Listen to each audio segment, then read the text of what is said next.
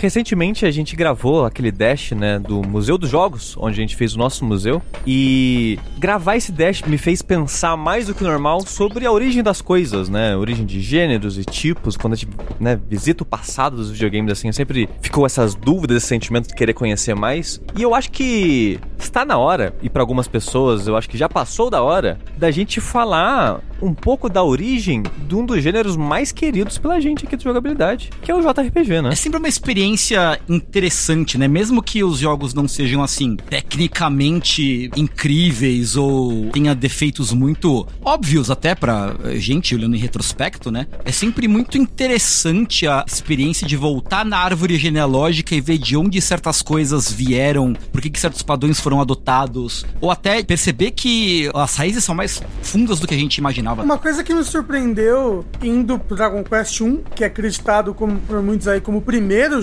JRPG, é que às vezes quando a gente volta pro primeiro de um gênero, não é tão legal nos olhos de hoje você jogar ele, sabe? Não é tão gostoso, não é tão prazeroso. Ele foi o primeiro, né? Todo o resto construiu em cima. Então, mas eu me diverti demais com ambos os Dragon Quest 1 e 2, muito. E eu acho que vai ser interessante a perspectiva de vocês dois, especialmente hoje, porque o Rafa não era muito fã de JRPG até jogar o Dragon Quest 11, É mesmo. Exato. principalmente os de combate em turno, no caso, né? Aham. E o Tengu já gosta muito de JRPG há muitos anos, mas nunca tinha jogado os Dragon Quest originais até recentemente. né? Eu tinha até uma certa preguiça com o Dragon Quest, porque eu tinha jogado só o 9, que é um Dragon Quest que no fundo ele é muito fora da curva pros padrões de Dragon Quest, no fim das contas. E eu achava que ele era uma série que era muito tradicionalista só por ser tradicionalista, sabe? Uhum. Ou que talvez tenha uma ponta de verdade. A fanbase do Dragon Quest é um pouco assim, é, agarrada com a tradição mesmo, né? Mas vendo o, o- o passado, dá pra você entender, tipo, ok, essas coisas têm um motivo e têm muito mais valor do que pelo menos eu achava do que tinha, sabe?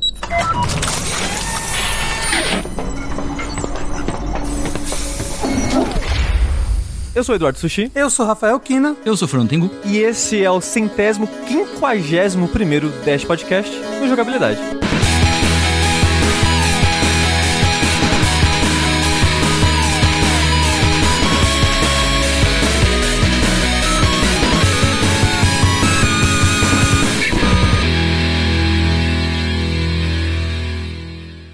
What we're gonna do right here is go back, back, way back, back into time.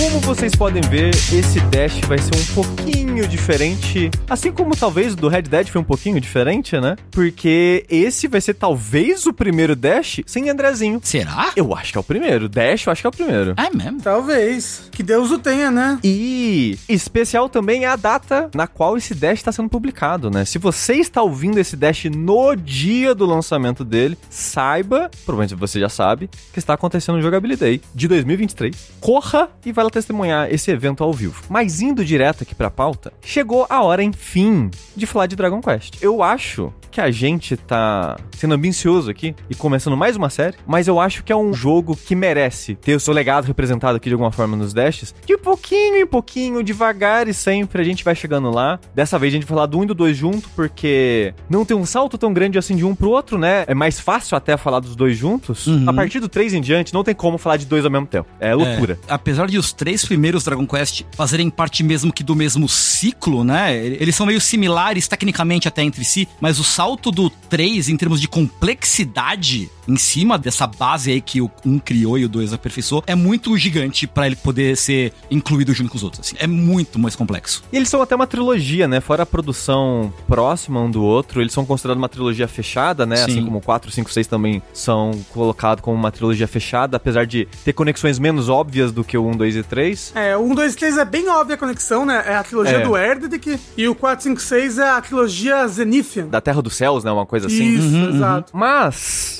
Eu comentei na abertura, né, que a gente vai falar do primeiro JRPG aqui, né, falar basicamente da origem de um gênero, mas curiosamente, esse primeiro jogo de um gênero, ele já é muito carregado de influências anteriores a ele. E eu acho que é muito importante a gente estabelecer, pelo menos superficialmente, algumas dessas influências, porque, como sempre, a gente costuma falar aqui um pouco da produção, do impacto, das coisas do jogo, e eu acho que é muito difícil, quase impossível falar de Dragon Quest e sua origem, sem falar dos jogos que vieram antes, né? Porque no período que o Dragon Quest 1 saiu, em 86, ainda era meio que um caldeirão de coisas novas saindo, né? E como tinha pouco jogo, cada jogo que saía, ele era meio que o primeiro de uma coisa que ele tava fazendo, né? Nesse período era comum você ser o primeiro de algo, já que tinha tão poucos jogos lançados, principalmente comercialmente, né? A gente tem aí os lançamentos dos anos 70 e 60, não, não bem lançamentos, né? Mas jogos criados naqueles computadores em cenário acadêmico, né? Que é um computador gigante, que é uma sala que meia dúzia de pessoas teve acesso, né?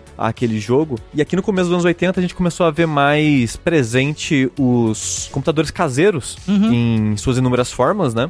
E mesmo assim, a gente já tinha, por exemplo, em 86, quando o Dragon Quest lançou, já era a época do Nintendinho. Já tinha se passado a época do Atari. Mas o Atari não permitia, como um console caseiro, ele não permitia um nível de complexidade nos jogos que o Nintendinho permitiu ter. Mas mais É. ainda, que o computador doméstico não permitiu ter, né? É. então, a gente tava passando na década de 80, começa essa mudança de paradigma do videogame, né? Um mercado dominado por Atari e basicamente por jogo de computador, primeiro computador de pesquisa para computador caseiro, e a gente começa a ter a partir de 84, 83, 85, assim, é uma mudança e a uma proeminência maior do Japão no videogame, né? Isso. Especialmente de console, como o Rafa falou, a gente teve o Nintendinho que simplesmente quebrou tudo Exato. tudo. botou para fuder. Então, assim, na primeira metade da década de 80, a gente tem, pô, começou Mario, começou Mega Man, começou Castlevania, começou Papo Dragon Quest. Depois ali começaria.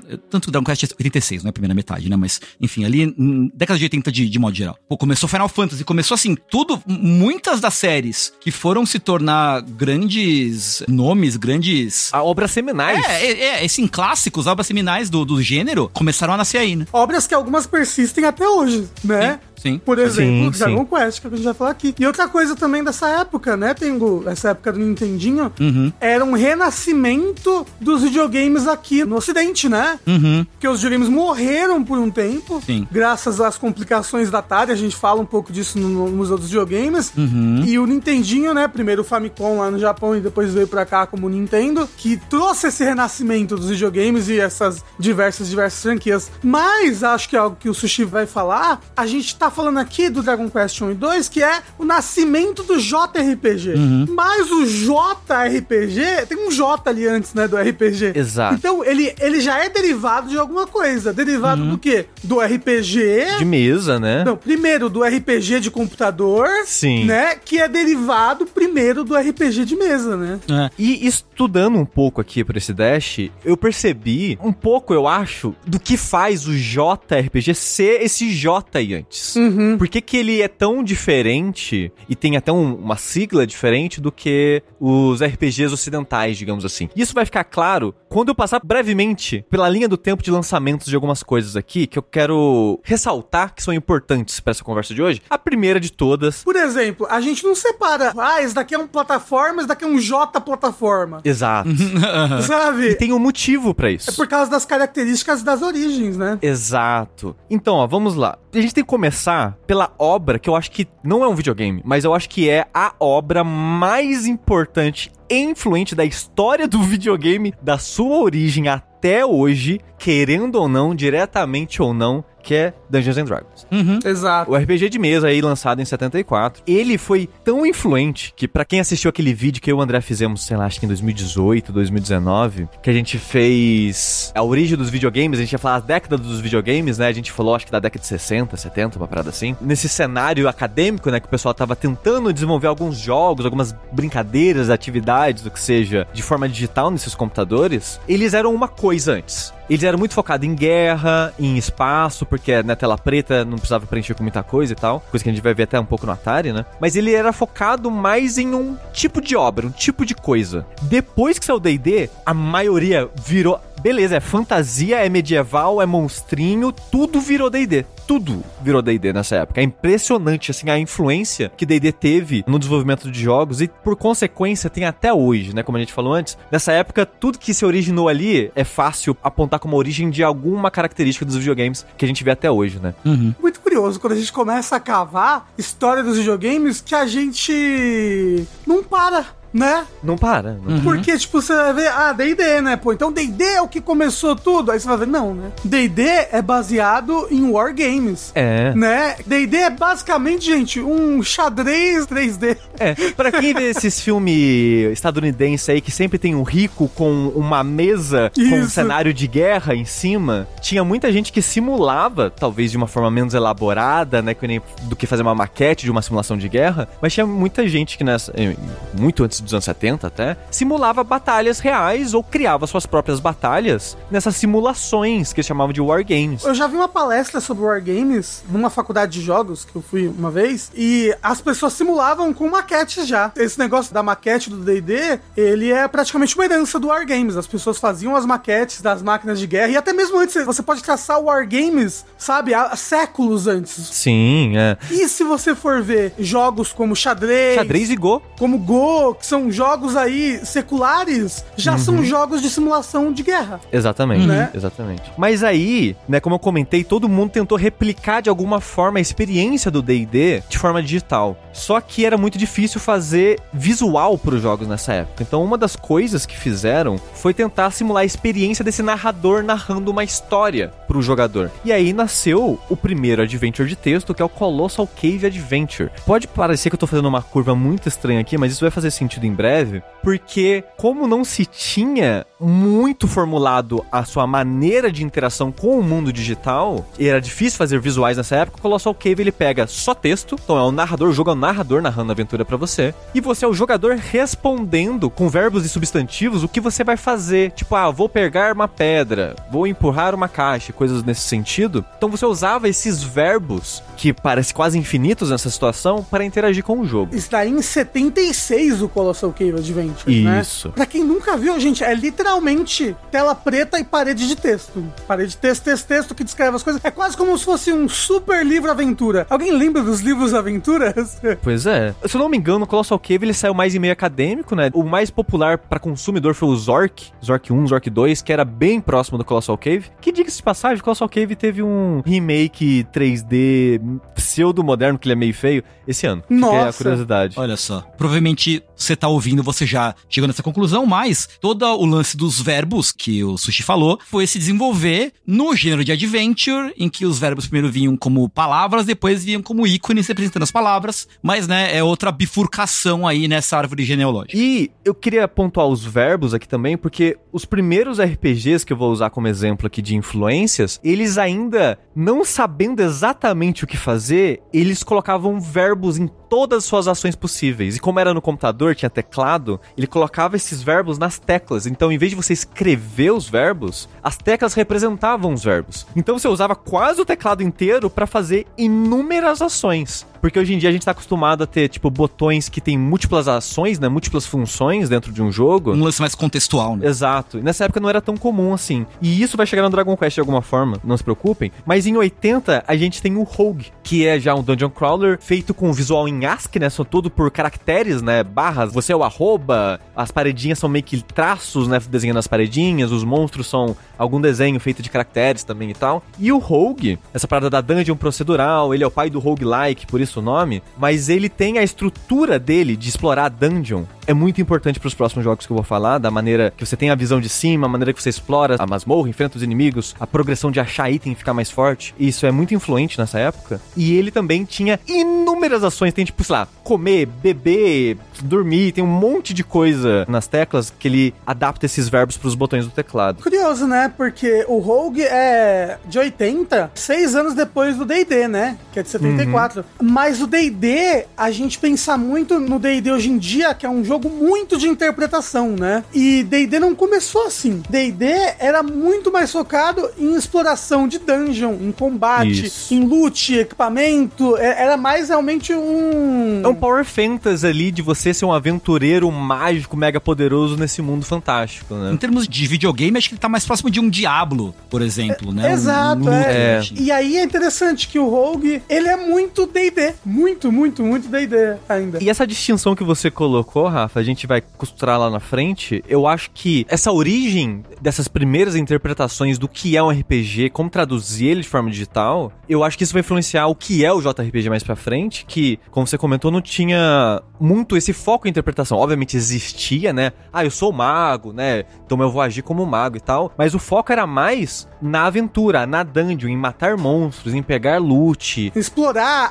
armadilha. E isso. Tanto que no começo do D&D, a experiência do personagem era o dinheiro, né? Uhum. Não tinha, tipo, XP, o que era a única moeda, entre aspas, né? O único recurso que você ganhava nas aventuras era item e dinheiro. E o dinheiro pra você ficar mais forte comprando mais sim, coisas, né? Sim, essencialmente sim. E essa época, esses jogos dessa época, eles são muito focados nessa parte mais mecânica da aventura, né? Da coleta do loot, da coleta do dinheiro e da experiência, eventualmente. E do combate. E do combate em si, né? De novo, isso vai fazer sentido daqui a pouco. Não, vai fazer sentido no fechamento de tudo. Isso é muito importante. Isso. Peace. Aí em 81, a gente tem o Ultima 1, que a gente já falou bastante, né, no Dash de Museu dos jogos que a gente comentou mais cedo, que ele não é o primeiro nem desse criador, né, nem o primeiro do tipo, tem o, a Calabeth que veio antes, que é semelhante ao Ultima, mas foi o Ultima que juntou essas ideias do criador, que é a seguinte: o Ultima, ele é um RPG onde você controla esse um personagem, esse aventureiro aí nesse mundo fantástico,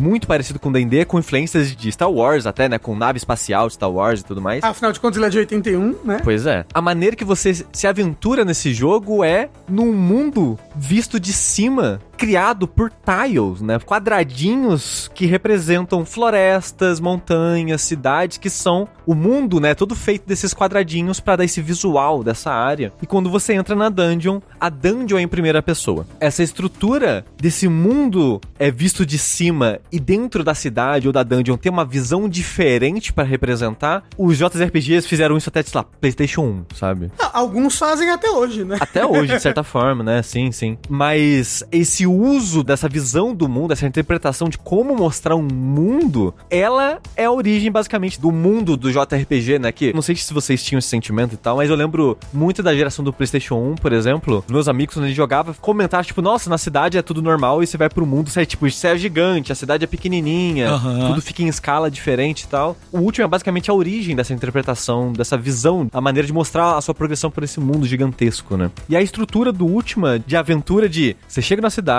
você fala com o rei, você salva o jogo falando com o rei, quando você morre, você volta na cidade, a sua morte é levada em conta, o que você perde são os seus itens e o seu dinheiro, o resto meio que fica. Toda essa estrutura a gente vai ver no Dragon Quest, né? A importância do rei, das cidades, a morte ser levada em conta, muitas dessas coisas foram levadas pro Dragon Quest depois, né? Como você falou também, não é um jogo que. que é uma coisa que veio, né? Que é bem mais moderno, mas é um jogo que não tem uma lista de quests pra você seguir, né? Ele, Sim. ele não tem só uma quest principal, um lugar que você veja, não. Você conversa com as pessoas da cidade e aí você descobre, hum, ok, eu tenho que fazer isso, ah, eu tenho que fazer aquilo, né? Você tem um contexto da situação, sei lá, no manual do jogo, Isso. E no jogo mesmo, o que você tem que fazer, pra onde você tem que ir, você descobre conversando com as pessoas. Era muita pegada dessa época dos jogos, né? Quando eles tentavam ser algo mais narrativo, mesmo que simples, uma narrativa simples, acabava sendo o que era, né? Lembrando que o Ultima é de Apple II, né? É de Apple É um II. jogo de é. PC, é um jogo que utilizava várias e várias teclas, né, do teclado. Ainda tinha esse esquema de inúmeras ações no teclado, algumas que não estavam presentes no manual pra você meio que descobrir na sorte por acaso, assim. Imagina, cara, imagina que loucura.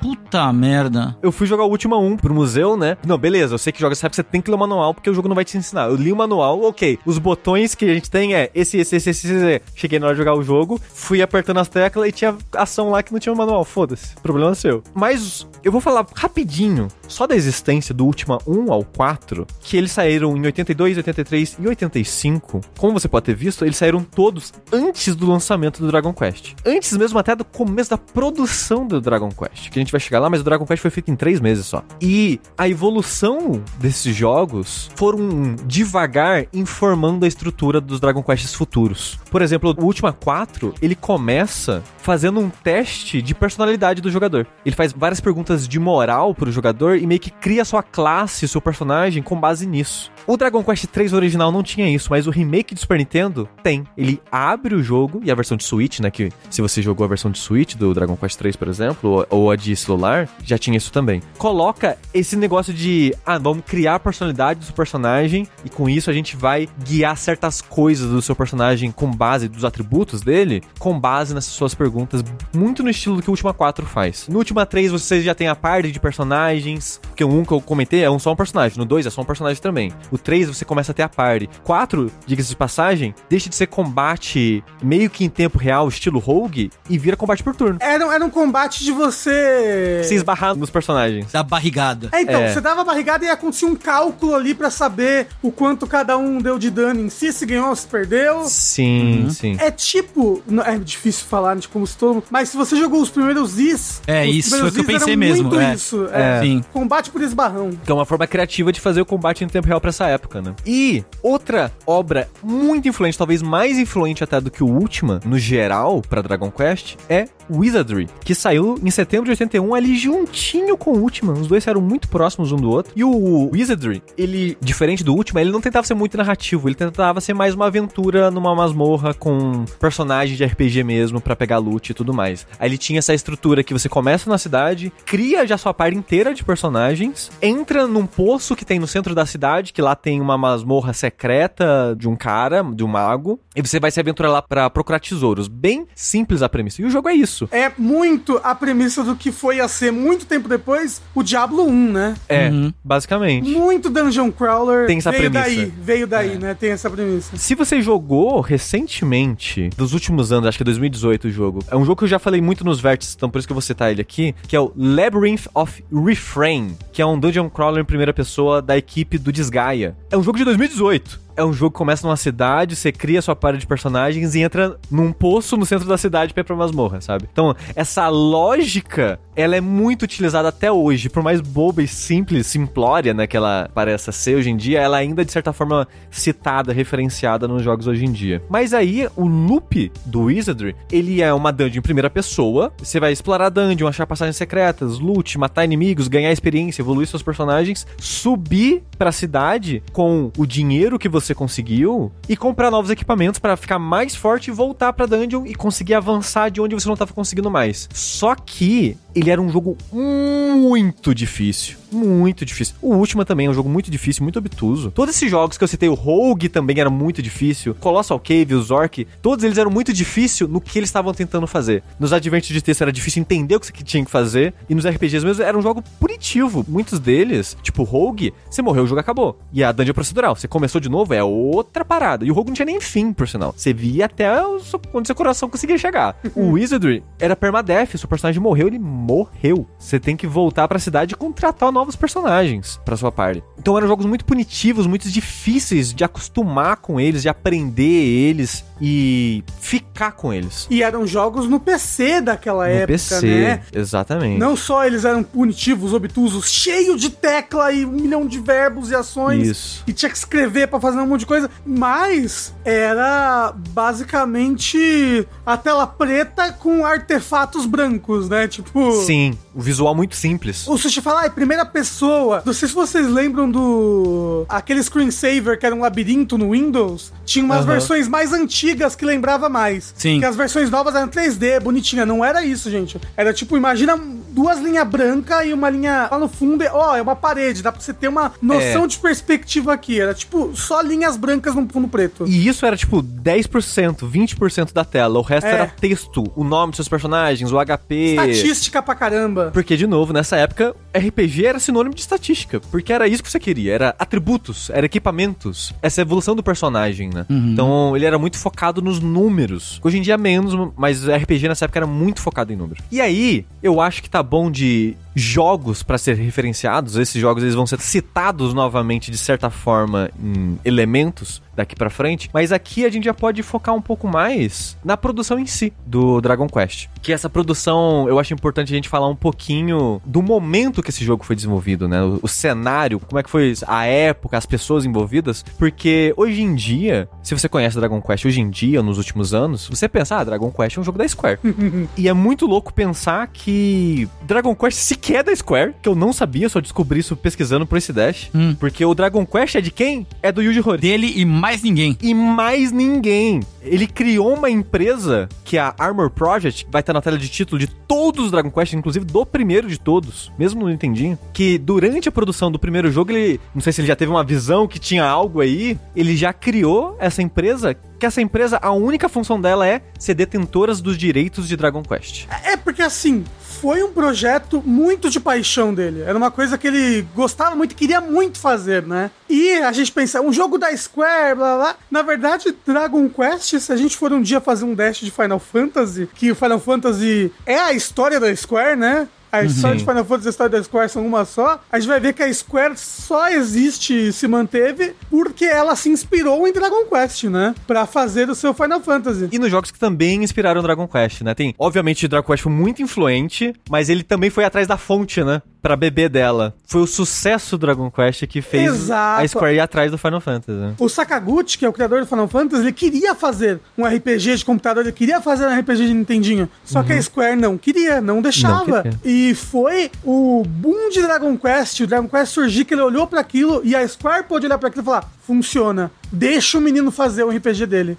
E olha só, que curioso, Rafa. Porque a Enix, que foi a, a publisher, né, quem publicou Dragon Quest no Nintendinho 86, ela não queria também fazer um RPG nessa época. né? Mas a gente vai chegar lá, porque eu acho que primeiro a gente tem que falar um pouquinho de duas pessoas que foram muito importantes pro desenvolvimento do Dragon Quest nessa época, que foram o, obviamente, o Yuji Horii, que foi o, o lead designer de Dragon Quest, o criador de Dragon Quest, a pessoa que fez toda a parte matemática de Dragon Quest, que curiosamente é a mesma até hoje, mas daqui a pouco a gente vai falar mais sobre isso. Então ele é basicamente o pai aí do Dragon Quest. Ele é o escritor, no primeiro quase não tem história, mas desde o primeiro até hoje ele é o escritor principal. Até o 7, se eu não me engano, ele escrevia literalmente todos os diálogos, tudo escrito em Dragon Quest, era ele que escrevia. Aí do 8 em diante, diálogos menores, né? Foram uma equipe de pessoas escrevendo junto com ele, mas a história principal ainda é escrita por ele. Se você vai ver entrevista de Dragon Quest, coisa, é ele que sempre vai lá falar. É, sabe? e- ele é o senhor Dragon Quest. Exato. Cara, aliás, eu acho que me parece algo muito incomum e muito, muito inteligente e incomum ao mesmo tempo o Yuji Horii ter tido essa visão de, tipo, criar uma empresa pra manter pra ele os direitos e criar uma empresa pra gerenciar esses direitos, porque eu acho que é uma coisa que a gente vai começar a ver mais na década de 90 pra frente com relação a essas grandes franquias, assim, em termos de, de videogame, tá ligado? Cara, ele foi muito esperto. Ele foi muito, Foi. muito ligeiro nisso. Isso torna Dragon Quest o que ele é, porque ele é quase que autoral em muitos sentidos. É, pois né? é. Pois é. Uhum. Pois é, eu ia falar isso. Ele é tão semelhante até hoje, porque essa é a pessoa da visão, é a mesma até hoje. Sim. A, a força motriz por trás da identidade do jogo e da história de todos esses jogos é a mesma pessoa. Obviamente com pessoas agora dando suporte e ajudando ela, mas ela é a pessoa que vai determinar o que, que vai ser o jogo, né? O que, que- o que, que vai passar, o que, que vai ter ou não vai ter no jogo. E isso dá essa visão mais coesa, né? E a outra pessoa muito importante pro Dragon Quest em sua origem, que não tá mais envolvido hoje em dia, mas que teve envolvido até o 5, eu acho, se eu não me engano, foi o Koichi Nakamura, que ele foi o diretor desses jogos e o programador principal de todos eles. E ele é o fundador e CEO até hoje da Chunsoft. Que, pra quem não sabe, Chunsoft, ela que foi o estúdio que desenvolveu o Dragon Quest. Ela desenvolveu até o 5, se eu não me engano, né? O 6 e o 7 já foram outras empresas aí, do, do 6 em diante, né, no caso. Foram diversas empresas desenvolvendo esses jogos. E a Chunsoft existe até hoje, com o nome de Spike Chunsoft, né? Ela fundiu com a Spike, um, um outra empresa de videogame aí. Uhum. E que é uma empresa importantíssima e muito influente nos videogames, porque visual novel, como a gente conhece, foi criado pela Chunsoft na época. Do Nintendinho. Especialmente esse subgênero de sound novels, né? É, isso, porque... Que são as visual novels com é menos imagem e mais dublagem e paisagem sonora, sabe? Exato, né? Na época do Nintendinho, a Chunsoft, ela criou esse selo desses jogos narrativos dela, que de certa forma foi muito influenciado pelo Portopia Murder Series Mystery, alguma coisa assim, que a gente vai falar daqui a pouco. Começaram a desenvolver esses sound novels, né? Que são esses jogos narrativos focados basicamente em texto. Era basicamente um livro, você quase não tinha opções ou iterações com o jogo. O que você fazia era ler o texto e o jogo que ele te dava de especial era imagem e som, principalmente som. Por isso sound novel. Só que eles patentearam esse termo. Aí uma outra empresa que agora esqueci o nome, ela foi fazer um jogo nesse esquema e falou: ó, a gente não pode usar o termo sound novel já que é patenteado, então a gente vai fazer o visual novel, meio que de, de sacanagem, sabe? Meio que pra zoar o termo sound novel, Aham, colocou aham. visual novel. Aham. E pegou. O termo visual novel pegou e essa estrutura narrativa desse livro digital, digamos assim, veio daí com o envolvimento da Chunsoft. Eu quero muito um dia fazer um dash sobre a origem dos visual novel, desses primeiros jogos que a Chunsoft fez. Acho que é uma trilogia ou quadrilogia que ela fez pro Nintendinho, que foram muito influentes. Tem um visual novel que eu vivo citando aqui, que é o Mineko no Naku Koroni e o Higurashi no Naku Koroni, que eles citam esses primeiros jogos da Chunsoft como inspirações até hoje Uhum. por exemplo, né? Foram jogos muito influentes para o pessoal, principalmente estúdios japoneses, né, que desenvolvem esse tipo de jogo até hoje. É, e curiosamente, a, a Chunsoft também ela é muito conhecida por Mystery Dungeon, Ah, sim. Exato. que é outra releitura do Rogue, né? Do Roguelike e tal. Exato. A Chunsoft, ela, hoje em dia, ela é publisher também, por exemplo, ela que trouxe o Baldur's Gate 3 pro Japão, né? Ela é publisher do Baldur's Gate no Japão. É Exato. publisher de um monte de coisa. Ela também publica coisas do Japão para fora do mundo. Isso, sabe? e, Então, e coisas é, ocidentais dentro do Japão. Ela leva muita Isso. coisa, muito jogo ocidental pro Japão. Acho que o Witcher 3 também é ela, se não me engano. Tem umas coisas assim. É, é, é sim, é, Witcher É. 3. Uhum. Muito louco parar pra pensar nisso, né? Porque Né? aqui, pra gente, Chunsoft, o que que é Chunsoft, né? Disc Elysium, no Japão, Chunsoft. loucura, né? Pois é. Então o Koichi Nakamura e o Yuji Horii, eles são essas duas figuras que são muito importantes pra origem do Dragon Quest, porque foram as duas pessoas que informaram que seriam esses jogos. E é muito curioso a maneira que essas duas pessoas foram parar na indústria dos videogames, que foram parar meio que juntas, e foi assim que elas se conheceram também, através de um concurso que a Enix fez em Exato. 82. Que a Enix, ela não era uma empresa de videogames, né? Pois é. A gente conhece em dia essa Enix, que juntou com a Square, virou Square Enix, blá blá, que por muito tempo Isso. foram as grandes rivais, né, no JRPG, a Exato. Square contra a Enix. A Enix, ela era uma empresa de tabloide. Pois é, fazer revista de tabloide, cara. Muito louco isso. E aí, por algum motivo, eles quiseram, pô, e videogame? Vamos fazer videogame? É, tecnologia é o futuro, né? Focando em não só consoles caseiros, mas em computador também, né, nessa É. época, né? E aí, eles, pra juntar talentos, eles fizeram uma competição, uma game jam, por assim dizer, né? É, de certa forma, de certa forma sim. Porque, como o Rafa falou, eles eram uma revista de tabloide e eles queriam vender jogos porque eles não queriam desenvolver. E até a fusão com a Square, a Enix, ela não desenvolvia jogos, ela só publicava jogos. E como ela não conhecia, não tinha funcionários que conhecia, sabia como desenvolver coisas do tipo, ela fez essa pescagem, né? Ela fez essa game jam aí, oferecendo dinheiro, obviamente, pros 13 primeiros colocados, ela ia distribuir prêmios em dinheiro pros participantes. E nessa competição que ela fez em 82, a pessoa que ficou em segundo lugar foi o Koichi Nakamura. Koichi Nakamura, ele ficou em segundo lugar com um jogo chamado Door Door, Que depois a, a Enix publicou, né? que a Enix publicou. É, se eu não me engano, esses 13 jogos eles publicaram depois, mas é tudo pra um PC que eu nunca tinha ouvido falar na vida. É o NEC PC 88? Isso, é o NEC PC. Tem vários números, né? Que ele tem vários relançamentos e modelos levemente mais poderosos do que um ou outro. Mas ele lançou o Door Door para esse NEC PC 88. E são computadores que foram muito populares no Japão e muito influentes. A cena de games, especialmente, tem muito jogo de putaria, por exemplo. pra- Eu imagino. pro PC 98, né? O, a série Toho nasceu no PC 98 também. Ah, quando fala PC 98 é dessa Sim, série do NEC sim. PC. Ah, Isso, ok. isso. Então, o PC 98 já tinha ouvido falar, mas É, são computadores que foram muito populares, especialmente na cena de desenvolvimento indie do Japão dessa época. muito adventure, né? Sim, Pra esses sim, sim, consoles, né? Em segundo lugar ficou o Nakamura, mas em quarto lugar ficou o Rory. Exatamente. né? Com um jogo que era o Love Match Tennis, feito pro NEC PC 6001. Um jogo de tênis. É, era um jogo de tênis bem simples, só que pra época era tipo, pô, maneiro, um jogo de tênis que Exato. Parece, parece o tênis do Nintendinho, assim, sabe? Exato, colorido, sabe? Para uma empresa que tá começando a botar o pé em games, sabe? Naquela época. Você quer ter a maior quantidade de coisas possível e vários gêneros diferentes, né? Super faz sentido, né? E é interessante ver que em 82 isso, o Nakamura, ele era um adolescente. Ele tava no ensino médio ainda na época, em 82, né, durante essa competição, ele tava no último ano do ensino médio. Então, era meio que um adolescente entusiasta que desenvolveu ali, eu ia falar nas suas horas vagas, mas você vê na história da vida dele que ele matava aula, esses clássicos aí para desenvolver os jogos. Né? Safado, né? Safado. A gente sabe que escola não dá futuro para ninguém, na verdade. Pois é. Né? Bom, é, lá é. Né? Mas aí, por outro lado, o Yuji Horii, ele já era um senhor de idade, já tava nos seus 20 e poucos anos. Pô, um senhor de idade?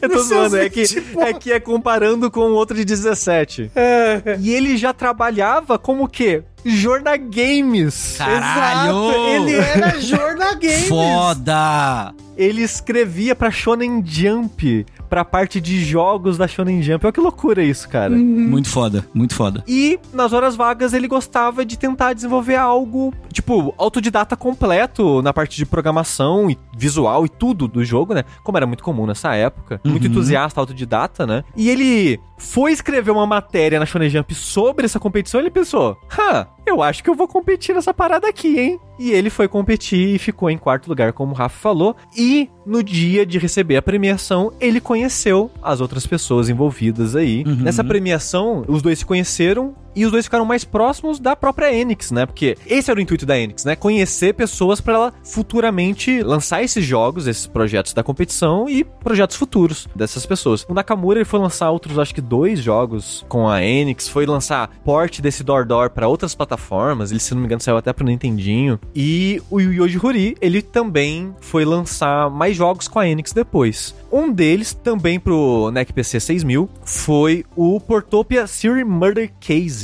que é outro jogo muito influente, que ele é meio que um adventure, meio que um visual novel, desenvolvido sozinho aí pelo Yuji Horii, que ele era um adventure já com um visual, né? Você era um detetive tentando solucionar um caso de um assassinato em série nessa cidade fictícia de Portopia. Só que a maneira que você interagia com o mundo, apesar de ter o visual, era escrevendo, tipo adventure de texto. Então uhum. você tinha verbos e substantivos que você combinava para fazer as suas interações com o mundo. E o jogo ele fez um certo sucesso dado o escopo dele, né, que era esse jogo meio que estranho, muito narrativo, meio que um adventure de texto, para uma plataforma que não tinha tanta gente assim, mas ele vendeu bem. Tanto que futuramente ele foi até portado pro Famicom, né? E não só isso, né? Ele foi contratado também por uma outra empresa para lançar outros jogos, né? Ele lançou outros dois jogos nesse mesmo estilo para outra plataforma. E nesse outro jogo, ele pensou, putz, escrever é foda, né? Eu, eu, achei que era muito maneiro na época você ter que escrever as suas ações, mas os jogadores sofria, empacava. E se eu fizesse um conjunto de verbos que representasse as possibilidades de interações e os jogadores só precisam se preocupar com essa lista. Não precisa ter que ficar pensando em todas as possibilidades do mundo de uhum. verbos e tal para interagir com essas situações. E isso vai ser importante pro Dragon Quest depois desse jogo. Uhum. E o sucesso do Portopia Seer Murder Case, que eventualmente foi portado pro Nintendinho, mas o Portopia Serial Murder Case é muito importante aqui porque ele só saiu pro Nintendinho, que era um jogo que não encaixava, dado o escopo pra época, porque o Nintendinho nessa época, o demográfico era muita criança. Então, uhum. muito estúdio, quando ia fazer um jogo pro Nintendinho, falava: Esse jogo, esse jogo é pra criança? Não quero. Não é, não quero. Era, muitas vezes era visto dessa forma. A Nintendo, por exemplo, quando foi levar o Nintendinho, né, o Famicom, quando foi levar ele como Nintendo pros Estados Unidos, levou um marketing como um brinquedo, né? Exato. Porque tava também tentando desvincular essa imagem do videogame, caso do Crash que teve uns anos atrás e tal, né? Aí, o sucesso do Portopia no PC fez a Enix pensar, ok, vendeu bem, vamos tentar levar ele pros consoles agora, pra casa das pessoas, onde tem mais público. E eles trouxeram então essa visão, essa possibilidade de colocar os verbos, porque não ia funcionar escrever no Nintendinho, né? Então eles pegaram essa ideia que o Yuji teve para um outro jogo dele e adaptaram para a versão de Nintendinho do Portopia, que foi desenvolvido em parceria com o Nakamura pela Chunsoft também, diga-se de passagem. E esse jogo foi um sucesso enorme pro Japão. É um sucesso dado que ele foi lançado só no Japão e só pro Nintendinho, né? Uhum. E é meio que um jogo fora da curva pros jogos que eram feitos nessa época. E foi um sucesso tão grande que o Yuji Horii e o Nakamura aproveitaram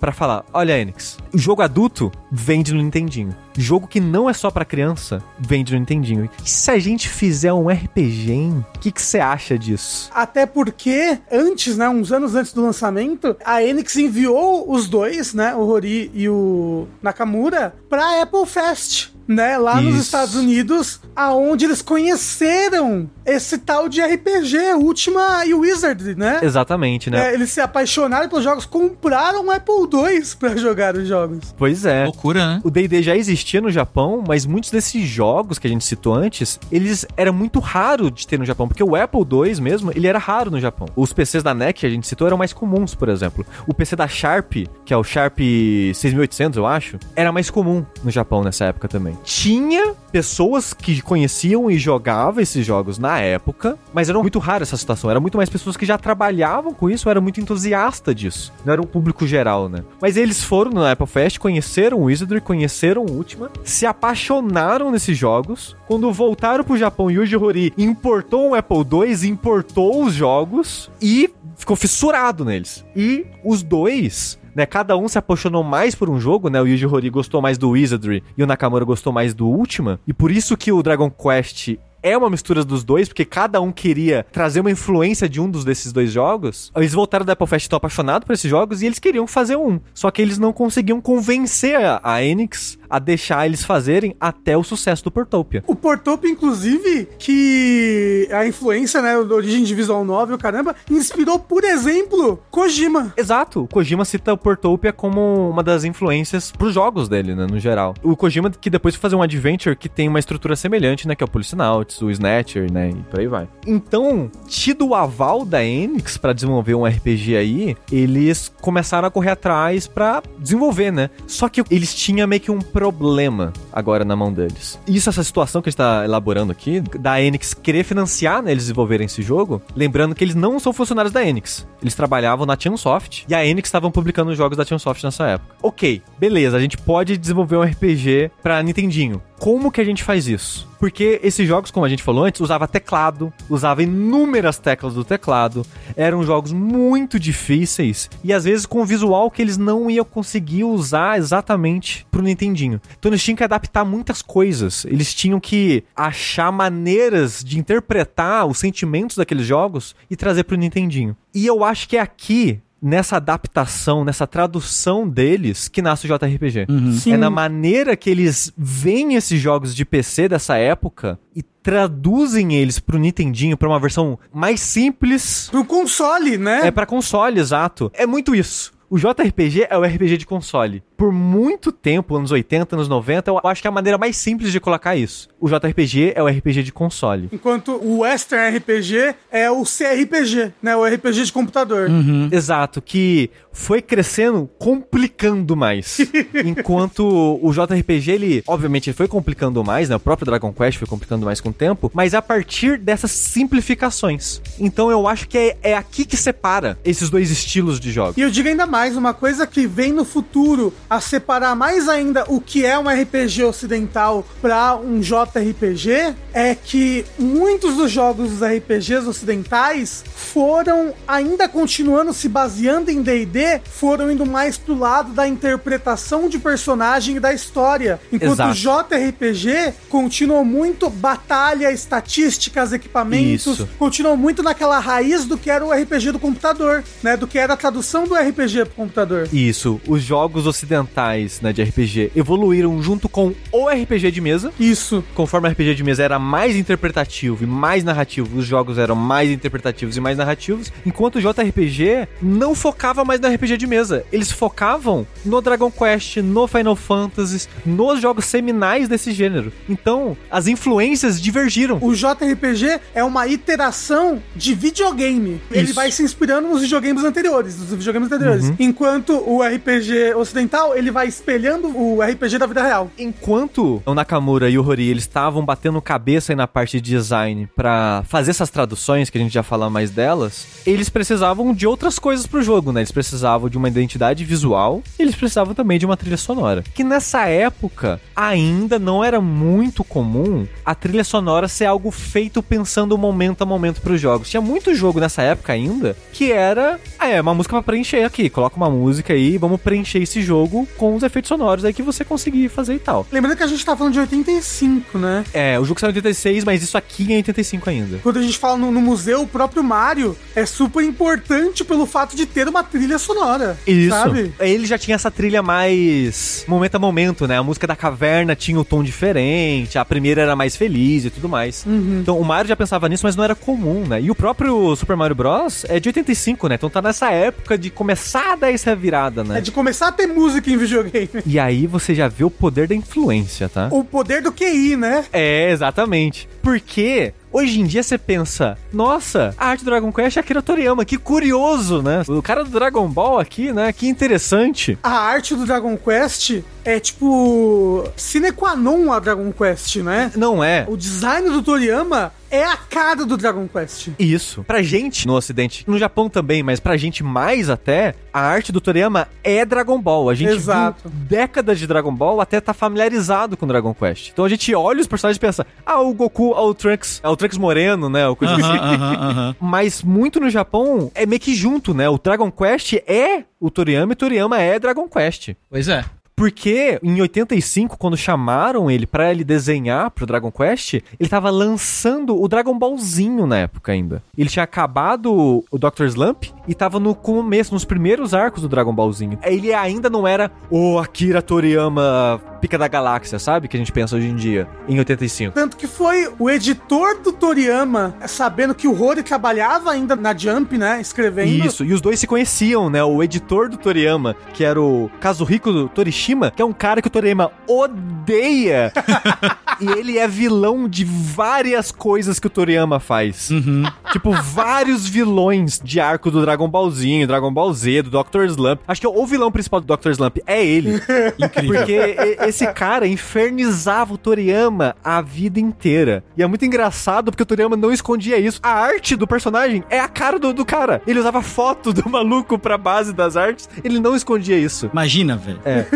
Coisa fantástica. Esse ódio, ele é até importante nessa situação porque, como o Rafa tá falando, o Hori ele conhecia o Torishima de trabalhar junto, né, na, na Jump. E ele falou, pô, Torishima, a gente tá fazendo esse jogo RPG aqui, a gente tá precisando de um artista. Ele, pô, usa Akira Toriyama aí. Ele adora videogame, ele vai adorar desenhar pra vocês. Asterisco, Akira Toriyama odeia videogame. Ele foi forçado a trabalhar no Dragon Quest pelo editor, tá? Incrível. No primeiro, né? Ah, não, sim, sim, no primeiro. Na, na situação de fazer o primeiro, né? Como Dragon Quest vira uma grande paixão nacional, também é, um- uma grande paixão e orgulho do Toriyama hoje É. em dia, né? Sim, mas o primeiro jogo ele foi meio que fazer empurrado, assim, pelo Torishima, né? Meu editor mandou fazer. Pois é, né? Engraçado que mesmo assim, como a, a gente zoa, né? Porque o Toriyama, tudo é Goku, tudo é não sei lá o que, tudo não parece Goku, tudo não parece Vegeta, mas como ele é bom no design dele de monstros, por exemplo. Muito, muito. De monstro e de coisa mecânica também. Nossa, é muito, muito. incrível. Muito. Muito, incrível. A gente tem, por exemplo, o Rory, eu não lembro se foi o Rory ou... Foi o Rory, foi o Rory que desenhou o slime. Exato. O Rory desenhou um slime, né? Um slime no jogo. Aí desenhou uma meleca, assim, ploc. Era quase desenhada idêntica ao slime do primeiro Wizardry. Ele usou como base e é bem próximo. Exato. E aí, o Toriyama pegar aquilo que é. gente, era, era uma diarreia. Era uma no poça no chão Era escorrendo. uma poça. Escorrida no chão.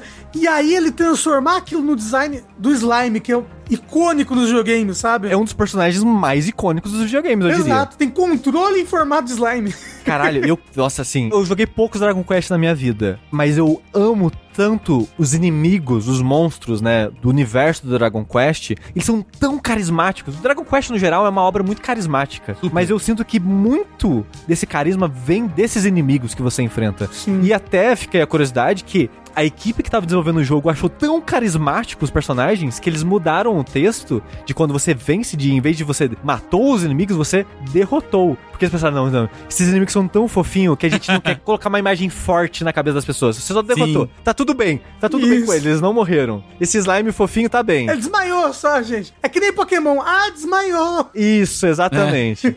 e isso veio em parte por causa do impacto da arte do Toriyama mesmo. Exato. Sim, o Toriyama. Gente, o Toriyama é bom. O Toriyama é muito O bom. Toriyama é bom. Gente- Ele é muito bom, ele é muito bom. É, a gente dá por garantido o Toriyama por causa do Dragon Ball, sabe? Tudo mais. Sim. E outra pessoa que, por acaso, foi parar na produção desse jogo, querendo ou não, foi uma pessoa muito importante e com uma influência grande para um jogo, foi o Koichi Sugiyama, que a gente vai ter um asterisco sobre ele daqui a pouco, mas a maneira que ele foi parar no projeto é muito curiosa também. Um dos jogos que a Enix lançou nessa época foi um shogi. Eles lançaram um, um shogi que é tipo um xadrez japonês. Eles lançaram uma versão digital desse shogi, que foi desenvolvida pelo vencedor daquela competição que a gente falou mais cedo. Foi o cara que venceu a competição, ele tinha feito meio que um jogo de guerra na época, e ele continuou fazendo jogos com a Enix, e um dos jogos que ele fez foi esse shogi. E o Koichi Sugiyama, ele já era um entusiasta de videogames, ponto, nessa época, acompanhando consoles, PCs e tudo mais. E ele já era um compositor famoso já. E já era compositor famoso, ele compunha pra animes, né? Filmes de animes e tudo mais. E era comum no Japão, e pra quem aí da- do nosso público coleciona jogos e compra jogos japoneses é, antigos, era comum na época vir meio que uma cartinha de feedback no encarte do jogo, né? Tipo, ah, nos diga o que você achou do jogo, a endereço, né? Deixa seu nome e tudo mais. Pra eles fazerem essa pesquisa de público, era muito comum isso. Tipo, você preenchia o seu feedback e mandava pelo correio, o seu review. Exato.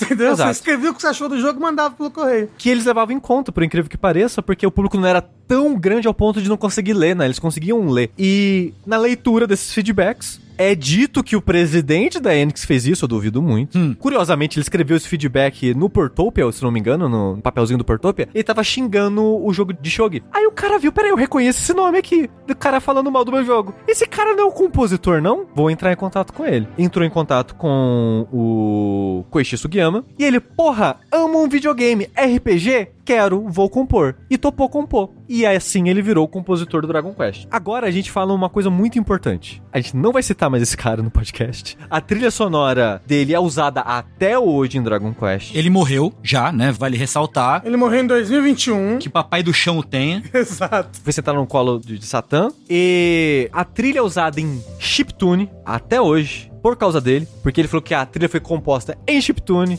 então ela é para ser usada em chiptune. E foda-se. E só depois que ele morreu, que fala, foda-se, agora a gente vai lançar a versão orquestrada mesmo, foda-se, e tudo mais. Tanto que o Dragon Quest 11, no Japão era chiptune, no ocidente que vem orquestrado. A versão de PS4 era, mesmo ocidental, era chiptune. É, É nossa. só o S que é a orquestra. Uhum. Mas aí depois no Japão lançou Ah, orquestrado. não, sim, sim. Aí depois lançou os patches, os updates e tudo mais. Mas foi o, o primeiro Dragon Quest do 11 a ter a versão orquestrada. Foi o, o 11S. E o Dragon Quest 8, ele só tem orquestra no ocidente e no Japão ele é chiptune. Exato, exato. Porque, tipo, falaram, ó, no ocidente não vai vender se não for orquestrado. Porque existem essas versões orquestradas, eles só não deixavam usar nos jogos. Aí entra todas as paradas de direito de música no Japão, é mega bizarro e complicado de usar, né? Mas apesar da trilha sonora ser icônica, ser extremamente importante e tudo mais, só não vai mais mencionar ele porque esse cara, gente, ele era um filho da puta. um grandíssimo filho da puta que defendia o Império Japonês, defendia a invasão do Japão na época da Segunda Guerra, da China e da Coreia. Ele era negacionista dos crimes de guerra do Japão da Segunda Guerra Mundial. Sim. É, fascistaço, né? Racista, É. aquela coisa toda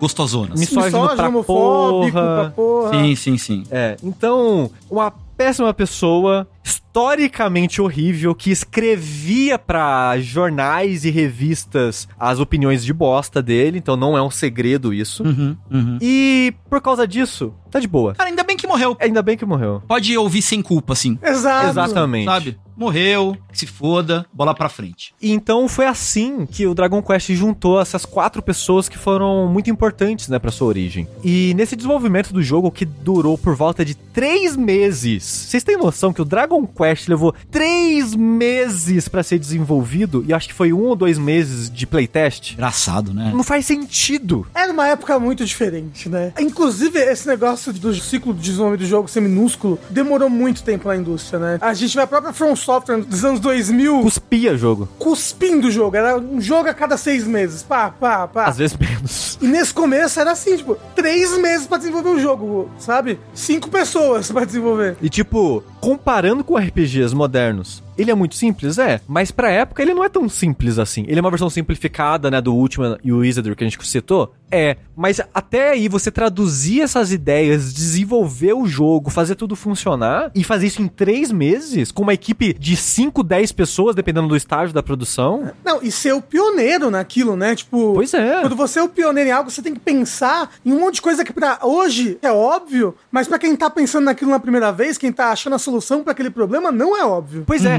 uma coisa que é muito engraçada, que a gente não para pra pensar, que é algo que virou sinônimo de JRPG, que é as bolhas de menu, de conversa, que você aperta um botão e aparece uma janela na tela que tem as suas informações. Tem os itens, o HP dos seus personagens, o que seja. Esse tipo de representação visual das suas informações do jogo foi o Dragon Quest que introduziu aqui essa maneira dessa janela que aparece, porque esses jogos de PC que a gente tava citando normalmente era uma tela inteira só pra isso.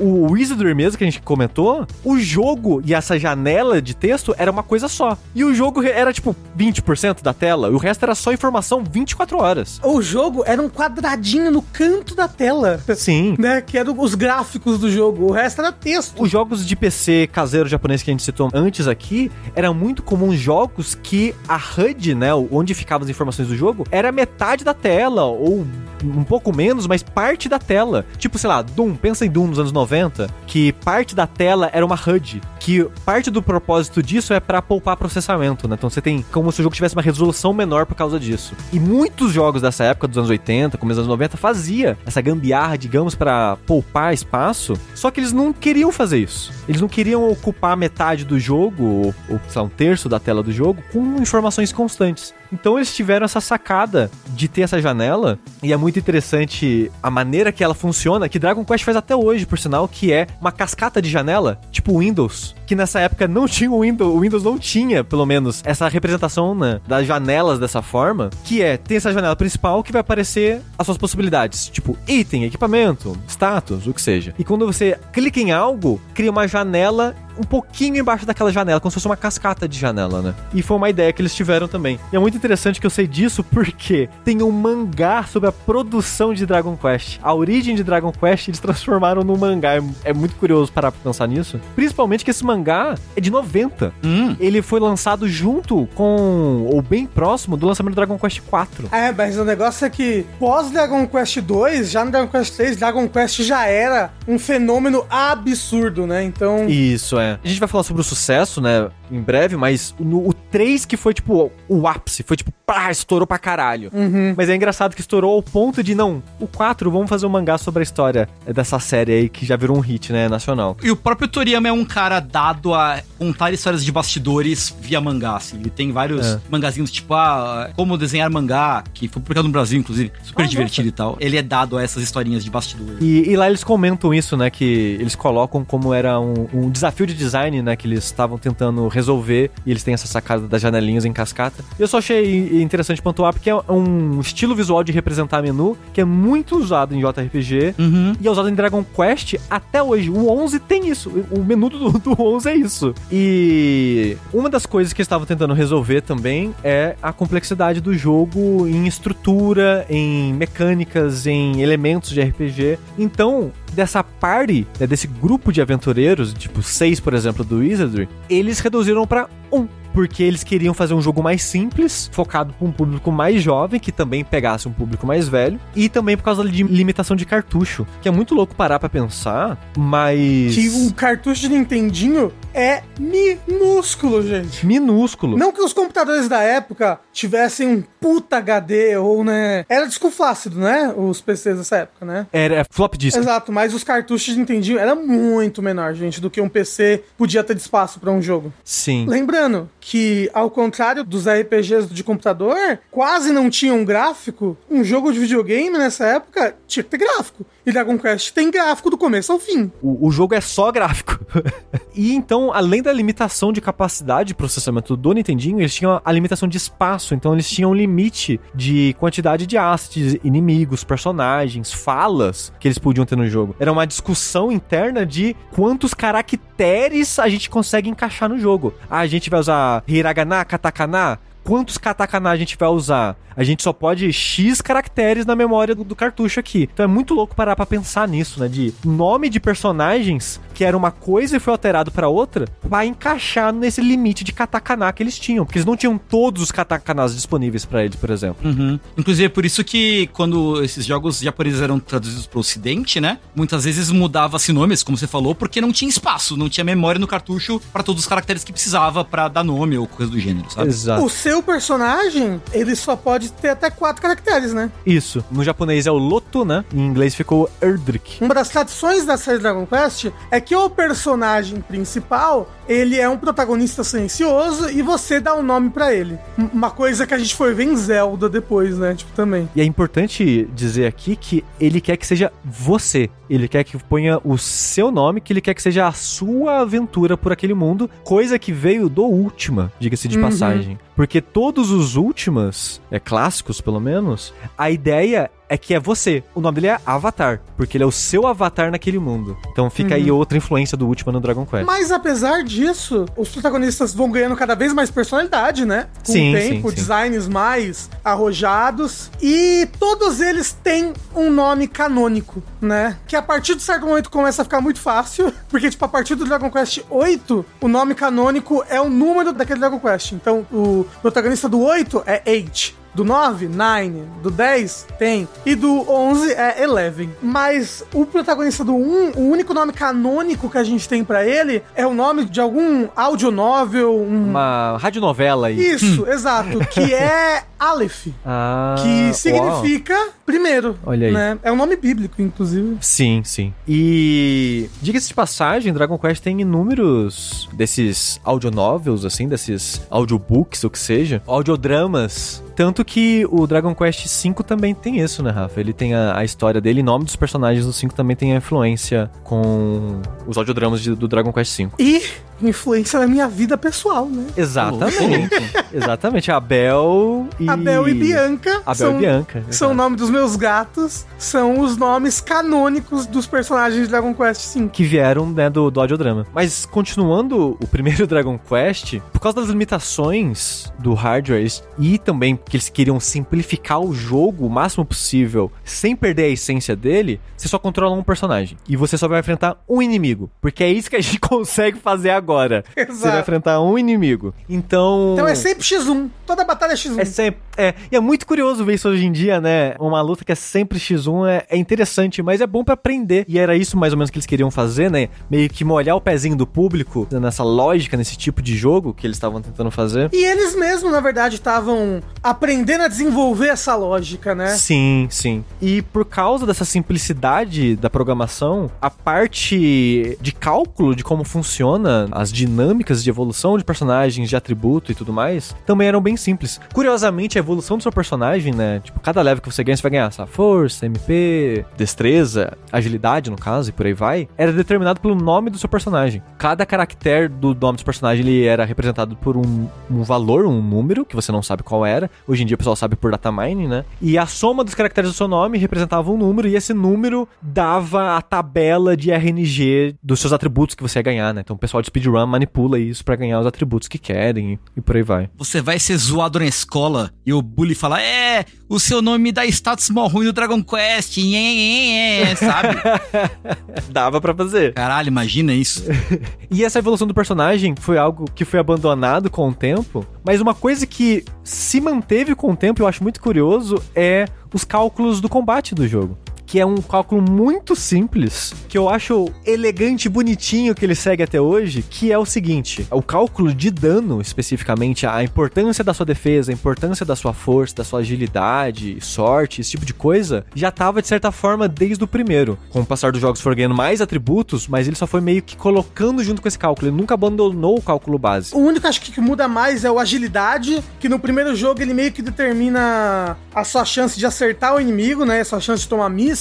E nos jogos futuros, conforme você vai tendo mais monstros e mais pessoas na sua party, ele também determina a ordem do turno. Exato, porque no primeiro o herói sempre age primeiro. Exato. O protagonista ele vai sempre agir primeiro, então a agilidade não tinha essa função ainda. E o cálculo, eu vou até falar porque é tão simples, e eu acho que é por isso que é legal falar, que é só a sua força, que é no caso o seu atributo de força mais a sua arma, dividido por 2, menos a defesa de quem você tá atacando, dividido por 4. É isso. Por exemplo, se você tem 50 de força entre o seu atributo natural e a sua arma, se dividir isso por 2, 25, e você vai subtrair essa sua força dividida por 2 pela defesa do inimigo, que vamos supor que é Pela defesa do inimigo dividido por 4. isso, vamos dizer que é 100 a defesa do inimigo. Você divide por 4, 25. Então, se foi aqui um exemplo que eu dei, ficou 25 Ué, menos 25. Mas seria, vamos colocar então 100. Você tem 100 de força, virou 50, menos 25 da defesa do inimigo. Você vai causar 25 de dano nele, mas pra apimentar um pouquinho aí, eles colocam mais ou menos 10%. Então, pega esse número final, 25, coloca mais ou menos 10% e é o dano que você vai dar. E esse cálculo é usado até hoje, vai tomar no cu. Exato. E eu acho que isso é, é um atestado como Dragon Quest 1, ele é um jogo muito simples e elegante de modo geral, assim. É, e funciona muito bem até hoje. Sim, sim, sim. Justamente. Tipo, É. é. um jogo, né? Que nem a gente falou. Ele foi feito em três meses, por poucas pessoas, com um cálculo simples, mas com uma visão já muito bem determinada, né? Resolvida, de certa forma, né? Os caras já sabiam o que eles queriam e eles fizeram o- a coisa mais simples e direto ao ponto que eles conseguiam fazer naquela época. E é um jogo assim, é um jogo de 10 horas. 10 horas você É. mata ele. Então é assim, é uma experiência realmente pra ser uma versão Concentrada, destilada, né? do que era a experiência de um RPGzão. E tudo funciona e funciona muito bem. É muito impressionante o como, dentro do contexto dele, se você analisa ele dentro do contexto dele, não tem nada em Dragon Quest 1 que não funciona. Sim. Ele pode ter coisas obtusas, mas não tem nada que não funcione no Dragon Quest 1. Exceto o anel de força, né? Que Ah, não, é verdade. Ah, Tá é. pior que é verdade. Pois é, não, você tem razão, tem razão. Tem uma coisa que não funciona.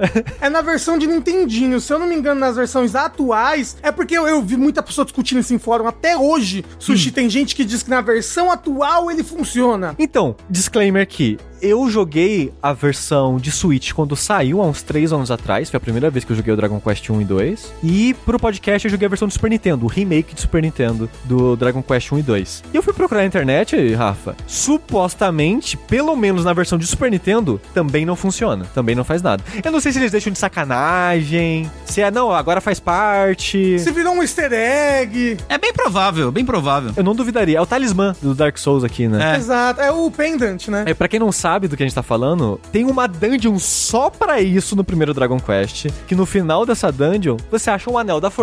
Que tem gente que cita, nossa, tem uma caverna aí que tem um anel do poder, né, e tudo mais. E supostamente esse anel era pra aumentar a sua chance de crítico. Não funciona. Ele simplesmente não funciona. Foi um erro de programação, dada a correria do desenvolvimento, que, como já foi dito inúmeras vezes, foi feito muito rápido. Não funciona e aparentemente não funciona até hoje. No Dragon Quest 1, porque esse anel existe nos outros Dragon Quest. Ah, não, sim, sim, sim, sim, exatamente. No normal. Dragon Quest 1, é. E supostamente no Super Nintendo em diante, ele parou de aumentar crítico e começa a aumentar a força, mas mesmo assim parece que não aumenta a força. Incrível. Mas o Tengu tava falando da elegância, dessa coisa que era super complexa e conseguiram destilar aquilo pra botar num console e funciona e funciona muito bem. E é muito legal como o sentimento de aventura pura que o Dragon Quest 1 consegue passar. Tipo, você começa o jogo e a partir dali é só aventura. É só tipo, Hum, o que, que eu vou fazer? Vou conversar aqui. Ah, tem uma cidade aqui pra esquerda. Vou chegar lá. Ih, muito bicho, tô fraco. Ai, vou ter que pegar uns dinheiro antes pra comprar uma armadurinha melhor. Uma quest de um RPG de hoje em dia é a quest principal desse jogo, sabe? Um sentimento que o Yoji Horii falou que ele focou pra trazer pro primeiro Dragon Quest, apesar das simplificações, mas era algo que ele queria manter, era esse sentimento da sua aventura. Você é um personagem nesse mundo e você vai ter que se aventurar nele. O mundo, ele não tá, como que eu posso dizer, todo disposto, alinhadinho, bonitinho, pronto pra você. Tipo, ele tá em questão de, de, de game design, mas você tem que descobrir isso como jogador. E o Zelda 1 faz isso também, o primeiro Zelda. E o Dragon Quest, o 1 mais do que o 2, eu acho. Esse sentimento de aventura, de. Nossa, o jogo me soltou aqui, eu não sei pra onde que eu vou. E eu tenho todas as direções, basicamente, pra ir. O que, que eu faço? E esse sentimento, eu, eu sinto que é algo que foi se perdendo com o passar do tempo, onde os jogos foram ficando cada vez mais narrativo e menos emergente nesse sentido dessa abertura de exploração e de liberdade do que fazer e de descobrir o que fazer. Eu acho que foi se perdendo um pouco com o tempo. Assim, foi uma troca, né? Você ganha algumas coisas e perde outras coisas com isso, mas é um sentimento que eu acho tão legal e tão refrescante em jogar esses jogos. E é interessante que eles fazem de uma forma que não é muito obtusa. Uhum. Tudo que ele exige de você é só um pouquinho de atenção. Não é muito. Uhum. Só um pouquinho. Porque, de novo, ele é uma versão simplificada de outros jogos de PC. O Wizardry e o Ultima, eles fazem essa estrutura solta que você se descobre, mas eles fazem de uma maneira muito obtusa. E muito punitiva. Muito punitiva. O Wizardry muito punitiva e o Ultima muito obtusa. Porque eu comentei que o Wizardry não é muito narrativo, né? Mas o, o Ultima ele tenta ser um pouco mais. E assim, eu joguei, sei lá, uma hora desse jogo e eu não fazia ideia do que tava acontecendo ainda.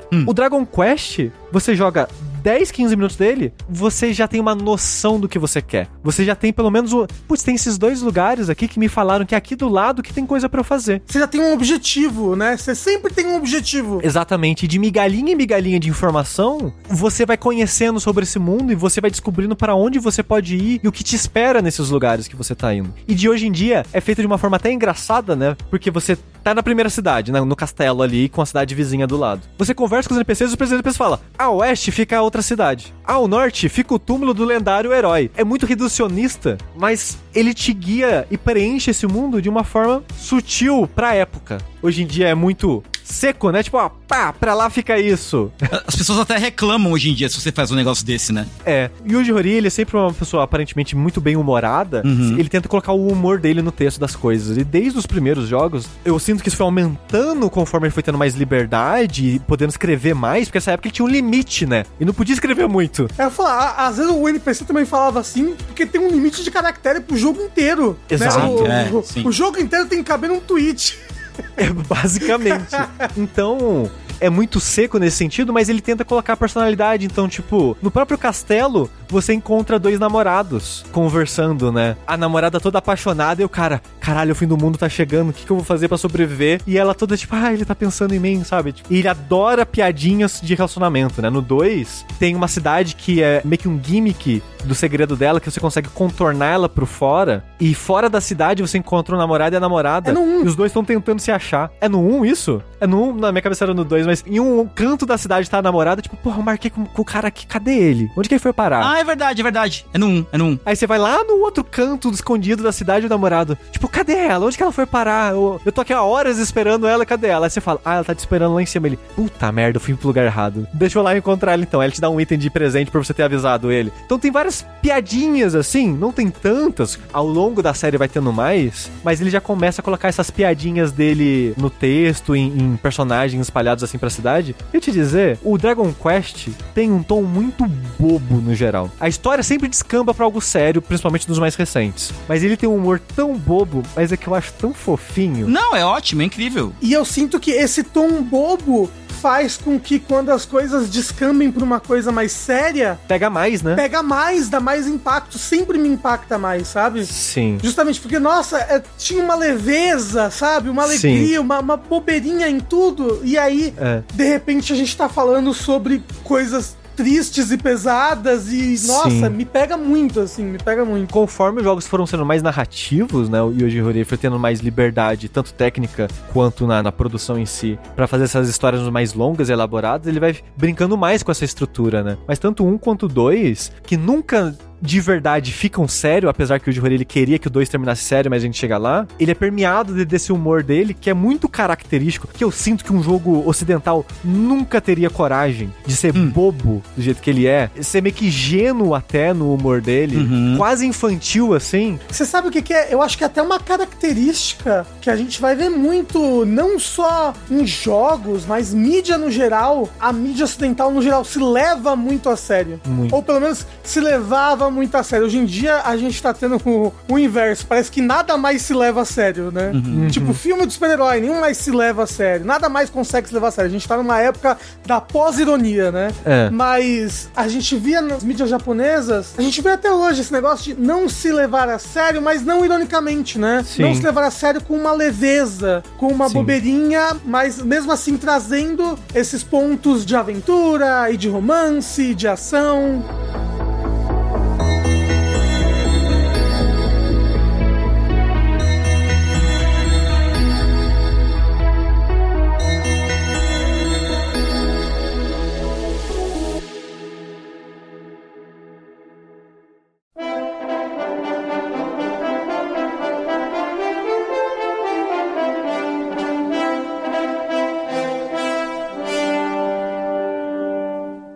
Falando sobre a estrutura então, do Dragon Quest, a premissa muito complexa, muito elaborada do primeiro Dragon Quest é aqui o Lorde dos Dragões, o Dragon Lord, invadiu o castelo e roubou o Orbe da Luz. Olha aí que absurdo. Onde já se viu um negócio Loucura, desse? loucura. Tirou a lâmpada e foi embora. Exato, como é que o rei vai ler na cabeceira da cama dele agora, sem o orbe da luz? O engraçado é que o Tengu falou a lâmpada, mas no 3 você descobre que era quase uma literal lâmpada, né? que, diga-se de passagem, a gente não falou aqui a, a cartilha, né, de informações técnicas do Dragon Quest 1, né? Que eu acho interessante falar por alguns motivos, mas o primeiro Dragon Quest, como a gente falou, ele é de 27 de maio de 86. Ele saiu pra Nintendinho, depois saiu pra MSX, curiosamente, com performance horrível. Foi ter porte de fã para outras plataformas, é muito louco pensar nisso. Que fãs portaram um jogo pra outras plataformas É bem doido mesmo. que ele foi sair pro Sharp X68000 e pro PC98. Outros PCs aí caseiros da época no Japão foram ter portes de fã. Ele foi ter um remake para Super Nintendo. Diga-se de passagem, o remake de Super Nintendo do primeiro Dragon Quest, ele tem algumas mudanças de design. É, As dungeons têm designs diferentes. Ele tem rebalanceamento de dinheiro, de experiência e de algumas coisas, preço de coisas no jogo. Esses rebalanceamentos do Super Nintendo é o que a gente tem até hoje. A versão de celular que, quando eu falo celular, não tô falando celular moderno, tô falando de flip phone, tá? De 2005, eu acho, que saiu o Dragon Quest celular. Usa como base essa versão do Super Nintendo e essa versão de celular foi usada como base para a versão de Android, de iOS, a versão de PlayStation 4 que saiu no Japão, a versão de Switch que saiu no mundo todo e por aí vai. Todas essas versões usam como base a versão do Super Nintendo, né? Os assets de Super Nintendo foram tratados como a visão de Dragon Quest, né? Os assets da versão de, de celular, por exemplo, a de Android, é uma versão levemente alterada do Super Nintendo. O pixel art do personagem também. Na versão de Switch não é mais pixel art, né? Os, os personagens, que eles vieram meio que uma versão desenhada, é um desenho da versão de pixel art de Super Nintendo. Então, tanto a versão de Dragon Quest 1 quanto Dragon Quest 2, que vieram junto no mesmo pacote, né? O remake vem no, no mesmo software, você escolhe se quer jogar um ou dois, viraram meio que a versão canônica pro futuro de Dragon Quest. Uma coisa muito interessante que você estava falando do manual, né? E a capa, ambos ilustrados pelo Akira Toriyama. E lindos, lindos, lindos. lindos. Eu fico puto que a versão ocidental do Dragon Warrior, né? A gente não citou isso, mas o Dragon Quest, quando foi sair no ocidente, não podia chamar Dragon Quest, porque já tinha um RPG de mesa na época chamado Dragon Quest. E eles. Pior que nem teve problema legal, eles só falaram: ah, vamos evitar dor de cabeça, muda o nome. Porque a Enix, se eu não me engano, na época do Dragon Warrior 1, ela não tinha presença nos Estados Unidos ainda. Ela foi ter, acho que a partir do 2, um negócio assim. Foi a própria Nintendo que publicou, na verdade, o Dragon Quest Isso. Ocidente, né? Nos Estados Unidos. Em 89, muito depois. Exato, muito depois. Depois do Final Fantasy. Exato, quando o Dragon Quest já era uma super coisa no Japão já. Sim. Já tinha saído Final Fantasy já no ocidente. A Nintendo foi trazer o Dragon Quest 1, que é muitos passos antes do Final Fantasy 1, né? Que foi se inspirar em Dragon Quest 1 e 2. E pra alavancar um pouco as vendas e tudo mais, o Dragon Quest 1, na verdade o Dragon Warrior, né? É. Nos Estados Unidos, ele vinha com a assinatura da Nintendo Magazine, da Nintendo alguma coisa. E o manual dele já tinha o guia do jogo. já tinha talvez simplificado comparado com a revista, mas se você empacasse no manual já meio que guiava você pra o, o que fazer. Tanto do 1 quanto do 2. O Dragon Warrior 2 já, já tinham isso. E a arte da capa é muito Horrível. feia. É horrorosa, é horrível. horrorosa. Pelo amor de Deus, o que, que dava na cabeça das pessoas nessa época?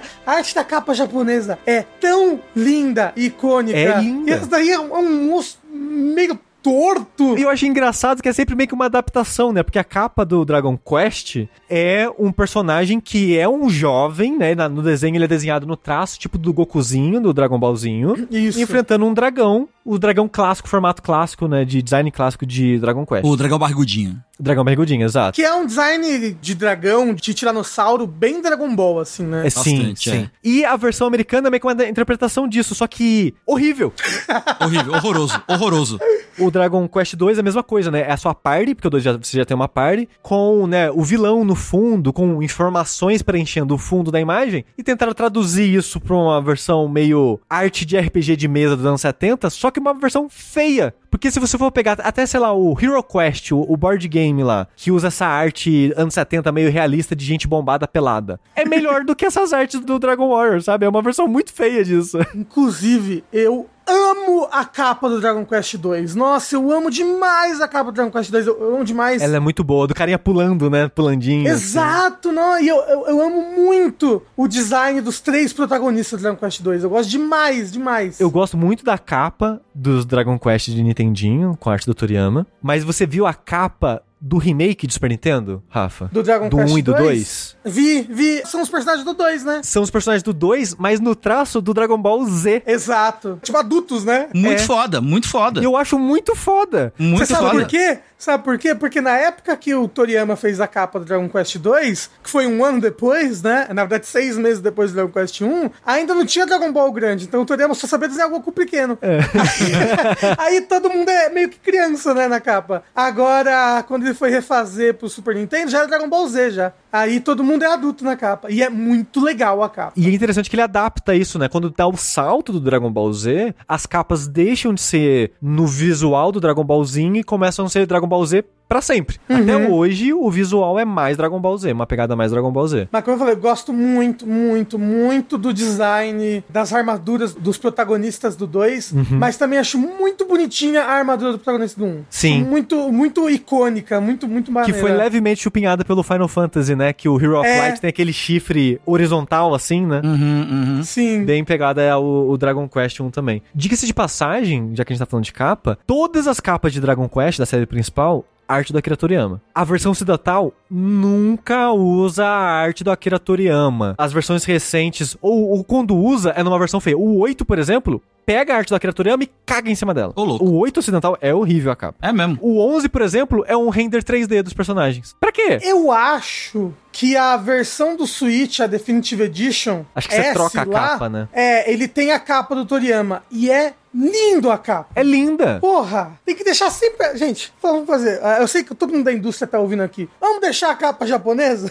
das coisas? Por favor. Obrigado. E essa abertura do jogo, nessa premissa do Dragon Lord roubando a esfera da luz, é interessante que ela é elaborada na versão de Game Boy Color, né? Que é uma versão do remake do Super Nintendo pra Game Boy Color, que pra muita gente é meio que a versão correta, porque o remake do Super Nintendo não saiu no ocidente. A gente só tem tradução de fã. E a tradução de fã é muito louco. Eu acho importante a gente entrar nisso aqui um pouquinho, bem brevemente. O Dragon Quest teve a tradução da época, tem a tradução de fã aqui, dessas versões dos jogos que não saíram no, no ocidente. Diga-se de passagem, vários não saíram no ocidente, demoraram muito. Do 4 pra frente, Nossa. só foi voltar no 8. O set original do Play 1 não saiu no ocidente? Saiu, o 7 saiu. Saiu, saiu. O Eu 7 acho, é saiu. verdade. Acho que o 7 saiu, é verdade. É verdade, acho que o 7 saiu, você tá certo. Você está correto. Foi o 5 e o 6 então que não saiu. E muitos desses jogos a gente só vai ter a versão ocidental deles oficial nos remakes de DS e 3DS. Que, inclusive, várias dessas são, tipo, as versões definitivas. Dragon Quest V, que é o Dragon Quest favorito de muita gente, é o Dragon Quest favorito do Rory, né? Sim. A versão definitiva é a de DS. Que hoje em dia é a versão de smartphone, se não me engano. Também. Eu acho que sim. Assim, eu não gosto muito de jogar no celular porque eu sou velho e eu não me habituei a jogar em tela de toque, tipo, botões digitais em tela de toque. Eu acho estranho, não sei, não me, não me apetece. Mas elogio muito todas as versões de celular de Dragon Quest. Pra muita gente, tipo, ah, eu quero começar Dragon Quest, pra onde que eu vou? Vai pra versão do celular. Você provavelmente tem um celular que roda, não é caro os jogos de celular. O 1 é, sei lá, 8 reais, 10 reais. E vai ficando mais caro, né, conforme você vai avançando no números, mas é tido como as melhores versões, no geral, as versões de celular. São pelo menos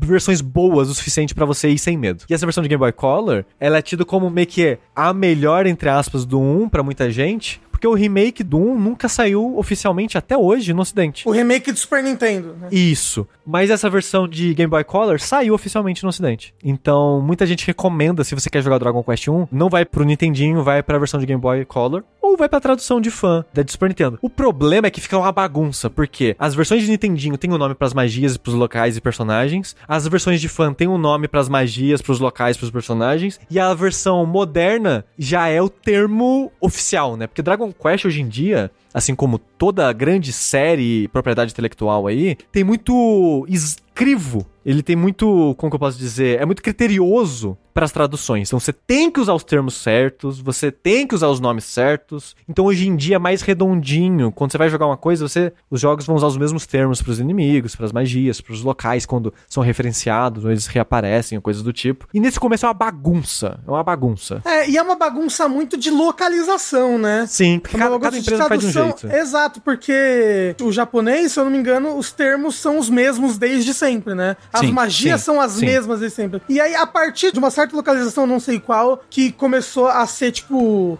regra, estabelecido, gente, essa magia tem esse nome aqui no ocidente, acabou. No ocidente não, né? Nos Estados Unidos, né? Porque eu, eu sei que muda de alguns países da Europa, e agora aqui pro Brasil também, quando teve o anime também, a gente teve outros nomes oficiais agora das magias, né? Adaptados. Mas, por exemplo, desde o 1, a gente já tem Cis e Sizzle. Sim. Na primeira tradução, veio como Hurt e Hurt More, se eu não me Isso. engano. Caralho, né? Que loucura, né? É, no japonês sempre foi Gira e Berigira. Sim. né? E aqui é Cis, que vira Sizzle, que depois vira nos outros K-Sizzle. Aí, tipo, por exemplo, Rio, Mid-Rio, É Zoom. o Roime, Bihoime, né? É. Mas é interessante que são onomatopeias, né, Tengu? Tipo, de efeitos, né? Sim, sim, sim. Cis é tipo algo fritando na frigideira ali, né? Tipo, psss. Tem várias que são onomatopeias, né? Eu são uns ligados àquele elemento e tal. E no inglês, ele, algumas magias seguem essa convenção, outras não. Que se você for ver, esse tipo de convenção e de nomenclatura segue a ideia da coisa meio cômica, meio bobinha e tal. Tipo, ah, Sim. porra, que nome eu vou dar pra magia de fogo? Ah, vou dar o nome de. Psh, sabe? Sim. Que na minha cabeça é o barulho que faz quando pega fogo em alguma coisa, entendeu? E aí fica- talvez fique até mais fácil de lembrar, né, pras pessoas. Sim, sim, sim. Se você entende que é uma onomatopeia daquele efeito, fica mais fácil de memorizar. Sem dúvida. Pra mim, que o, o primeiro Dragon Quest da série principal que eu joguei foi o 11, é muito icônico os nomes das magias. Sim. Eu tenho um no meu coração, assim, sabe? Uhum. Eu não sei, é, é muito gostoso. Tem muita personalidade, eu acho. é. Sim, sim. O primeiro que eu joguei de todos foi o 11. E eu vi as- o nome dos ataques e eu fiquei, gente, aqui que tá quanto? Fiz? Sizzle? O que que vocês estão fazendo? Tipo, Sizzle e Fizzle não é muito perto, não, gente. Vamos, vamos né? Kabum, a magia que chama Kabum, porra.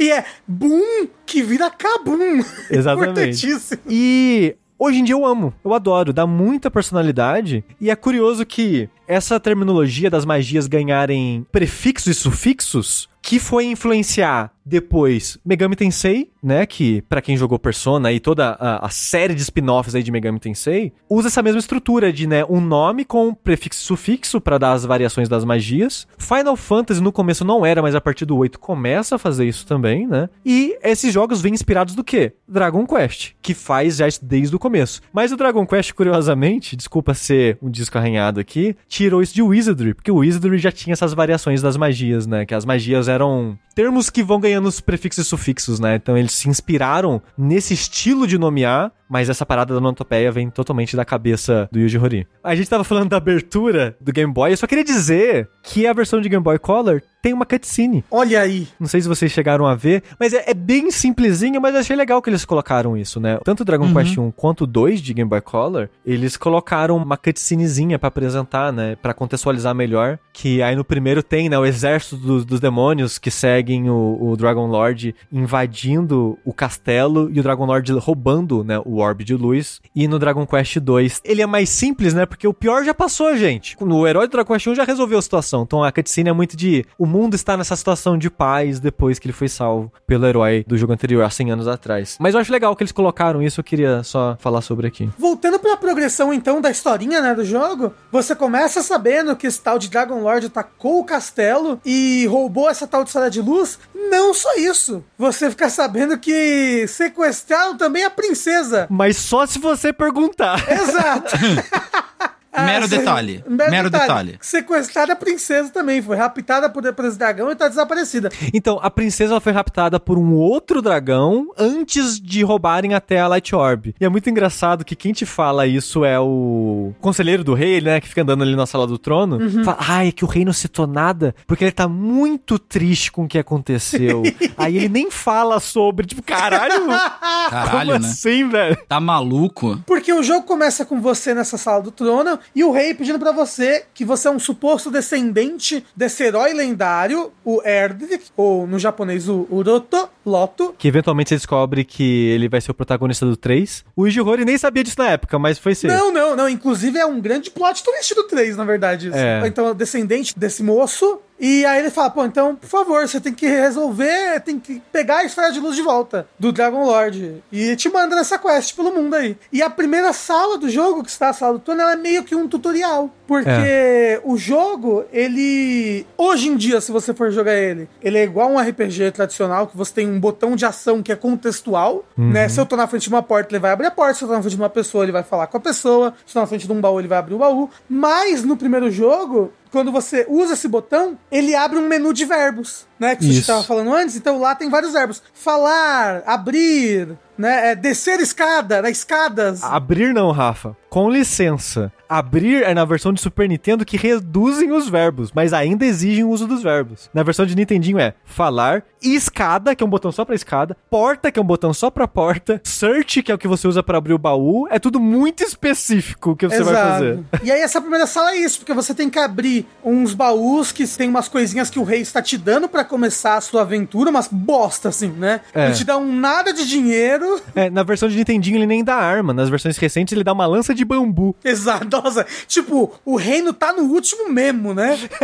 Você é o descendente do herói lendário, por favor, tome essa lança de bambu e vá salvar o reino. É, essa sala, ela é meio historial porque você, pra sair dela, você tem que interagir com a porta e abrir a porta, né? E você tem que conversar com as pessoas. Eu acho isso muito espertinho. E até citam essa sala no mangá que eu comentei, que eles falam, tipo, putz, né, essas paradas dos verbos e tal. Se a gente só soltar os jogadores, não vão saber o que fazer, como usar direito, né? Por mais que leiam o manual, né, às vezes usar no momento ali. Aí o que que faz? Prende o jogador na sala até ele aprender tudo que ele tem que aprender. Então você tem que aprender a falar pra ver da história. Pra pegar a chave, tá dentro do baú. Então você tem que aprender a abrir o baú pra pegar a chave. Aí pra abrir a porta, você tem que usar a chave. Então você tem que aprender a usar a chave.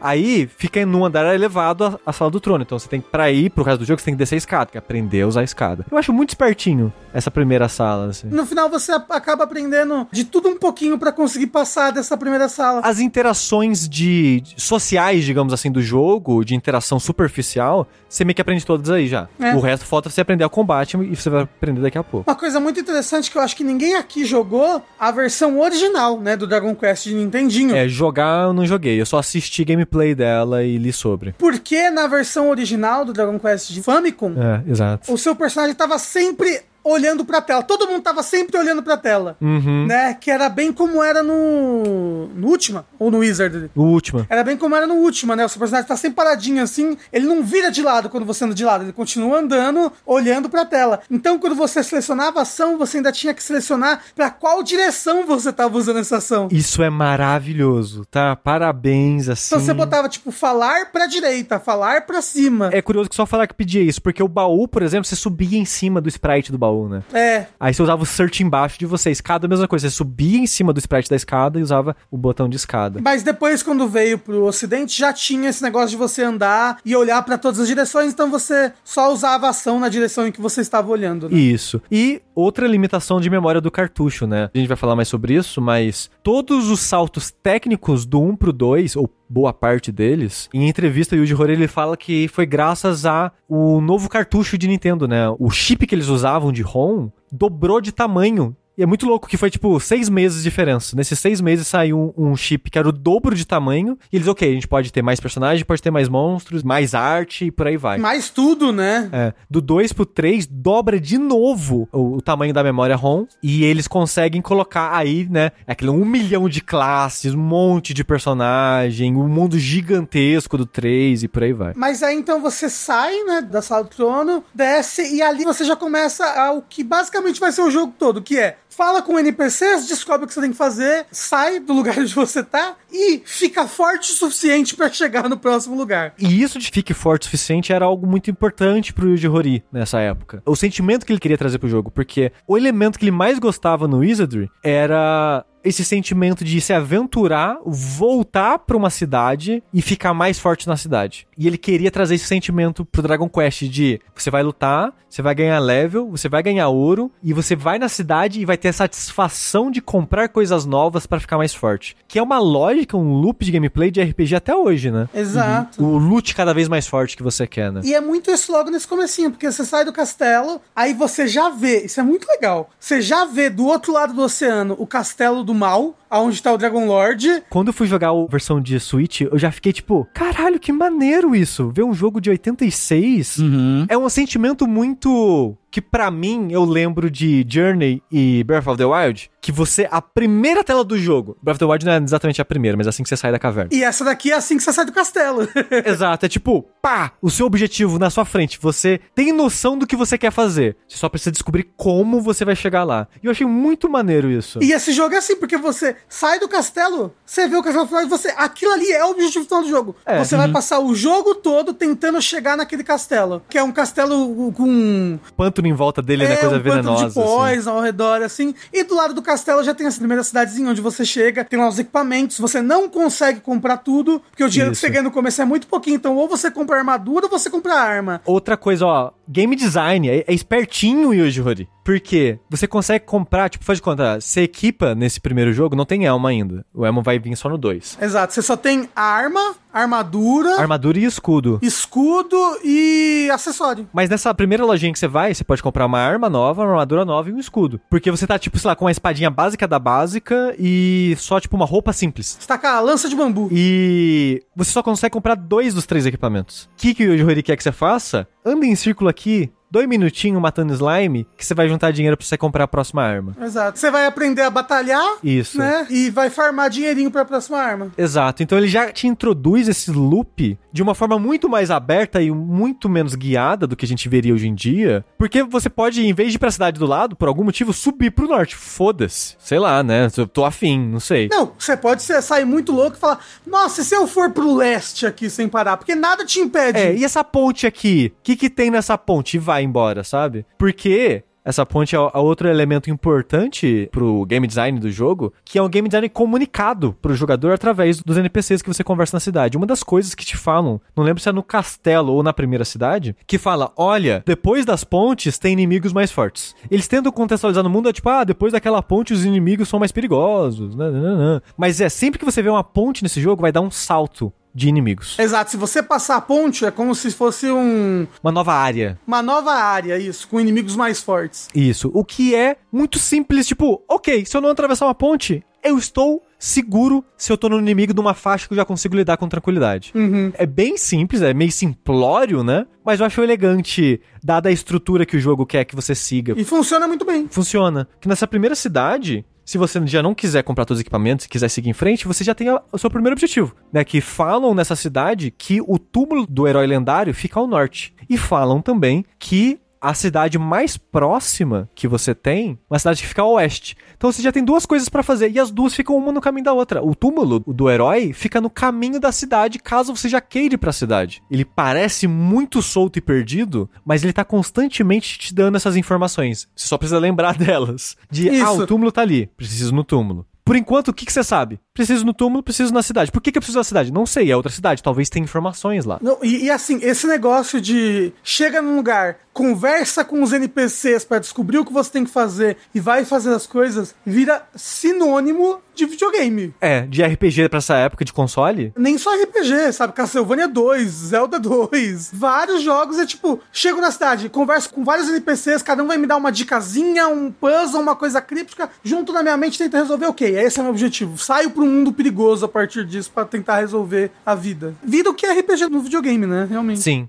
E no túmulo do herói lendário, você encontra basicamente uma instrução dele. Que é falando, ó, eu derrotei o Dragon Lord há muito tempo atrás. E caso ele volte, você vai precisar de três artefatos para acessar o castelo dele. Esses três artefatos eu deixei com guardiões que eu confiava. São descendentes dele, não? É que hoje em dia no jogo são descendentes desses guardiões. Ah, tá. Ok. É, é, Por, isso aí. por isso que o jogo chama eles de descendentes, mas eles são descendentes dos guardiões que o Erdrick deixou as coisas. Uma coisa legal também, esse lugar que você vai, o túmulo, ele é o primeiro dungeon, né, do jogo. Ele não tem inimigos, mas ela é o seu tutorial de dungeon. Como é que funciona uma dungeon, né? O primeiro Dragon Quest, ele tem uma dungeon que lembra muito os dungeon crawlers, né, do PC, né? Porque Sim. as dungeons são labirintos, Muito labirínticos. só que você não enxerga dentro das dungeons. É. Mas na sala do trono você já ganha uma tocha, que é esse item consumível quando você usa, você enxerga alguns tiles, alguns bloquinhos ao seu redor. Isso. E aí você vai andando nessa escuridão, nesse labirinto, achando o caminho. Exatamente. é. Esse lugar é meio que é o tutorial disso, porque sem a tocha, você literalmente só vê o tile que o seu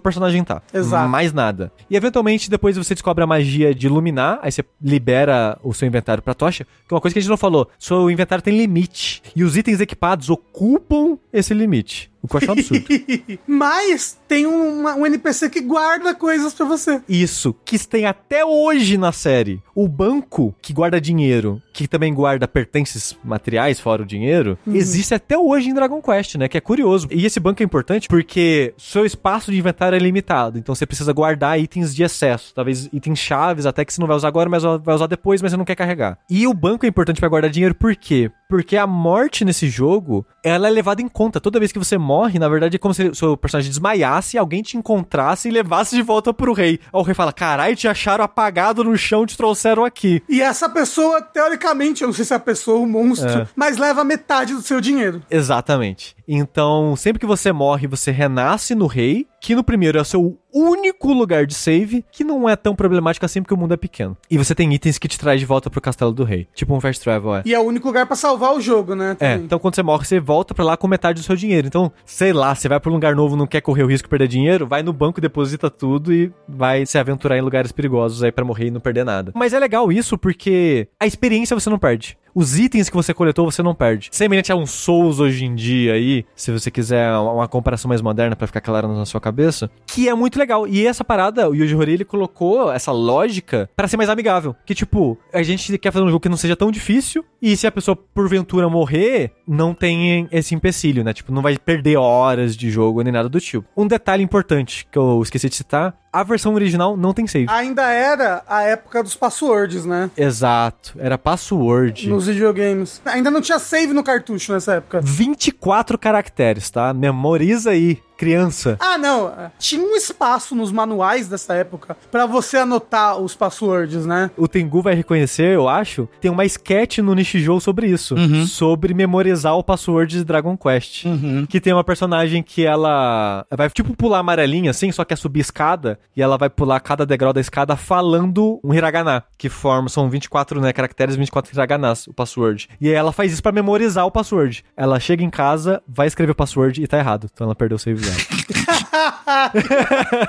Mas o 1 e o 2, originais de Famicom, eles não têm save, são passwords. Mas os Dragon Warrior 1 e 2 dos ocidentais, eles têm save. Eles já Exato. têm o, o esqueminha de ter, né, a bateria de relógio lá pra memorizar algumas informações. Saindo aqui do túmulo do herói, você já tem um norte. Você sabe mais ou menos o que fazer. Você não sabe onde que eles estão. Mas você sabe que você quer achar esses guardiões aí, que vão ter esses artefatos que vão te ajudar de alguma forma, né? É engraçado porque quando eu tava jogando, eu fiz essa dungeon, entre aspas, essa primeira dungeon aí que tem o, o túmulo do herói, e eu fiquei fiquei meio puto. Tipo, caralho, é uma caverna sem nada. Nada. Não tem inimigo, não tem item, tem um tantinho de lore, assim, que é a mensagem do herói e tal. Eu fiquei meio puto. Assim, se você parar pra pensar em termos da época, faz mais sentido porque lá você vai ter uma explicação um pouco mais detalhada do que tem que fazer. Mas, assim, hoje em dia, você percebe meio rápido até, né? Por estar acostumado com o game design de jogos mais recentes. E tipo, ok, na verdade,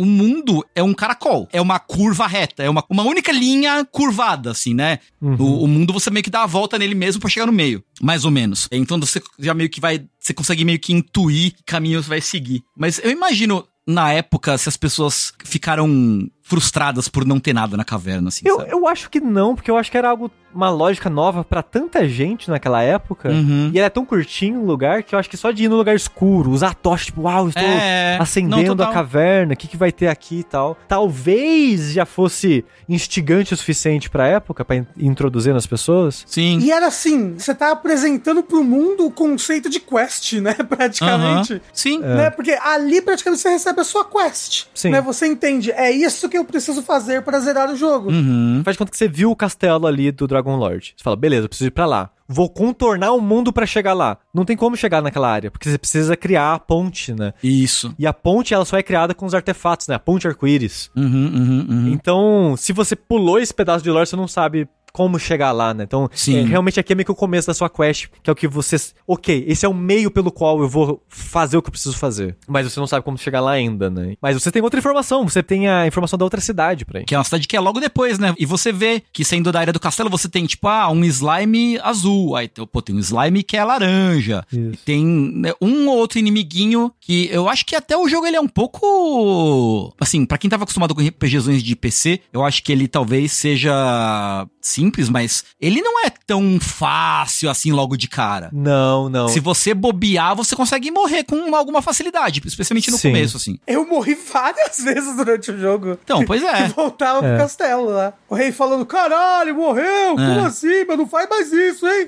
por bem ou por mal, era a lógica dos jogos da época, de RPG da época, né? De ter grinding. E o Yuji Horii, ele curtia o grinding. Então ele, beleza, vou colocar um grind aqui. É um grind mais amigável que os jogos de PC? É. Mas ainda assim é um grind. Que É. hoje em dia, qualquer grinding, tem gente que já fala, não, foda-se, eu não quero. Eu vou ter que ficar cinco minutos aqui matando inimigo? Não, não, não, não. Porque as, as versões mais recentes, tipo de Switch, é, você precisa fazer grind? Precisa, mas é muito pouquinho. Muito É pouco, pouquinho. é pouco, sim. Eu fiz bastante grind num. Mas como eu falei, tipo, eu demorei 10 horas pra zerar o jogo. Então, bastante grind deve, sei lá, é uma hora de grind no total, durante essas 10 Sim, horas todas sim. aí. Uhum. Espalhado, mesmo né, pelo jogo. Eu achava divertido, sabe? Pra mim, quando não exagero o grinding, é como se fosse um arco de treinamento do meu personagem, sabe? Sim. Eu estou me esforçando para conseguir aquela espada ou chegar naquele Uhum. nível. E nesse jogo as magias estão atreladas aos níveis, né? Aí Sim. quando você upa e ganha uma magia nova, às vezes muda tudo. Pô, qu- quando você upa e ganha a magia de iluminar a caverna, você fala, eu não preciso mais levar tocha no meu inventário. É, total, pode crer,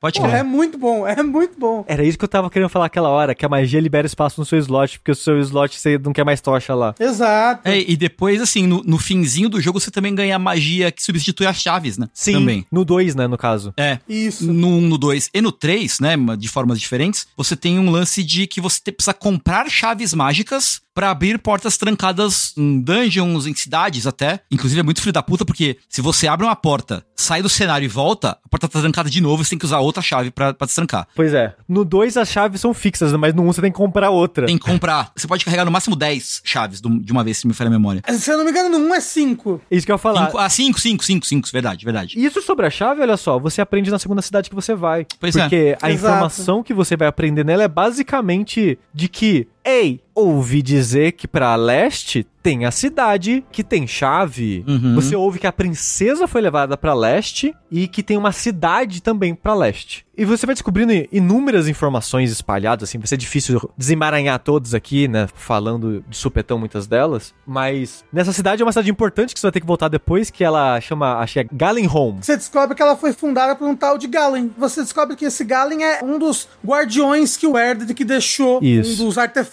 que você vai precisar usar pra fazer a, a ponte pro castelo final. Só que passou tanto tempo que ele fundou essa vilazinha e ele morreu. Exato, a vila segue cidade. o nome dele e é isso. Show. Você sabe que a cidade chama isso, você sabe que o bardo que deu o nome pra cidade, mas você não sabe muito mais disso. Você não sabe nem que tem é, o artefato na cidade nesse momento, né? Você descobre depois. Exato, até porque o artefato tá atrás de uma porta e você ainda não tem chaves pra abrir portas. Exato. Atrás da porta e de uma passagem secreta. Exato, é. Inclusive, é muito legal esse sentimento que o mundo é assim emaranhado de Sim. mistérios e informações e você pouco a pouco e conversando e descobrindo, ah, em tal lugar tem um segredo.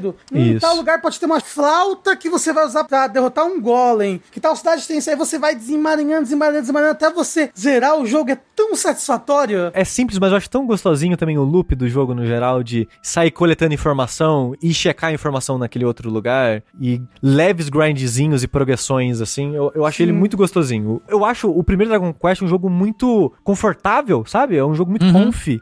De Muito jogar, assim. E então a gente recebe a pista de ir pra leste e que alguém foi raptado por um dragão e levado pra leste. A princesa, fica aí a informação. Que ele não fala com todas as palavras, eu acho que foi a princesa, mas foi a princesa. E indo pra leste, a gente encontra a cidade de Kou, que é uma cidade muito importante. Muito importante, tá? O Muito. que, que tem em Kou? A primeira aparição do Puff Puff. Ô, louco. Importantíssimo. Importantíssimo. Assim, algo que tem até hoje em Dragon Quest, tá? Uma piada aí, né? Martelada a exaustão. Pra quem não sabe, Puff Puff é uma referência ao Paf Paf, né? Eu acho. Do Dragon Ball. Uhum. Que a ideia é que é uma onomatopeia, né? Que você vai conversar com a menina, ela te oferece um Puff Puff por X dinheiros. E quando você paga ela, até ela ficar preta, tem onomatopeias, né? Tipo Puff Puff Puff Puff Puff Puff Puff, puff numa caixinha de texto do jogo. E é isso. Aí você, ok, me sinto revigorado. Supostamente é uma massagem de peito. Ela te massageia com o peito dela. É, supostamente, mais especificamente, É. é botar a sua cabeça no meio de dois peitos e Isso. apertar a sua cabeça com dois peitos. O engraçado do Puff Puff, que ele né, continua na série toda, tem referência a Puff Puff, é que, por exemplo, o 11 brinca muito com isso. Que você vai, ah, essa daqui é Puff Puff. Aí quando você vai ver, Puff Puff é um. Ah, é verdade. Cada cidade tem uma brincadeira, né? Eu acho. É, cada cidade tem uma brincadeira do que é Puff Puff. Isso. Uma das cidades é você vai e a. Ai, vou fazer o Puff Puff. E aí, sei lá, é a pessoa te jogando num bang jump. Aí você vai tipo. puff quando você cai lá embaixo. Tipo, cada cidade tem um negócio diferente do que é Puff Puff. Eu, eu, eu acho que o jogo que começou isso foi o 8, né? Que o 8 é, acho que é o primeiro jogo que mostra o Puff Puff. É uma skill, né? O Puff Puff da menina do seu grupo, não é? Do 8? Também tem uma skill que é o Puff Puff, que causa charm nos inimigos. Aham. Mas no Puff Puff tem um, né, um lugar que você vai lá pra receber Puff Puff e uma Ah. menina pega dois slimes e fica massageando sua cabeça com dois slimes. Ah, pode crer, pode é, crer. dos dois lados crer. da cabeça, assim. Isso. Essa imagem é famosa até, eu acho. Exato. Isso, na E o internet, personagem tá com uma, é. Tá- uma, uma venda, no. É, no pode crer, pode crer, pode crer. Maravilhoso. Mas esse humor não tão levemente sexista assim e sexual. Assim, um humor muito anos 80, puta que É, pariu. mas assim, Ah, é, e- né? esse tom de humor eu sinto que tá até hoje, tá? Essa leves anedotas sexuais, assim, tá, tá, tá por Dragon Quest até hoje. É, mas eu acho que é um bagulho muito mais puxado pro inocente, sabe? Aham. Uma coisa mais, mais infantil, assim, bem, tipo, bem inocentezinha mesmo, assim, sabe? Não, a criança vê isso daí e não sabe o que, que é isso. Puf, puf, foda-se. É, não, e mesmo no 11, como eu falei, o engraçado é você ir fazer Puff Puff. É ver qual que é o Puf Puf. né? É, o que que é o Puff Puff? Sempre é é uma, é uma coisa ridícula, sabe? Aham, É, é sempre uma surpresa imbecil. É realmente é puxado pra um negócio mais uma comédia infantil mesmo. E é engraçado que ele é tão levemente sugestivo que se eu vou fazer um puff puff e depois eu falo, nossa, estou refrescado, eu não vou pensar que era algo sexual, sabe? Aham. Até porque você faz isso nas banheiras, nas termas. Isso nas termas. Mas o curioso é, na- no Dragon Warrior, na versão americana, não tem isso. Tiraram o puff puff. Não tem Tiraram. Filhos da puta. curioso, né? Porque, Como tipo, que eles tiram o meu puff puff? é tão não sugestivo, apesar de ser sugestivo, que deixa mais sugestivo o fato de terem tirado, sabe? É engraçado, né? Uma coisa que eu acabei esquecendo de falar, uma coisa que colocaram na versão de Super Nintendo. Na primeira cidade, tem uma moça que, se eu for conversar com ela, ela fala: Nossa, você é o herói, e começa a te seguir. Vocês sabem o que acontece? Qual é a função, a brincadeirinha, o gimmick que tem com essa personagem? Não. Não. Porque vocês jogaram a versão de Switch que tiraram isso. Ah. Porque a primeira vez que ela aparece é na versão de Super Nintendo. E ela tem isso em todas as versões, até essa que é a do Switch, que é a mesma do PS4. Mas até essa versão mais moderna do 1, o que, que é? Se você for no hotel e dormir enquanto ela te segue, tem um diálogo sugestivo, tipo, você gostou da noite, uma coisa assim, sabe? Então o herói safadinho usou de sua fama para o ato coito. Ô, louco. É, mas a, a versão mais recente, tipo a do Switch, não Uhum. tem, eles tiraram. Ela te segue, mas se você dormir não acontece nada. Muito triste isso. Muito triste. Yoji Hori é um rapaz muito eriçado. Apesar de tudo, muito eriçado. É muito unido, mas muito eriçado. Mas em Kou a gente descobre algumas coisas também, né? Talvez, se você não se aventurou muito no- pelo mapa, você não conheceu os chãozinhos que causam dano, né? Nessa cidade tem. Então talvez você seja introduzido a isso aqui. Você é introduzido à arma lendária, né? Que tem um cara que tá procurando a arma lendária. E também fala da chave ao sul. Então agora, para ao, sul dessa cidade, você tem a princesa e, e chaves. Você tem a primeira dungeon obrigatória, Isso. Uhum. Que é uma pegadinha, quase. porque pra você chegar no continente abaixo, você tem que passar por uma caverna, né? Que passa Isso que conecta os por dois deba- continentes. É, que conecta os dois continentes. E nessa caverna está a princesa. Uhum. Você meio que sabe disso, né? Porque o NPC falou. Só que nesse momento é impossível salvar a princesa. Porque ela tá sendo guardada por um dragão e ele é muito forte. Ela é bem forte, de fato. Então, nesse momento é pra você ignorar isso, ignorar esse dragão, ir pro outro continente, pra de lá continuar essa jornada. Agora não é o momento. E o foda da versão de Nintendinho, que eu falo que é quase uma armadilha, porque chega uma hora, essa caverna só meio que é uma linha descendo. Só que ela bifurca pra esquerda e direita. Se você for pra direita, é o lado do dragão. E na versão de Nintendinho, o dragão não tem um ícone no mundo que representa ele. Então se você pisou no quadradinho que tem o dragão, se fudeu, começa a luta com o dragão. Caralho. Tem que fugir, tem que fugir. É, aí na versão de Super Nintendo em diante tem o dragão no mundo. Aí a luta só começa se você interagir com o dragão no mundo. Mas, né, tem esse golpezinho aí na versão de Nintendinho que é um pouco mais filho da puta. Mas você indo mais ao sul, você chega no novo continente, que aí é um salto considerável de dificuldade, eu acho. É. Que você ir da primeira pra segunda cidade que a gente comentou, tem uma ponte. Mas o salto de dificuldade dos inimigos novos é bem tranquilinho. É bem, bem suave. Agora, quando você vai do continente, você até pensa, vim, vim pro lugar errado, não é pra eu estar aqui, porque é um salto bom. Eu acho que aqui acho que é a primeira vez que tem que dar uma grindadazinha de verdade no jogo. Eu acho que vale a pena mencionar também que tanto na entrada quanto na saída dessa caverna tem chão de veneno. Você não consegue nem entrar e nem sair sem passar por cima do veneno O primeiro. bom é que é pouquinho, é tipo 2 de dano, né? Mas aí coisa de filho da puta. É assim. de filho da puta, sim. e esse jogo não tem status negativo ainda, né? Você não fica envenenado. Uhum. Você tem um status negativo, que é. Você tem sono. Ah, é O verdade, inimigo, um o inimigo sleep. pode te botar pra dormir. E é, É verdade. é. Nossa, é destruidor. Se o inimigo te bota pra dormir, você se fudeu. Porque só tem uma pessoa na party. E tem o Silence também. É, verdade, tem silence. Tem Silence, tem, tem como impedir tanto o inimigo usar em você quanto você nos inimigos silenciar pra não usar magia mais. É verdade. É o Poison só que é novo do 2. Eu confundi, perdão. Mas aí nesse momento eu sinto que o jogo é você ir até a cidade e utilizar ela de base pra você grindar ali a região. Exato. Pra ficar mais forte, conseguir comprar a cidade nova desse continente que você chegou. Sim. Pra você conseguir comprar os equipamentos dessa cidade e aí achar o vendedor de chave. Isso. Achar as informações importantes que você vai adquirir nessa cidade nova. Exato, porque a cidade, ela não fica na cara da saída da caverna, mas ela fica próximo. Você tem, se não me engano, você enxerga ela assim que você sai da caverna. Ou bem próximo, assim que você desce um pouquinho pro sul, você enxerga ela. Só que você tem que contornar uma montanha pra chegar nela. E nisso você vai descobrir, uau, estou apanhando, que coisa. É nisso tem lobisomem. Lobisomem e esqueleto, acho que são os mais perigosos nessa região, se não me É. engano. O jogo, inclusive, ele não tem muitos inimigos, né? Tipo, Não, é, é muito palette swap, né? Muita cor diferente dos mesmos inimigos. O esqueleto tem uns três, tem vários que tem uns três, assim, espalhados pelo jogo. E é que nem o Rafa falou, tipo, você vai chegar nessa cidade e ela, mais do que as outras que a gente passou, você vai ficar andando em círculo ali na entrada da cidade, luta um pouquinho, entra, descansa no hotel pra recuperar tudo e faz isso por um tempinho. Mas nessa cidade, você já recebe pistas de mais coisas pra fazer, como, por exemplo, no sul tem um templo lá que você vai encontrar um dos guardiões, né, que agora o jogo vai chamar de descendente, apesar de você ser um descendente, o jogo se refere mais a esses carinhas como os descendentes, né? Você vai encontrar um descendente ao sul, que tá guardando um dos artefatos que você quer. Escondido na cidade, tá o vendedor de chave. Que aí você tem que conversar com as pessoas para te darem pistas de como encontrar o vendedor da cidade. Que a ideia é que ele tá meio que fora da cidade, né? Que o jogo ele brinca com o limite da cidade e o mapa do mundo é sempre meio que bem delimitado visualmente, assim, sabe? Ah, a cidade é esse quadradinho aqui. Só saiu um espaço para esse fora desse quadradinho sair da cidade. Só que aí tem uma brincadeirinha que ele fica meio que pra um cantinho na cidade, ela é um pouco mais alta do que você acha que ela é, e você encontra o vendedor de chaves, meio que fora da cidade, né? E aí que você tem os dois amantes aí, os dois Sim, ah, que é, resolveram se encontrar fora da cidade e você vê eles fora da cidade. Então Sim. você pode ir andando até eles pra conversar e aí meio que, ah, então eu posso andar fora dos muros da cidade? Isso. Aí, ó, dica: compra o máximo de chave que você conseguir, porque por um tempo esse vai ser seu único lugar que vende chave. Em breve você acha mais dois, mas por enquanto esse vai ser o seu point das chaves. E agora com as chaves, você tem algumas informações pra visitar, como por exemplo o cara do sul. A gente não comentou, mas você sabe que tem do lado da outra cidade de Cole, tem um descendente lá também, né? Numa floresta vizinha ali do lado, que eles te falam também dele. E esse cara que é uma lira.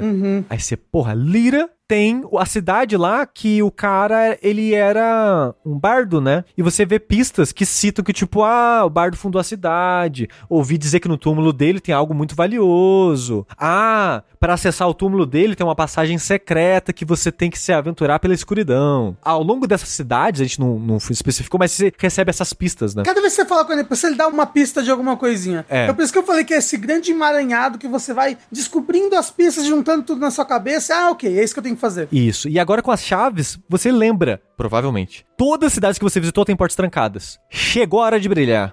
Quase um Metroidvania. assim.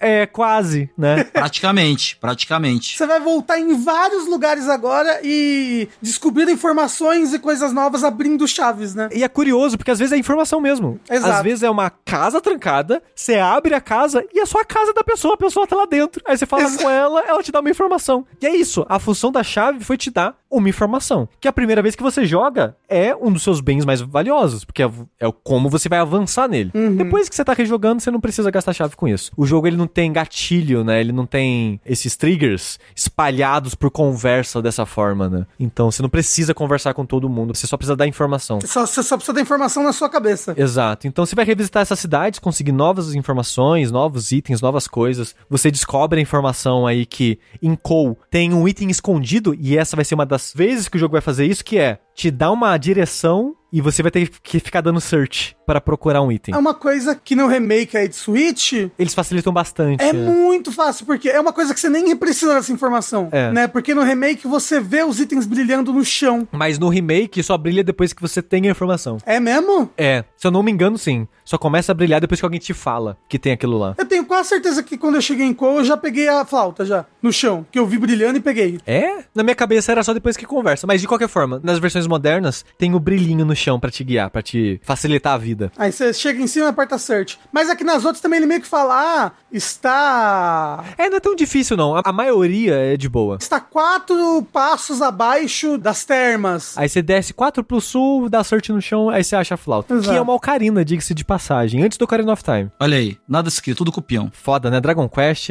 tá aí, né? Criando tudo. Aí, agora com a flauta, você vai continuar explorando as outras cidades e você eventualmente vai voltar pra cidade do bardo. E você já tem informação e chave pra entrar na taverna. É muito louco parar pra pensar que a taverna tava trancada. Como é que as pessoas estavam entrando?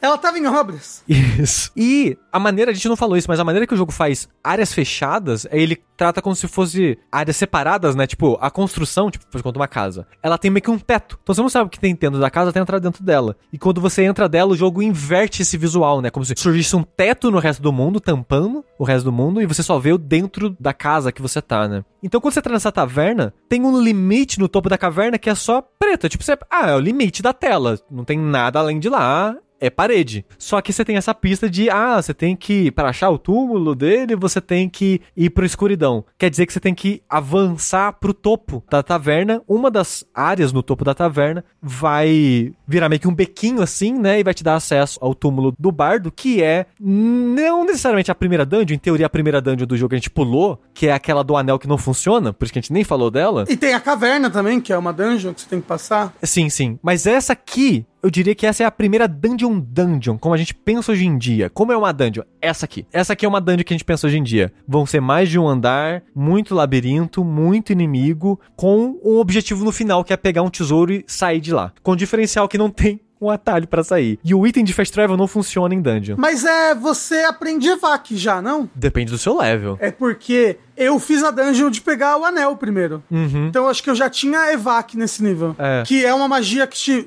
joga pra fora de dungeon. Isso, isso. E se você não tem essa magia, você só tem o Chimera Wing, né? Que é um item que te dá fast travel. Do Super Nintendo pra frente, fala que o personagem ele tenta usar a asa e a asa não funciona, né? Tipo, ela meio que voa e cai no chão e não acontece nada. Aí você pega o item de volta. Na versão original de Nintendinho, você perde o item e não voa.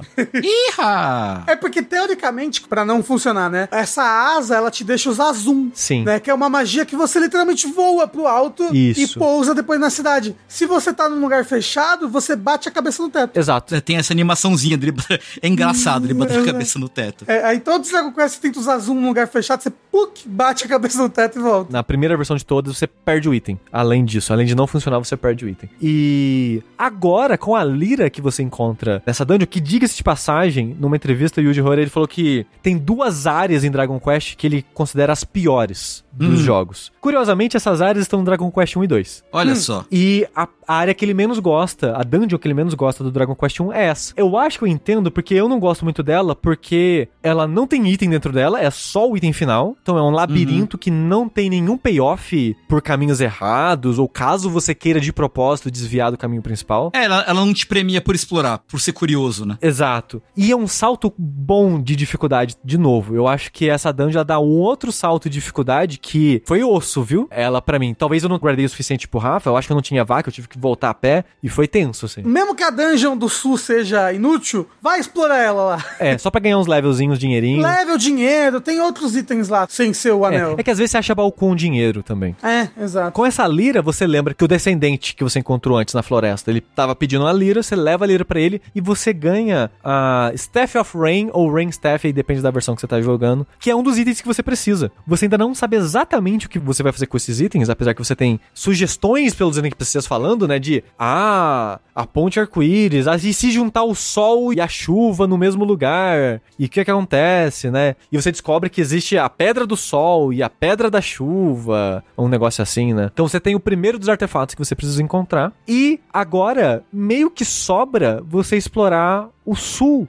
dessa cidade que a gente tava comentando agora, né? A cidade do Bardo. E aí que eu acho que é a parte um pouco mais sofrida do jogo pra mim, que eu lembro que até no Switch foi um problema, que é quando você vai pro deserto. Ah, é. Sim. Eu falei esses dois pontos que eu acho que tem picos de dificuldade, tipo, indo pro continente da chave ali e essa dungeon, eu acho que são picos, mas não são picos muito absurdos, não. Quando você vai pra essa parte sul do continente, que é onde tem o deserto e tem as outras cidades ali, é um pico considerável. Ela tem um aumento legal de dificuldade. É, mesmo. principalmente se você for na ruína. Se você entrar na ruína por acaso, se É. fudeu, você vai morrer automaticamente. Eu me fudi, por exemplo. É. Eu entrei na ruína Tomei no também. cu legal, assim. É. Não pode entrar na- nas ruínas daquela cidade que tem ali. É, é uma das últimas coisas que você vai fazer no jogo. É, tem muito monstro forte. Sim. Inclusive, a melhor coisa que você faz, teoricamente, nessa parte do jogo é achar os golems dourados, É, e farmar dinheiro. farmar dinheiro, voltar pra cidade que fica depois da caverna de Poison pra comprar a armadura mágica. Isso, que ela regenera a vida. Ela regenera a vida conforme você anda. Isso. A gente tava focando mais na estrutura de avanço da história, de, de certa forma, mas o jogo ele tem isso mesmo que o Rafa tava falando de tem itens específicos que só tem em cidades específicas e você vai ter que fazer esse backtracking pra comprar essas coisas depois. Essa armadura mágica é tão cara que você vai demorar muito pra juntar dinheiro em volta dela. Você precisa ir em outro lugar mais avançado juntar dinheiro e voltar nela, que lá é o único lugar que você consegue essa armadura. E ela é a segunda melhor armadura do jogo, né? Inclusive, eu voltei, peguei a armadura, passei na caverna e já salvei a princesa. Já fiz uma viagem só. É, excelente. Princesa que não é obrigatório salvar. Naquelas, né? Não, assim, se você sabe o que fazer, não é obrigatório. Exato, da primeira vez que você tá jogando, você tem que salvar ela, porque senão você não vai saber o que fazer. Exato. Mas ela não é obrigatória, você pode terminar o jogo sem salvar a princesa. Mas é uma loucura, como o Tengu tava falando, e era de propósito, porque o Yuji Horii falou em entrevistas que quando ele tava pensando no conceito do jogo, uma das coisas que ele queria fazer é sair do clichê do herói que salva a princesa. Não que não colocaria, mas ele não colocaria isso como o objetivo, como o final do jogo. Tipo, a história acaba quando você salva a princesa. O twist dele era, não, salvar a princesa princesa é parte da aventura, mas não é a aventura. Então quando você salva ela, você salvou a princesa. E ela vai te dar o amor dela, que é um item no seu inventário. Exato.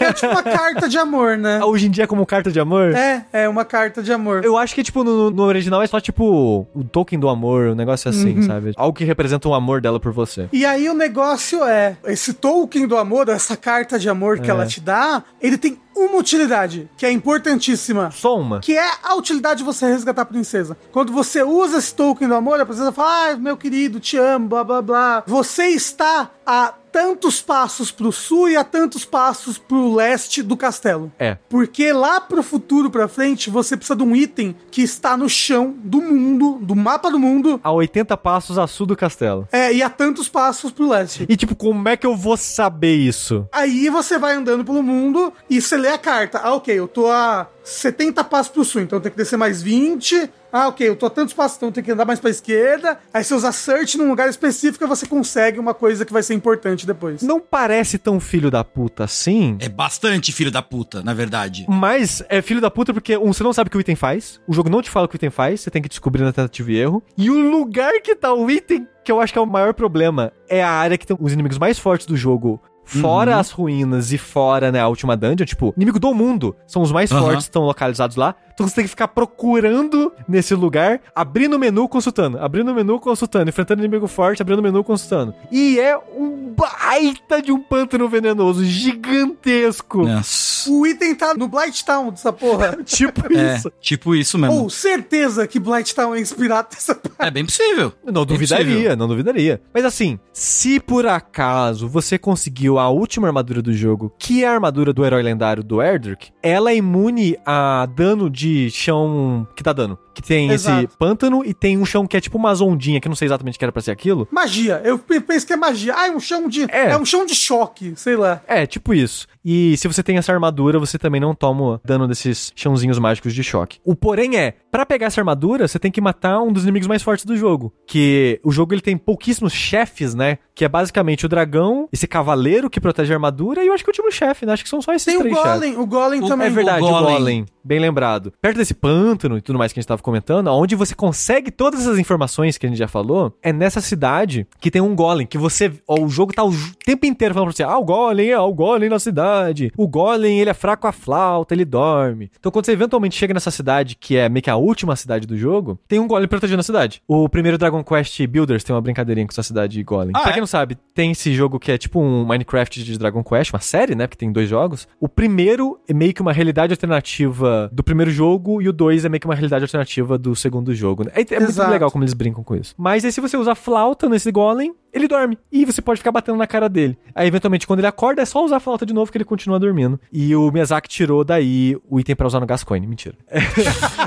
E é assim que você entra na cidade. E essa cidade, ela tem inúmeras informações endgame, né? Lá que vai, você vai descobrir onde que tá a armadura do Erdrick, aí que você vai descobrir a pista de onde tá o token, o símbolo que representa, o brasão, né? Que representa que você é um descendente do Erdrick. O que não faz muito sentido que as pessoas começam a considerar você de fato um descendente dele quando você acha isso. E qualquer pessoa pode achar isso, né? Não, Mas é, né? não, não faz muito sentido.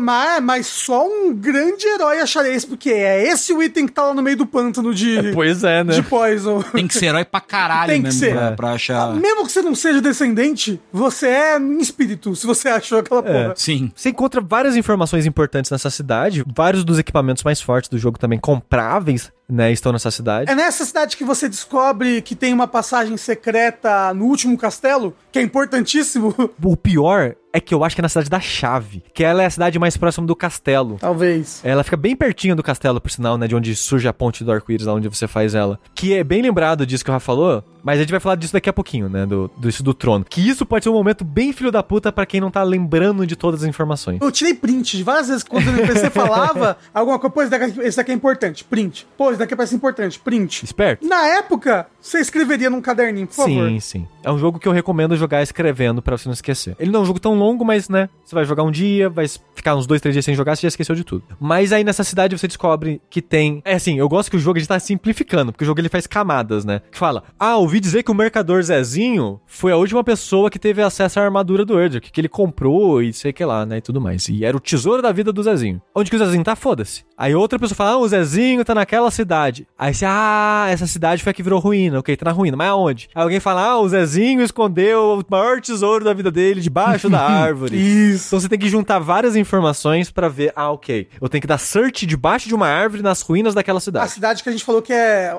que é Que tá toda destruída, né? Uhum. E é foda, né? Que esse boss, ele não tá no campo. Não, ele é invisível. É, toda vez que você passa por um tile que leva até essa árvore, e é o único caminho que tem, você triggera esse boss, que é, é complicado. Eu acho que foi. Fora o último boss, é o mais difícil É, do jogo. E é triste que o dragão, hoje em dia, nas versões modernas, você vê o dragão no, no cenário. O Golem faz até um certo sentido não ter, porque é quando você vai entrar na cidade que você enfrenta o Golem. Mas esse chefe não tem uma representação visual dele no mundo, né? Eu, eu- eu acho triste. É, é um pouco triste. Será que, ah, vai facilitar demais achar armadura, porque ele protege a armadura? Mas É, de aí, fato, né? Se você visse ele no mapa, você saberia que a armadura tá ali, mesmo sem juntar as informações de que a armadura tá debaixo da É, árvore. talvez. Que tipo, pera se tinha um chefe aqui, tem alguma coisa aqui, né? Tem alguma coisa atrás desse chefe. Mas se você der o search atrás dele, tem a armadura do Que é roubadíssima, ela cura a vida pra caralho a cada passo, ela é imune a dano do chão, é maravilhosa, perfeita. É, e é a melhor armadura do jogo, né? E se você tivesse armadura, visitar o pântano pra achar o brasão lá, o token, quando você pega isso, é uma das outras coisas que você precisa pra solucionar dos três artefatos, né? Porque a gente citou antes que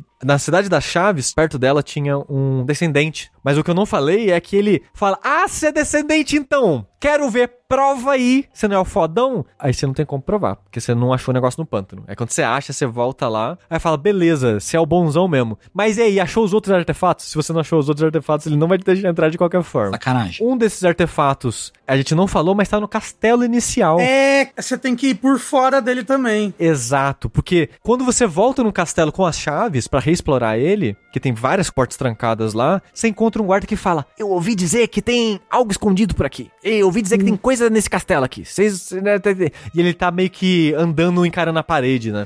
Aquele esquema que a gente falou: o mapa do castelo, naquela direção que o guarda tava procurando, é um tilezinho a mais do que parece. Então, se você vai contornando a parede do castelo daquele lado específico, você pode descer mais pro sul e você acha meio que um, um esconderijo ali que tinha um ancestral e o ancestral já te entrega, né, um, acho que é a Sunstone de cara. Então, com a Stephel Rain, a Sunstone e o token que você entrega pro outro senhorzinho, ele tem o terceiro artefato e ele junta os três pra você no altarzinho específico ali, que era onde tinha que usar os três, e ele cria a ponte pro castelo do Dragon Lord. Ele cria a Rainbow Drop.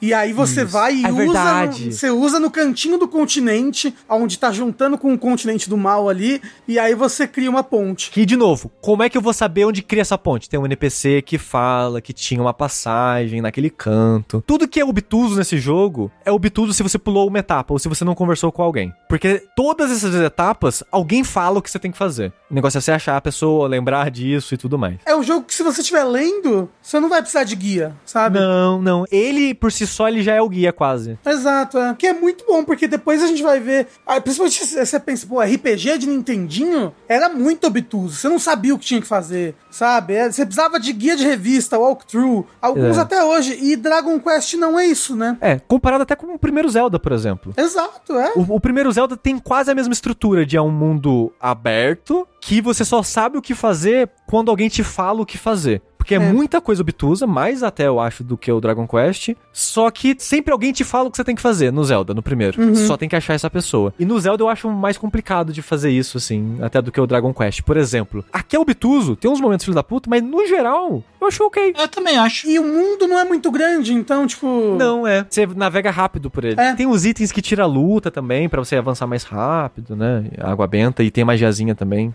Então é bem de boa de você revisitar as outras áreas depois que você tá mais forte, você não quer ficar matando bicho bucha, né? E é um mapa curto, né? Quando você tá com um nível mais alto e tal, você anda super rápido por ele. Cinco minutos você atravessa o jogo inteiro, eu acho. É, pois é. Sim. Quiçá menos. Aí indo pro castelo, aí tem o último plot twist. Que você chega no castelo, ele tem duas. Eu ia falar torres, mas na verdade é pra baixo, né? Ele tem duas entradas subterrâneas, um do lado direito e um do lado esquerdo, nesse salão principal. Castelo do chefão final, né? Isso, do Castelo Dragon do Lord. Dragon Lord. Que acho que no Game Boy é Dracolord. Pra Dracolord. economizar caractere. Tá aí, né? Você vai do lado direito. Ué, não tem nada nessa porra aqui. É uma dungeon pequenininha, não tem nada. Você vai no, no lado esquerdo, não tem nada nessa porra. Ué, Cadê o final do jogo? Cadê o último chefe? Então, é aquilo que o Rafa falou. Alguém em alguma cidade te fala. Como que ele sabe disso, eu não sei. Mas eu ouvi dizer que tem uma passagem secreta na sala do trono. Atrás do trono, ele fala. fala que é atrás, atrás? do trono, é. Então ajuda atrás mais. do trono tem umas passagens secretas. Aí a ideia é, na sala do trono você tem que dar um search atrás do trono. Aí você acha a escada pra dungeon de fato, né? Que é a dungeon mais difícil e é um desafio final, assim, do jogo. É, porque lembra que a gente falou que as ruínas são os inimigos mais fortes do jogo? Então, a última dungeon são os inimigos daquela cidade e, às vezes, versões mais fortes deles. E o negócio é, nessa dungeon é opcional, mas é muito recomendado que você explore a dungeon além do necessário Sim. Pra você encontrar, porque nessa dungeon, você já, já sabe disso, porque algum NPC te fala, tá a espada do Erdrick, Exatamente. que é a melhor espada do jogo. E também tem um acessório muito legal, que você pega quase chegando no último chefe. É o cinto, pô, um grande clássico cinto. Exato, que é um cinto que fala, ô caralho, pô, um cinto aqui, hein, maneiro. Aí se você equipa, ele te amaldiçoa. e o único lugar pra tirar maldição é no castelo do rei. No começo do no começo jogo. Então, parabéns. Você vai ter que andar de volta o jogo inteiro até o castelo pra tirar a maldição do cinto. Importante ressaltar o que o Tengu disse. É na frente do último chefe que você pega esse item. Sim, é tipo, do lado, sei lá, é na mesma área. Sim, não, é na mesma tela. Você tá vendo o último É chefe na mesma, enquanto você sim, pega sim, esse é na item, mesma né? tela. Sim, sim, sim, sim, sim. É muito de filho da puta isso, meu Deus. A desvantagem desse cinto é, até tem uma defesa boa, mas ele te paralisa de tempo em tempo. Ou seja, é uma merda, não É uma pode merda, usar. exatamente. É, super não vale a pena. Vira recorrente na série os itens amaldiçoados, né? Sim, sim, Que sim. são os itens do mal. E tem vários segredos, vários easter eggs com esses itens do mal depois, assim, sabe? No Dragon Quest IV, no remake do DS, você consegue um personagem extra pra sua party que ele consegue usar itens amaldiçoados. Aí, tipo, Olha aí. vários itens amaldiçoados que você juntou durante o jogo, você pode equipar nele depois. Que são bem fortes. Isso do item amaldiçoado é muito. Eu ia falar muito Nintendinho, mas é muito jogo dessa época, que é muito uma pegada rogue quase. Porque o Uhum. rogue, sempre que você acha uma arma, um equipar uma armadura, uma poção, um pergaminho, você não sabe o efeito até usar. Então você, Uhum. ah, achei uma poção, vou tomar a poção. Veneno. Se fudeu. Fo- É, vou equipar essas lindas botas amaldiçoadas. Eu sinto que é muito uma pegada, mas pelo menos é um item só que tá na frente do último chefe. Obrigado. É um sadismo saudável, Pois é. assim, né? Realmente. Eu não lembro no primeiro jogo qual que é o cinto. É o cinto do Thanatos? Alguma coisa assim? É um cinto que é uma caveira. Ah, é, então, sempre tem uma dica. É que nesse você não sabe, ainda não tem o visual. Uhum. Versões mais modernas do jogo tem a artezinha que é um cinto que é uma caveira, onde fica o. o- A fivela. Uhum. Mas ali você não sabe, é só tipo, cinto. Pô, maneiro. Vou equipar esse acessório aqui pra ver o que acontece. Porque ele não tem descrição, né? Uhum, uhum, uhum. O nome dele não é Cursed Belt, não? Alguma coisa assim? Talvez seja.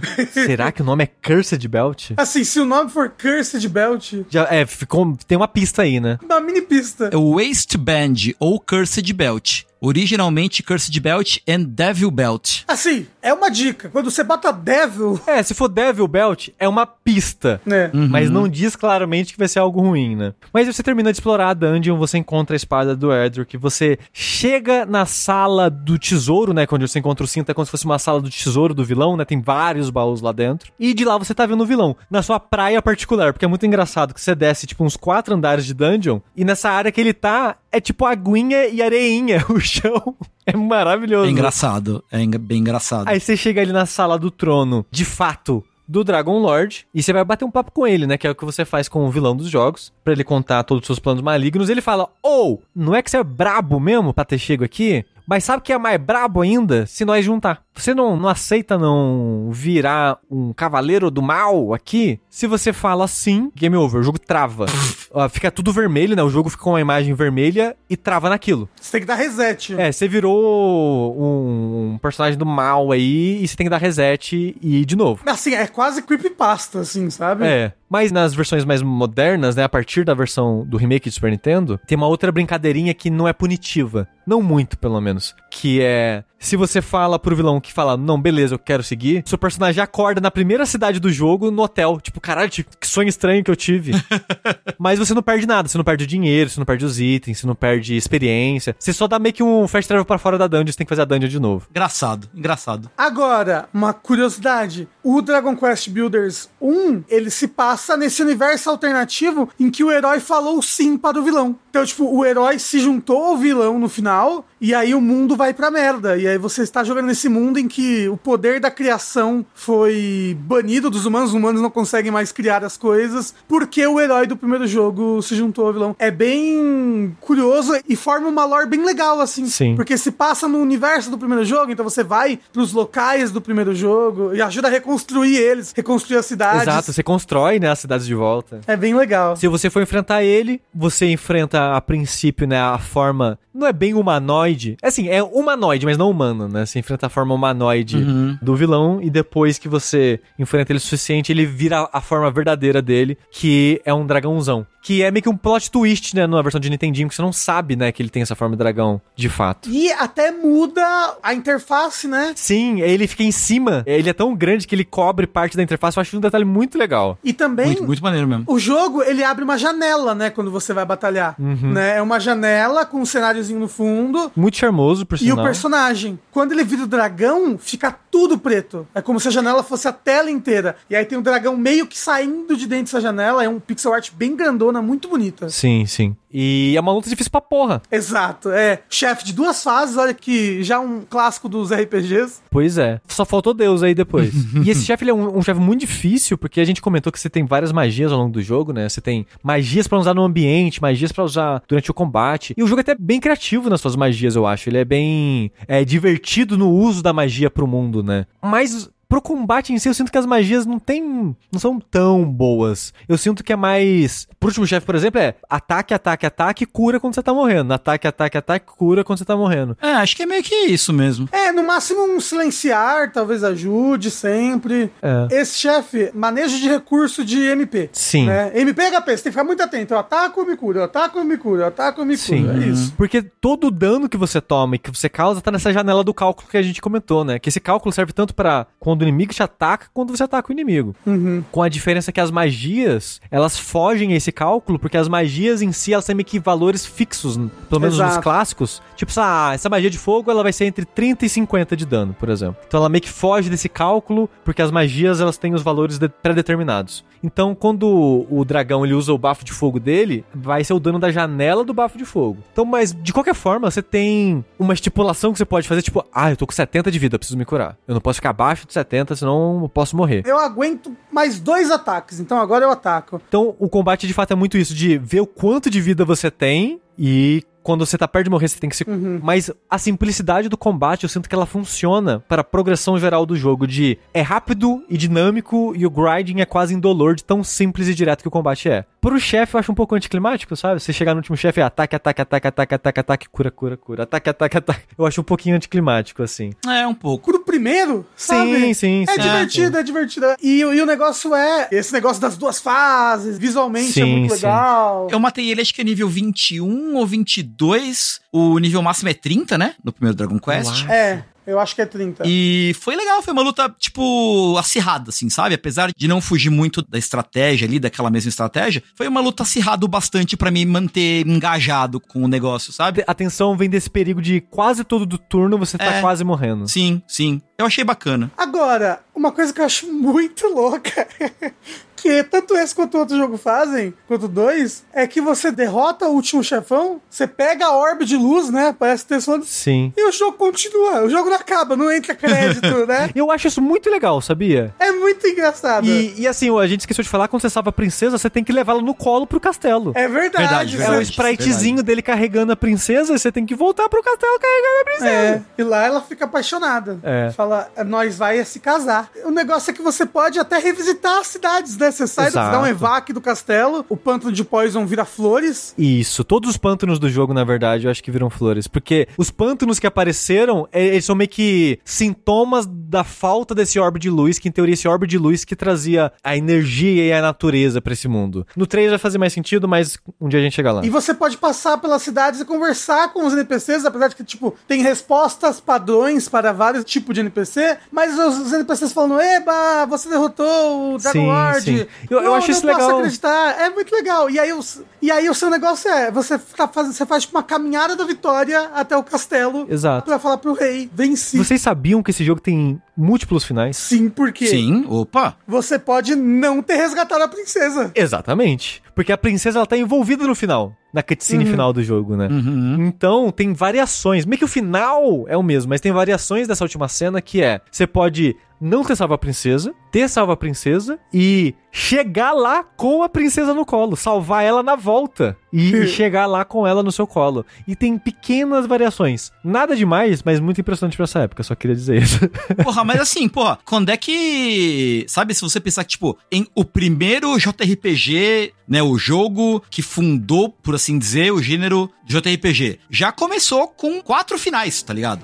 São pequenos, dadas as circunstâncias da época, mas, porra, são vários finais. Mesmo Exato. assim, tá ligado? São quatro, porque são três com variações com a princesa e quatro com você recusando, né, virar o herói. Exato. E é legal porque o que acontece é: você chega lá, o rei fala: pô, você é um herói mesmo, né? O bichão. É. Eu acho que você devia ser o rei. É, to- toma aqui, toma aqui, ó, o reino é seu. É, aí você fala: não, eu vou criar meu próprio reino É, com eu sou Blackjack. tão bichão que eu vou criar É. o meu reino, sai pra lá. Exato. E aí, se você resgatou a princesa, ela quer ir junto com você, ela vai. E aí, em teoria, não, né? Porque você tem o segundo jogo, o segundo jogo se passa 100 anos depois. Vocês foram pra fora desse continente, foram explorar o mundo e criaram um outro reino em outro lugar. É, outros três reinos, né? Exato. Mas o, o Rafa colocou bem. A princesa vai. E é importante dizer que ela vai, tá? Porque ela pergunta: Você quer casar comigo? E se você falar não, ela vai continuar perguntando. E o jogo fica nesse loop pra sempre até você aceitar. Ou seja, ela vai. Exato. Ela vai com você. E se você não tiver resgatado a princesa, você vai sozinho. Você vai sozinho, exatamente. é. Aí não tem um segundo jogo. Exato, acabou ali. É, não é, acabou ali, exato. Se você tava jogando o, o remake de Super Nintendo, que são os dois jogos um, ele deleta o outro jogo ali do cartucho. Caralho, né? Segundo- Ele, o CD explode. Destrói o cartucho. Mas esse é o primeiro Dragon Quest. A gente fez ele parecer acho que mais complicado do que ele é, porque a gente falou em muita minúcia das coisas dele. Mas ele é um jogo bem simples, mas é muito legal revisitar ele. Super. Recomendo pra qualquer um Dragon Quest 1 hoje em dia. Super vale a pena. Ele é muito legal porque ele é quase uma aula de história sozinho. Você quase não precisa de contexto além do próprio jogo. Se você jogou alguns, nem precisa ser muito, alguns RPGs, JRPGs né, especificamente, ao longo da sua vida, e você jogar ele, você vai ver tipo, caralho, já tinha isso aqui. Talvez você não vai saber que ele foi o primeiro, né? Mas você vai pensar, caralho, já tinha isso aqui em 86, caralho. Uhum. E é muito legal revisitar ele. É muito legal ver como que ele é tão receptivo. Agora, em comparação com a época, né? Ele é muito amigável. Ele é muito amigável pra novos jogadores. Até hoje em dia, eu tenho vários RPGs de Nintendinho e Super Nintendo que são muito mais obtusos e menos amigáveis do que ele. Ele é muito de boinha. O próprio Final Fantasy 1 eu acho que é já É. mais obtuso que. Também acho, concordo. E é muito gostoso ver um jogo dessa época ser quase um mundo aberto, entre muitas aspas aqui, né? Dado o escopo da época. Porque é um jogo que, tipo, tá vendo aquele castelo ali, ó? É lá que você tem que ir. Boa sorte. E você tem que encontrar informação, você tem que encontrar onde estão as coisas. Tá certo que o jogo tá te guiando constantemente, mas é muito um sentimento que essa é a sua aventura. Como Yuji Horii queria, tem esse sentimento de que essa é a sua aventura. Cada pedaço dela parece que foi você que fez. É o jogo que te entregou, mas dá o sentimento que foi você que foi atrás e conquistou isso, não foi o jogo te entregando isso. E eu acho Total. isso muito legal e eu acho que ele funciona muito bem tanto pra época quanto pra hoje em dia como a, destilação do JRPG. Na época ele era a destilação do RPG de PC pra console, né? Mas eu sinto que hoje em dia ele funciona como a destilação do que é um JRPG. Uhum, uhum. Porque, como a gente disse, os RPGs ocidentais meio que cresceram junto com o RPG de mesa, né? E os JRPGs cresceram com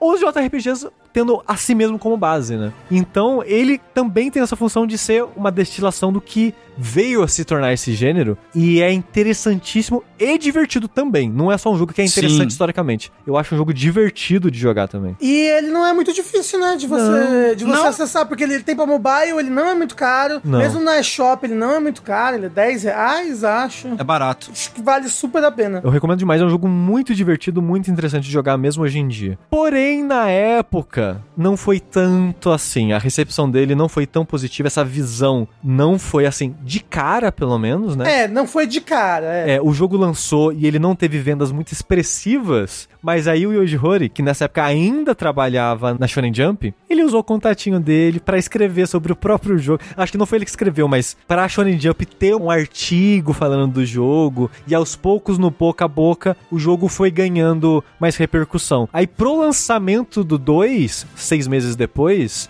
ele já tinha mais gente ansiosa. Tanto que o jogo tem arte do Akira Toriyama que fazia Dragon Ball já na Jump, né? Pra Shonen Jump. Fazia super sentido você usar a Shonen Jump pra falar sobre o jogo. No final do Nintendinho, eu acho que essa conta, se não me engano, é até 89 ou 90, o jogo vendeu muito bem. Só a versão japonesa do Dragon Quest vendeu um milhão e meio no Japão.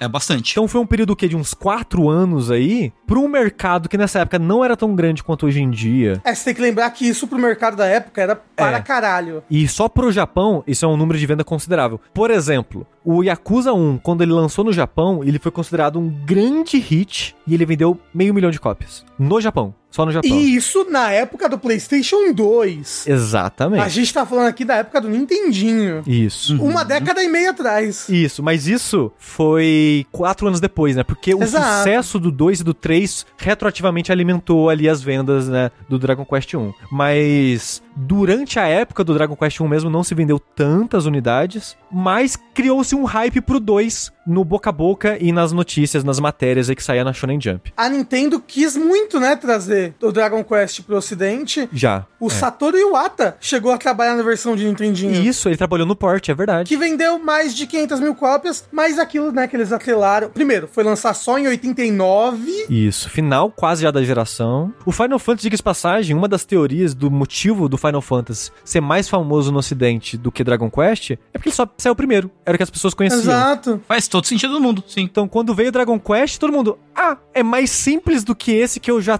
tenho aqui e, nossa, tá meio que copiando de uma maneira pior, sabe? Uhum, uhum. É, nossa, que cópia de Final Fantasy. Mas, né, demorou, demorou pra sair no- nos Estados Unidos. Mesmo assim, com o negócio da Nintendo Magazine, acabou vendendo aí 500 mil cópias do primeiro jogo.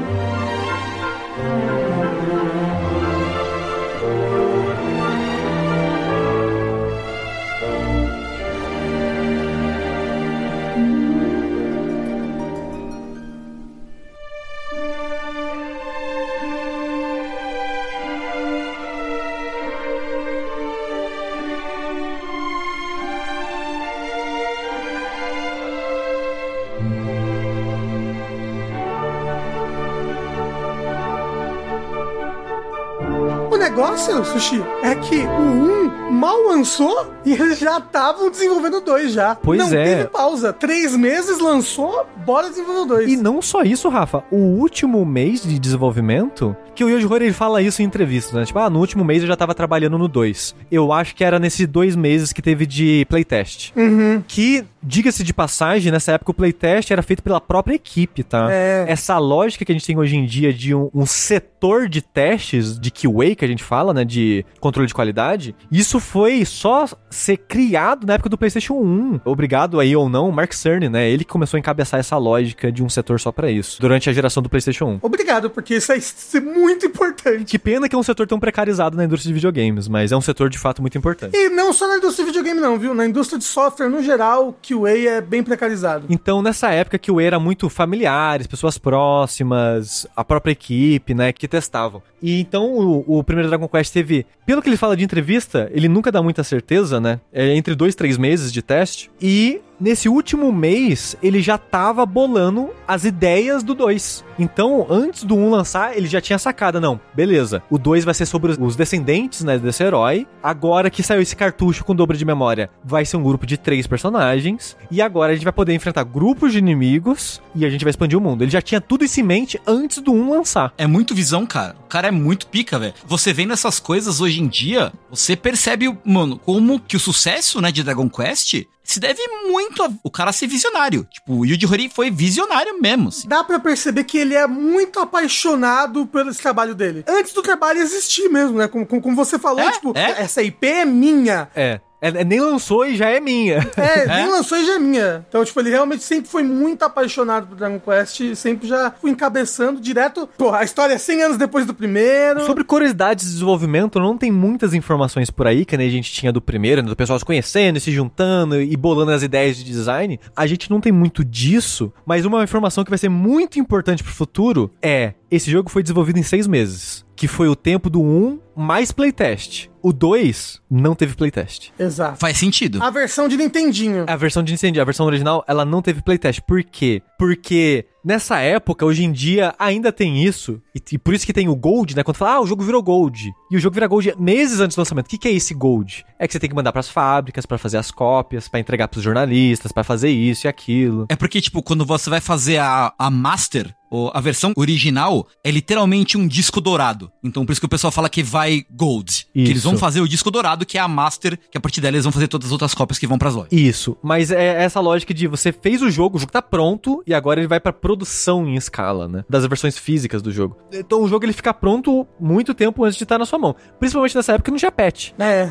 Aham. Então, esse tempo do jogo de desenvolvimento foi assim porque ambição, o mundo do jogo a gente vai falar é, é gigantesco, ele é tipo, sei lá, 5, 6 vezes maior do que o do primeiro. Ele tem, né, a party, então você tem que balancear três personagens. Você enfrenta múltiplos inimigos que podem variar entre um até acho que seis ou oito ao mesmo tempo, não lembro exatamente o número. Então é um balanceamento muito mais complexo de fazer. A progressão do level design, da quest em si do jogo é muito mais difícil de fazer porque o mundo é muito maior, tem mais né, etapas pra você fazer isso. Tanto que, numa versão simplificada, você tem o mapa inteiro do 1 dentro do mapa Isso do é 2. muito louco, tá? Isso é uma é das doido, coisas é mais doido, legais. Eu acho isso muito legal. É uma loucura, É, não, é legal mas pra muito caralho. legal. É legal pra caralho. Imagina, tipo, a pessoa, tipo, lá em 86, caralho, eu gostei muito do 1, tô jogando 2. Pô, é um cenário novo, né? Pô, faz sentido ser um cenário novo. De repente você avança e você vai lá, não, caralho, eu cheguei na encosta do mapa do 1, caralho, é a primeira cidade do Dragon Quest 1, que foda, não sei o quê. Absurdo, absurdo, muito foda. absurdo, absurdo. É, é muito foda. É tipo, sei lá, sai o Elder Scrolls 6 e tem Skyrim dentro do Elder Scrolls 6. Inteiro. É. É. Inteiro, Sim. é. É.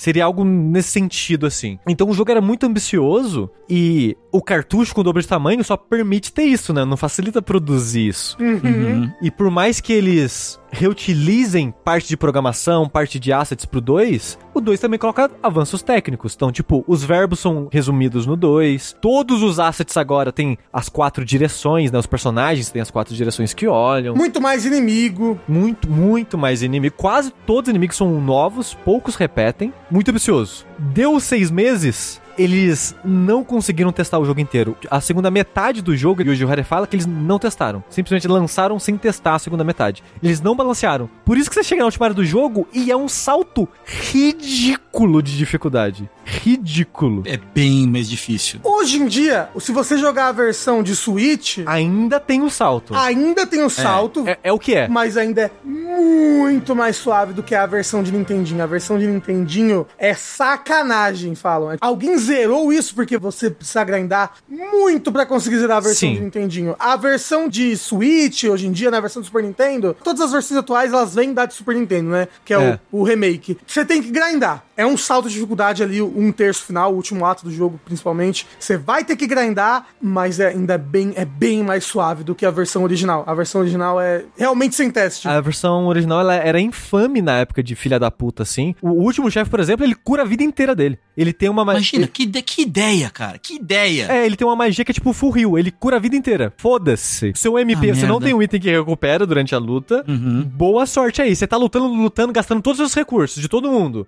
Ele encheu a vida. É isso. Acabou. Game over. Você vai ter que voltar pro seu checkpoint, que fica pelo menos ainda nessa última área, se você salvou na última área. Foda. O negócio, infelizmente, da parte final desse jogo é: você chega nesse chefe overpower. Você tem que chegar lá overpower. Mas assim, essa parada dele encher a vida toda só tem na versão original de Nintendinho. As outras eles tiraram essa magia dele. Sim.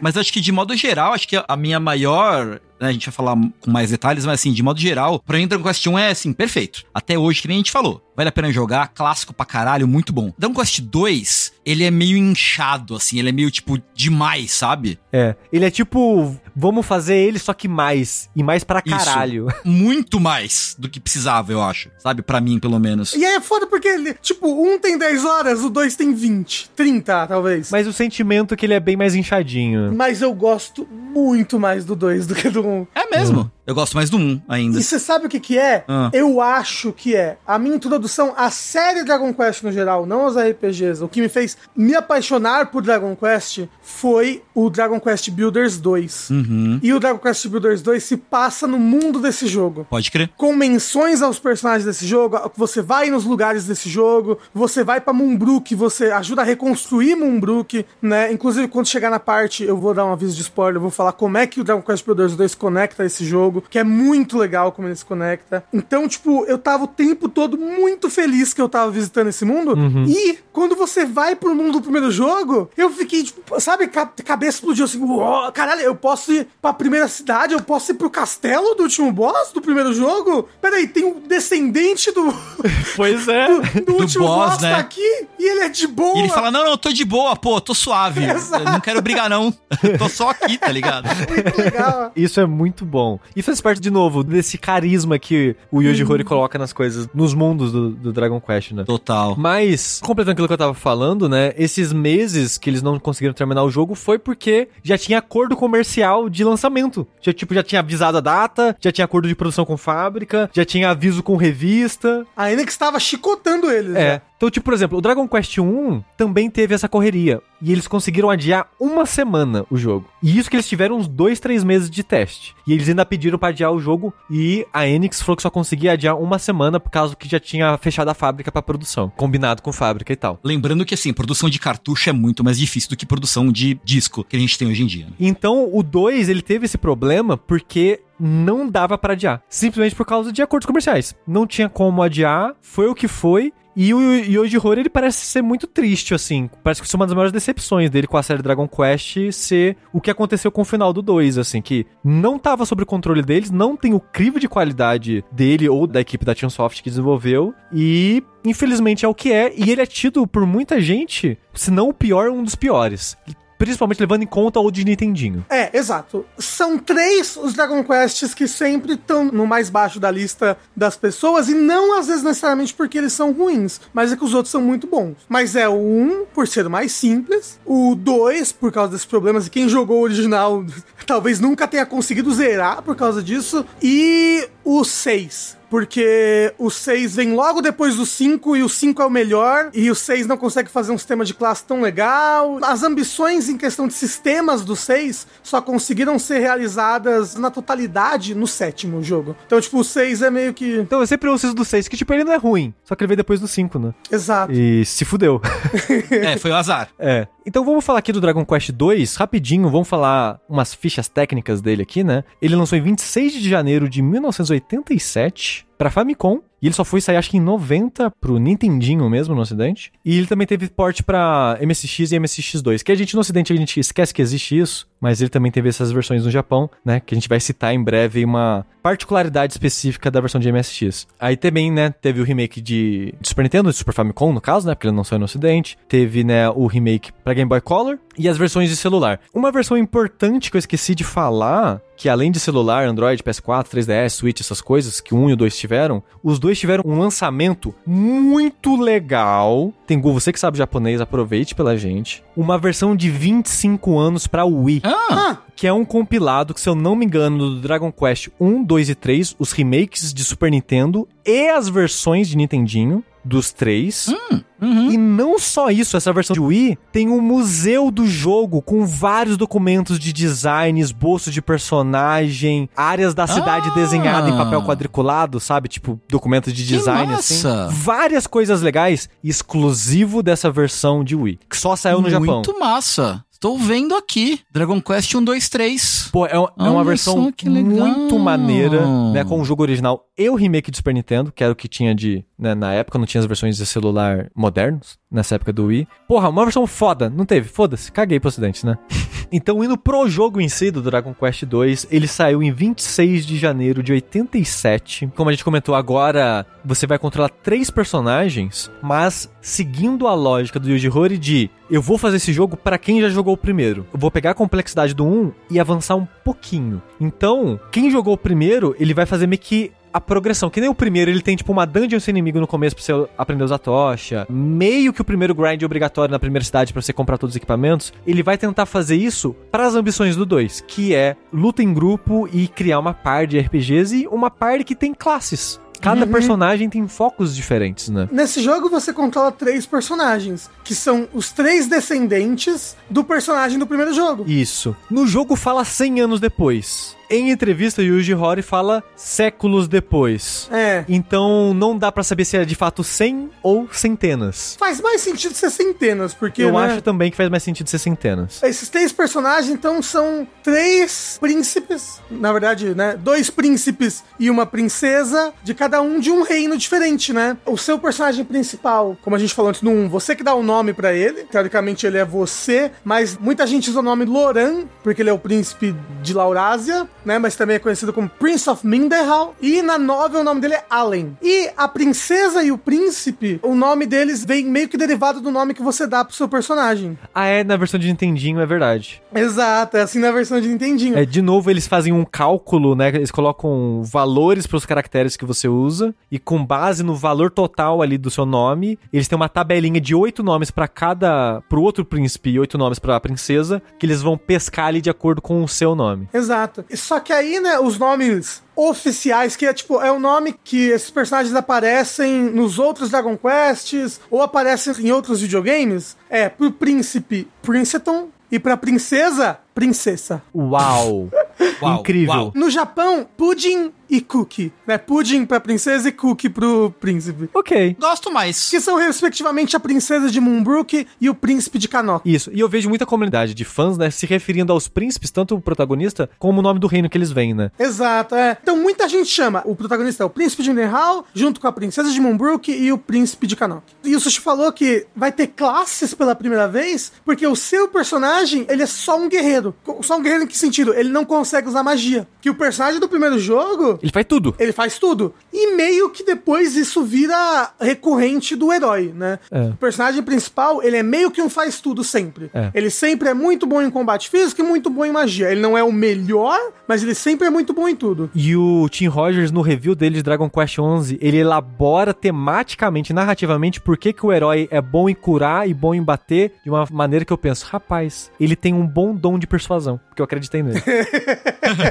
O seu príncipe, ele é um guerreiro. O príncipe de Kanok, ele é Um Red uma Mage. mistura. Ele é um Red Mage, exato, porque ele tem um pouco de ataque físico e um pouco de magia. e muito de herói. E muito de herói. Ele é quase que meio mais fraco. Eu acho que no geral ele tenta ter um pouquinho de tudo e não é bom em nada. Ele tem de tudo, mas não é bom em nada. E a princesa de Moonbrook é a maga. É a maga e a White Mage também, né? Porque ela que tem as magias de cura e ela que tem as magias de ataque, só que ela tem um HP baixíssimo. O, o negócio é que, na verdade, o príncipe de Kanok, ele é meio que o healer, porque ele e ela, eventualmente, no final do jogo, tem as mesmas magias. É. Mas as magias de cura dele curam um pouco mais do que as dela. É. Mas normalmente você vai usar mais magia de cura com ela, porque numa batalha normal, você quer continuar batendo, né? Então você vai usar os ataques dele enquanto ela cura. Porque ela quase não usa nenhuma arma, né, de ataque. E se você for atacar com ele usando as espadas, as armas físicas, você não gasta MP. E manejamento de MP é sempre uma coisa muito importante. Mais do que no primeiro, porque você vai navegar literalmente por caminhos mais longos e distantes e você vai gastar mais MP do que no primeiro. No primeiro, o MP é mais magia de cura, assim, 90% das vezes você vai gastar em magia de cura. Exato. Mas você começa então no reino aí de Midenhall, como o Rafa tava comentando. Na verdade, na verdade mesmo, o jogo começa na versão de Super Nintendo em diante no castelo de Moonbrook, porque começa com uma cutscenezinha que ela foi criada para a versão de Super Nintendo e todas as outras versões a partir dela tem isso, que é o castelo sendo atacado por vários demôniozinhos e matando geral. Aí basicamente só sobrevivem duas pessoas, um guarda que sai fudido e a princesa que escapa pro subsolo do castelo. O rei e todos os outros guardas acabam morrendo nesse ataque e o castelo é destruído. Esse guardinha que sobrevive fudido é o começo da versão original. Começa a versão original com ele chegando fudido no castelo, falando: "Eita porra, fudeu! Os seguidores do, de Hargon atacaram o castelo e destruíram tudo e tal". Importante dizer aqui uma distinção do jogo original e das versões modernas. Nas versões modernas já entrega o plot twist. No jogo original só fala: Ah, os seguidores de Hargon. Fala que ele é um sacerdote, você não sabe do que. Sacerdote Hargon. Nas versões modernas já fala que ele é um sacerdote de Malroth. Deus da destruição. Deus da destruição. Porque no jogo original isso é um plot twist. Porque você chega no castelo do último chefe, derrota o Hargon numa luta muito fácil. Só que aí, quando você derrota ele, ele sumona o Malroth. Aí é a luta dos infernos, que o cara enche a vida. E você pode nunca matar ele no Nintendinho e tudo mais. Então era meio que um plot twist né, na versão original. Que eles. depois eles matam na primeira cutscene do jogo. Oh, eu amo o design do Malroth. Nossa, eu acho muito irado. É um bichão de, de vários braços que fica voandinho, assim, né? Exato, ele- e ele é gigantesco, assim, é muito irado. E é curioso que ele é um vilão que ele é pouco repetido, né, na história do Dragon Quest. Porque eu tava vendo essas coisas, que Dragon Quest tem tipo um milhão de de spin-offs, né? E nesses spin-offs repetem, né, personagens, heróis e monstros e chefes. E parece que o Malroth é um dos que menos repetem. E, e, curiosamente é um dos mais infames, né? Então talvez faria sentido ele ser um dos que mais repete exatamente por, por ele ser infame, mas... Então, mas a- aí que tá, o Malroth é praticamente o personagem principal do Dragon Quest Builders 2. O foda é que agora, jogando dois, eu sei que tem um personagem chamado Malroth que você conhece no começo do jogo e ele fica andando com você, né? Praticamente a história do 2 é a sua relação com ele, com esse personagem chamado Malroth. O Dragon Quest Builder 2 é o que mais acaba brincando com isso. Isso. Mas então, você descobre que Moonbrook foi destruído então nesse ataque ordenado pelo Hargon e o rei, seu pai, né, já que você é o príncipe do reino, fala: "Ou então, ô garoto, ô pimpolho, ô guri, piá, toca que é sua. Vai lá. Ele era sulista, meu Deus, que medo. Vai que é tua. Vai que é tua. Te dando menos presentes do que o, o rei do primeiro jogo, você tem que sair na sua jornada e tudo que você sabe é derrota ele, encontra os seus primos. Uhum. É isso. De novo, você sai com uma área mais ampla depois quando você sai do castelo, com a diferença que você não tem o objetivo final logo de cara ali, e você quer encontrar os príncipes para derrotar o, o cara, mas não sabe de mais nada além disso. E a ideia do Yuji Horii nisso, e ele acabou criando um tropo aí de JRPG, que foi, como as pessoas no primeiro jogo só tiveram um personagem, eu quero acrescentar os personagens aos poucos para as pessoas irem acostumando. E com isso, os inimigos também vão aumentando aos poucos para os jogadores irem acostumando com os múltiplos inimigos. E virou um tropo de RPG, porque quase todo JRPG é isso. Você começa com um ou poucos e você vai liberando os personagens ao longo do jogo. E tem jogo, tipo, sei lá, Persona, que você libera personagens nos últimos 80% do jogo. Não era padrão isso. E isso aqui, a estrutura de party... Você começava com a parte inteira já pronta, né? No Ultima, no... No, exato, no Wizardry, até No mesmo no Final Wizardry. Fantasy, quando o Final Fantasy foi sair, você começa com a parte inteira de cara já. Exato. E aquele não, vai ser aos pouquinhos. E essa estrutura é muito JRPG até hoje. É muito assim. Estrutura de progressão, né? É, então, e eu acho que aí dá pra ver, assim, acho que o primeiro, talvez pra mim, né, o primeiro tropeço que eles dão, que meio que um passo mais, não é, é, é menos um tropeço, ó, é, é um tropeço sim, porque a analogia encaixa. É um passo maior que a perna que virou um tropeço. Porque, assim, é, né, que nem o Suti falou, a sua primeira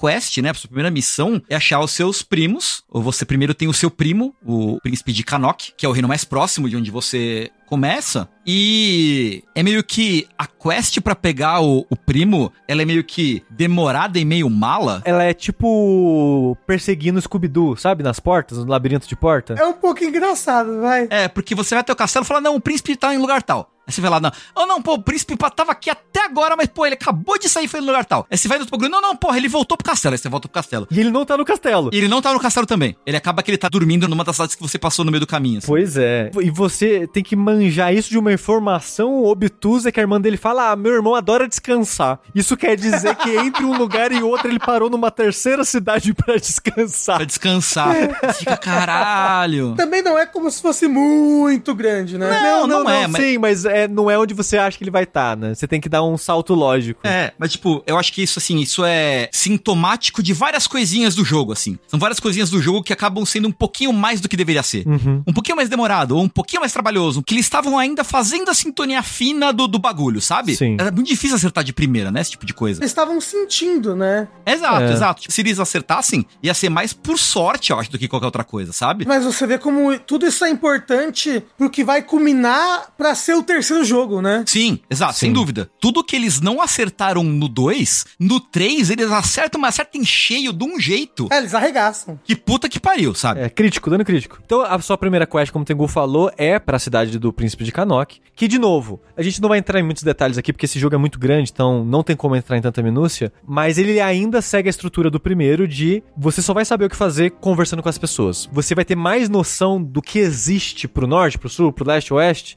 conversando com as pessoas. Vou falar, ah, pro leste tem a cidade tal, pra norte tem aquela outra cidade, tem uma dungeon pro oeste, naquela dungeon tem tal coisa. Ah, ouvi dizer que naquela cidade tem uma passagem secreta. É tudo no cochicho. Esse jogo é só no cochicho. Uhum, uhum. E esse jogo, mais do que o primeiro, porque ele é gigante. E no primeiro, enquanto você tinha que achar três artefatos no mundo menor, aqui você tem que achar os outros dois personagens primeiro, pra depois conseguir um barco, pra depois começar a perseguir os artefatos, entre aspas, que eles não são artefatos, que são cinco, pra ter acesso à última área. Que para acessar a última área, na verdade, você precisa de outros artefatos. Então o jogo ele tem mais, muito mais quest que o primeiro, tipo, triplo de quest do primeiro, se você for levar em conta tudo. Eu diria até que ele é um jogo separado em três atos. Quase, é. Porque você tem esse ato inicial, que é encontrar os primos, né? Formar a party. Isso. Aí depois, encontrar os cinco artefatos. E aí depois o ato final. Que o ato final, por si só, ele tem coisas que você precisa fazer pra ele que você Exato. pode antecipar durante a busca dos artefatos, mas se você focou muito no artefato, você não vai nem entrar na última área, mas a gente vai chegar nisso. Então, você faz essa quest aí, né? Você vai no castelo de Kanok, pergunta do príncipe e fala: "Então, tá aqui não. Ele foi na caverna, seu herói, que é a caverna da coragem. Ele é muito corajoso. Vai na caverna da coragem? Não, putz, não tá não. Já saiu. Ouvi dizer tem um carinha que cuida da caverna, ele falou pra mim que ele tava indo lá no seu castelo em Minderhall. Aí você, porra, acabei de sair de lá. Você vai no castelo de Minderhall, você fala com o rei de Minderhall, ele fala: "Vixe, seu primo voltou pra Kanok". Mas como a gente falou, ele não tá em Kanok, ele tá na cidade entre os dois castelos, né, dormindo na caminha ali do hotel.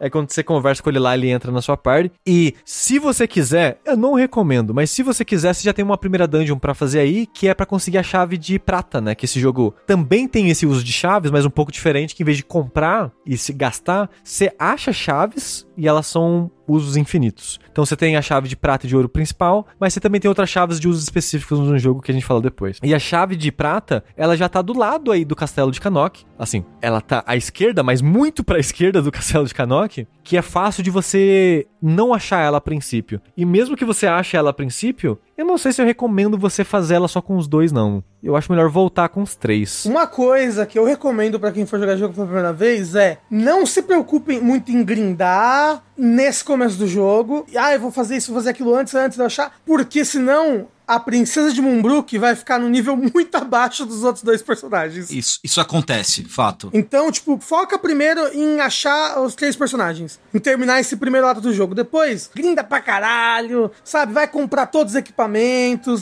sabe? Tanto que eu acho que os três personagens, na verdade, eles têm tabelas de level diferente, né? Eles precisam de quantidade diferente de XP pra subir de level. E a princesa, ela evolui mais devagar, porque no jogo original, depois eles do Super Nintendo adiante eles mudaram isso, o level máximo é diferente pra cada um deles. O herói é 50, o príncipe de Canuck é 45 e a princesa é 40 só. E depois todo mundo virou 50. Meio que uma tabela estranha. Eles nunca vão estar niveladinho bonitinho, assim. A princesa sempre vai estar pra trás porque ela evolui mais devagar mesmo. Mas o melhor é você botar ela na parte o mais rápido possível. Sim, sim. Uhum. Que, inclusive, a gente vai pra isso ainda. Depois que você pega o príncipe, que ele não é bom na porrada a princípio, né? Sim. Como você falou, mas ele já vem com cura, já que Isso. seu personagem não usa magia. Você vai atrás da princesa. E, spoiler, a princesa foi transformada num cachorro. Você não sabe ainda. O quê? Você não sabe ainda que a pessoa foi transformada num Uou! cachorro. E você tem que achar um espelho, que acho que nesse jogo é espelho de Ra, né? Isso, espelho de Ra. É que depois ele vira Mirror of Truth, alguma coisa Isso, assim, vários isso. jogos. Mas isso vira um trope de Dragon Quest.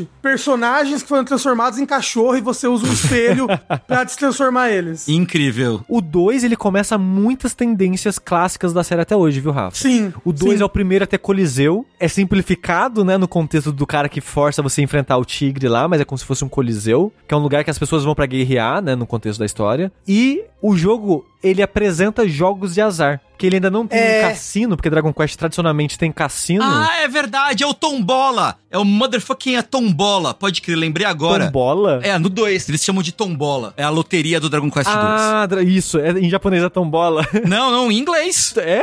É tombola? Eu lembro que tem a lottery, que você ganha o ticket da loteria, que na verdade é tipo assim. É Tombola, tô olhando aqui, ó. Tombola, porra. Eu Não lembrava, Você cara. ganha o Tombola Ticket e você aposta na Tombola. É do 2. É isso aí. Tombola. Exatamente.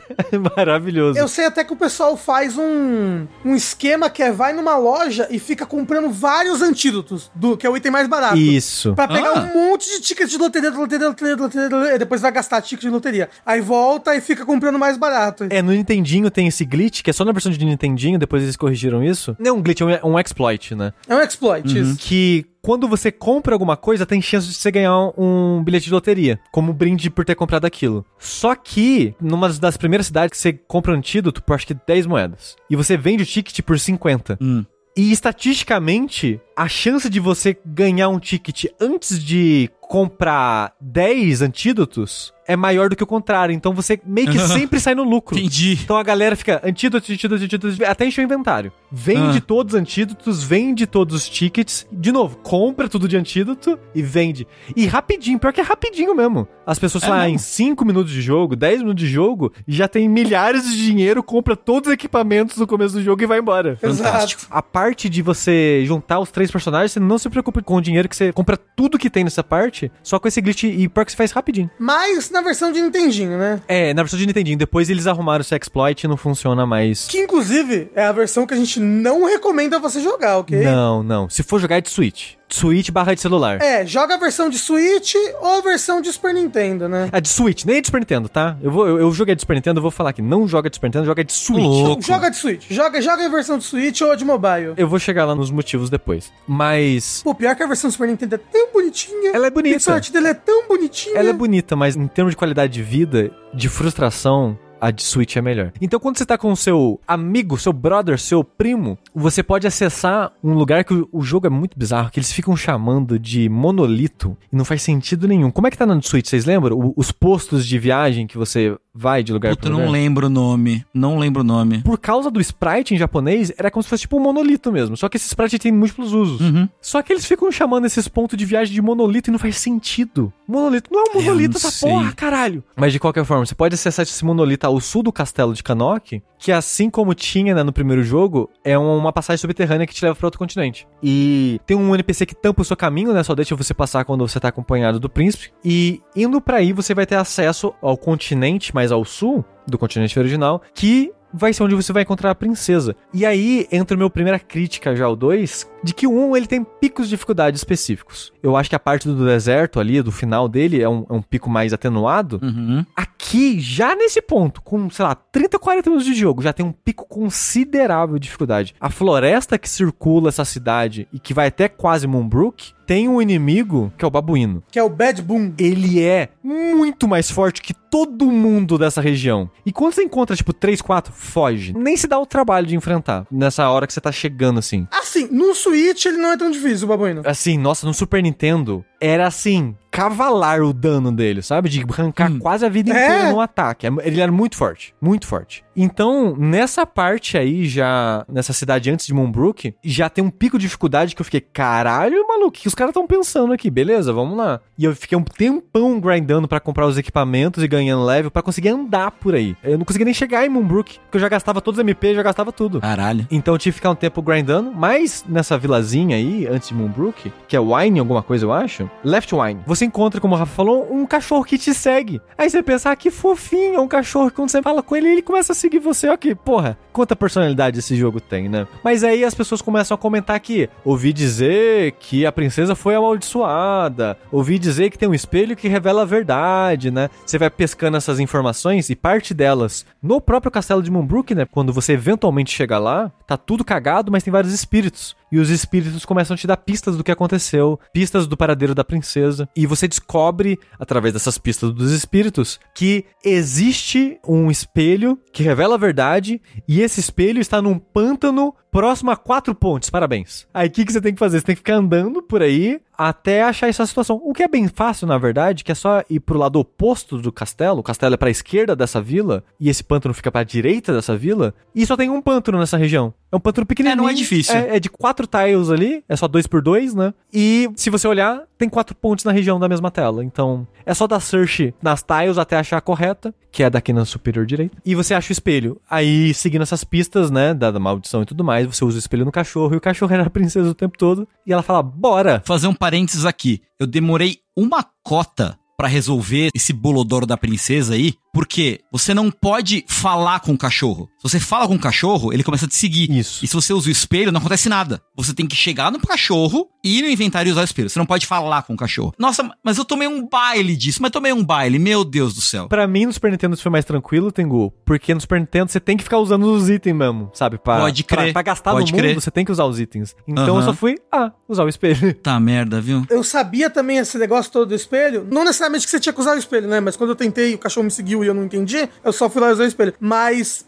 porque no Dragon Quest XI você tem um lugar, Tengu, que é tipo um salão do tempo. Ah. E lá você visita vários momentos de vários Dragon Quests diferentes. Ah, isso é do S, tá? Ah, olha só. É, exato, Dragon Quest 11S. É, o que eu joguei não tinha, infelizmente. Porra, e aí você visita essa quest da princesa. Ah, que legal. Como se alguma coisa tivesse dado errado, sabe? Ah, sei lá, Uhum. o espelho quebrou. E aí, tipo, sei lá, você vai ter que ajudar a consertar o espelho pra ele conseguir transformar a princesa pra continuar. É como Uhum. se alguma coisa tivesse dado errado na linha do tempo e você tivesse que ir lá consertar. E é muito legal essas quests do Dragon Quest 11S. É muito bacana. Ah, um dia, você tá cronológico aí, né, Tengu, nos Dragon Quest. Estou cronológico. Um dia você vai chegar lá e vai ser foda. Eu vou, eu vou, eu vou. Vai. Na versão de Switch, o item brilha no pântano, você não precisa. Isso, isso. É, isso. sim, ele, ele brilha. ele Depois brilha. você sabe a informação, o item tava brilhando, você vai lá e Mas dá a- certo, achar o assim. espelho é de boa, na verdade. É. Acho que o mais obtuso é usar, no Switch, no caso, é usar o espelho na personagem, porque mais nada no jogo pede esse tipo de interação, né? O jogo, ele já, quando você tem a chave, ele supõe que você já vai abrir a porta e todo esse tipo de coisa. Nessa versão do Switch, no caso. Sim, né? sim, sim, sim. Mas não acabaram as quests nesse trecho do jogo. Porque tem a parte que talvez eu fiquei mais empacado do jogo inteiro. Nas duas vezes que eu joguei, porque eu esqueci que eu passei por isso pela primeira vez. Que é, eles ficam falando pra você que existe uma capa que permite você flutuar. E tem uma torre nessa região que dá acesso ao próximo continente que você tem que ir. Aí você tem que subir nessa torre e pular flutuando pro outro continente, que fica bem próximo, Aham. né, um do outro. Só que eu não tava achando essa capa. Eles falam que tem essa torre, falam que tem essa capa, falam que a capa tem essa função. Cadê a porra dessa capa? Eles falam até que a capa tá na torre X. Cadê essa torre X? É um pixel mágico, é um tile específico do mapa e só tem um caminho. Você tem que contornar as montanhas dessa região, mas só tem um tile que permite você entrar nesse vãozinho. Eu não tava achando isso. As duas vezes que eu joguei, eu não tava achando a porra desse negócio. No Switch é mais de boa de encontrar isso aí. É porque no Switch brilha, né? No chão. É. Não, As não, coisas. não, eu tô falando o caminho pra chegar na torre. Ah, tá. Ah, não. Ah, Nossa, eu não achei. Eu não tava achando por nada esse caminho. De qualquer forma, se for nesse caminho obtuso, cheio de babuíno, tá? Nesse cantinho especificamente, muito babuíno, eu lembro, tá? Eu lembro. Alerta de mamaco nessa região. Lembrei uma coisa que eu gostei muito do 2. Que no 2 começa a ter dungeons de verdade, sabe? Mais frequente, sim. É. Não são mais frequentes, mas o, o level design das dungeons, a variação de temática das dungeons, sabe? Sim. Começa a ficar mais legal. Ah, é a torre. E no Switch, como os 7 são bonitinhos, sabe? Começa a ter essa variação, a, a variação de fundo das batalhas. Tem batalhas em vários lugares diferentes. Diga-se passagem, uma coisa que a gente não falou, né? O combate do jogo, ele é em grupo agora, só que ele segue uma lógica estilo Wizardry, que a maioria das pessoas não joga Dungeon Crawlers inspirado em Wizardry, então as pessoas não estão acostumadas com essa lógica. Eu não conhecia, o primeiro jogo que eu vi isso era o Dragon Quest, na época que eu joguei o 11. E eu fiquei, caralho, que lógica bizarra, quando eu vou mirar no inimigo, eu não miro no inimigo, eu miro no grupo. Exato. Né? E tem Você muitas coisas focado em grupo no Dragon Quest até hoje. Isso é uma herança do Wizardry, né? De que o jogo separa os inimigos em grupos e o Dragon Quest 2 separa. Então, por exemplo, se tem duas formigas, dois babuínos e duas água-viva, vão ser três grupos cada grupo tendo dois inimigos dentro, né? E quando você vai atacar, você não mira no inimigo, você mira no grupo. Só que diferente de muitos jogos que fazem essa separação em grupos, o Dragon Quest, desde o Nintendinho, tá? Ele tenta ser o mais amigável possível nos cálculos. E eu queria pontuar isso porque eu acho isso muito legal da parte dele, já que ele quer ser um jogo mais amigável e facilitado em muitos níveis, né? Em muitas partes. Como é que funciona então? Vamos dizer que você tem esses três personagens. Você colocou os três para atacar o grupo de babuíno. A primeira coisa que você faz na rodada é marcar o que você quer que todo mundo faz. E depois o jogo calcula as iniciativas, né? E resolve as ações. Então você coloca os três para atacar o grupo de babuíno. Antes de resolver as iniciativas e tudo mais, o jogo já meio que calcula os danos e o tipo de coisa, de estrago, digamos, que cada personagem faz. E ele já vê, ah, o herói, que é o mais forte, ele mata o babuíno sozinho. Então eu vou fazer os outros personagens atacarem de uma forma que eles não ataquem o mesmo que o herói, porque o herói já vai matar. Então ele Exato. sempre calcula as coisas de forma amigável. Muito obrigado. Isso é muito maneiro. Muito obrigado. Muito maneiro mesmo. Isso desde o original de Nintendinho. Eu acho isso muito legal. Eles já estarem considerando isso desde o começo. Mas uma coisa que o original de Nintendinho ainda não fazia, que veio a fazer, acho que só no 3, eu botei os três pra atacar um babuíno só. Uhum. Vamos supor, tinha um babuíno aqui Ah. e um grupo de três morcegos. No Nintendinho, vamos supor que o herói foi lá e matou o babuíno. Os outros dois não tem mais alvo e eles não atacam. Isso na versão de Nintendinho, é. Isso, na versão de Nintendinho. Mas no Dragon Quest 3 de Nintendinho, isso já foi. já foi resolvido. Porque era uma coisa que. Não tinha pensado nisso, né? É? Dessas coisas que a gente dá por garantido, né? Que é, pô, É. se o meu personagem perder um alvo, ele vai pro outro alvo, pro alvo mais próximo, sei lá. E não, ainda não tinha isso na versão de Nintendinho. Mas a versão do Super Nintendo diante já corrigiram isso. Então, se você for É, jogar sim, de sim, Switch ou a de Super Nintendo, não tem mais esse problema. Mas assim, joga de Switch, é mais amigável, é com menos É. Sim, sim. E é bem bonitinha. Não é tão bonita quanto a do Super Nintendo, mas é bem bonitinha. E essa dungeon que a gente vai pra pegar a capa, que é uma dungeon, acho que talvez é a primeira dungeon mesmo do jogo, é essa onde você- Dungeon, dungeon. é. você pega a capa, ela é uma filha da puta, tá? Que é uma pegadinha do caralho, do zaralho já. Por quê? A de cair? Não, a que você pega a capa. Por quê? É uma torre. Aí você o quê? Você entra na torre, né, no térreo ali, no primeiro andar, várias escadas. Aí você sobe a escada, não tem nada. Aí você vai subindo as escadas, na verdade, você vai subindo vários andares. Você vai subindo vários andares. Aí você não chega em lugar nenhum. Aí você, ai, tinha outras escadas, né? Porque tem várias escadas espalhadas por vários andares que se conectam de ângulos e cantos diferentes. Nenhuma dessas escadas dá na capa. Por quê? Tem uma escada escondida no cantinho inferior direito do mapa que te leva direto pra capa. Você não precisava fazer a dungeon. Essa escada, o caminho dela é sempre só contornando a torre e não tem meio que labirinto, não tem nada. É só você subir e pegar a capa, filhos da puta. Mas eu fiquei nessa É dungeon. segredo! Nossa, eu fiquei muito tempo nela. Tipo, ai, cara, tem essa escada no cantinho aqui, filhos da puta. Uma coisa que eu gostei muito do 2, né? Porque, como eu falei, eu vim do 11, aí eu fui jogar o 8, e aí depois eu fui jogar o 7, aí o 4. O negócio é, no 1, ainda o combate não era o que veio a ser o combate de Dragon Quest. Que é muito esse negócio de grupos, e magia individual, magia de grupo. Gerenciar isso, né? Como é que você vai lidar? Isso, você gerenciar os personagens, como quem vai atacar o quê. É, um é muito, muito simples, né? E no 2, que seis meses depois, já é out. Uma puta base do que vai ser o combate de Dragon Quest. E na versão do Switch, já é tipo, cara, esse é o combate de Dragon Quest que eu já gosto, sabe? Pô, aqui já tem o Ushi. Pô, eu sei que esse é um ataque que atinge um grupo de inimigos. Aqui já começa a ter esse gerenciamento que eu gosto nesse combate por turno de Dragon Quest. E conseguindo a capa, você pode né, ir pra, que a gente falou, né? Ir pra outra torre lá, que é a Dragon Horn, o nome da torre. Que você pode subir no topo dela, equipar, tem que equipar a capa em alguém. Eu me joguei da torre primeiro, sem saber.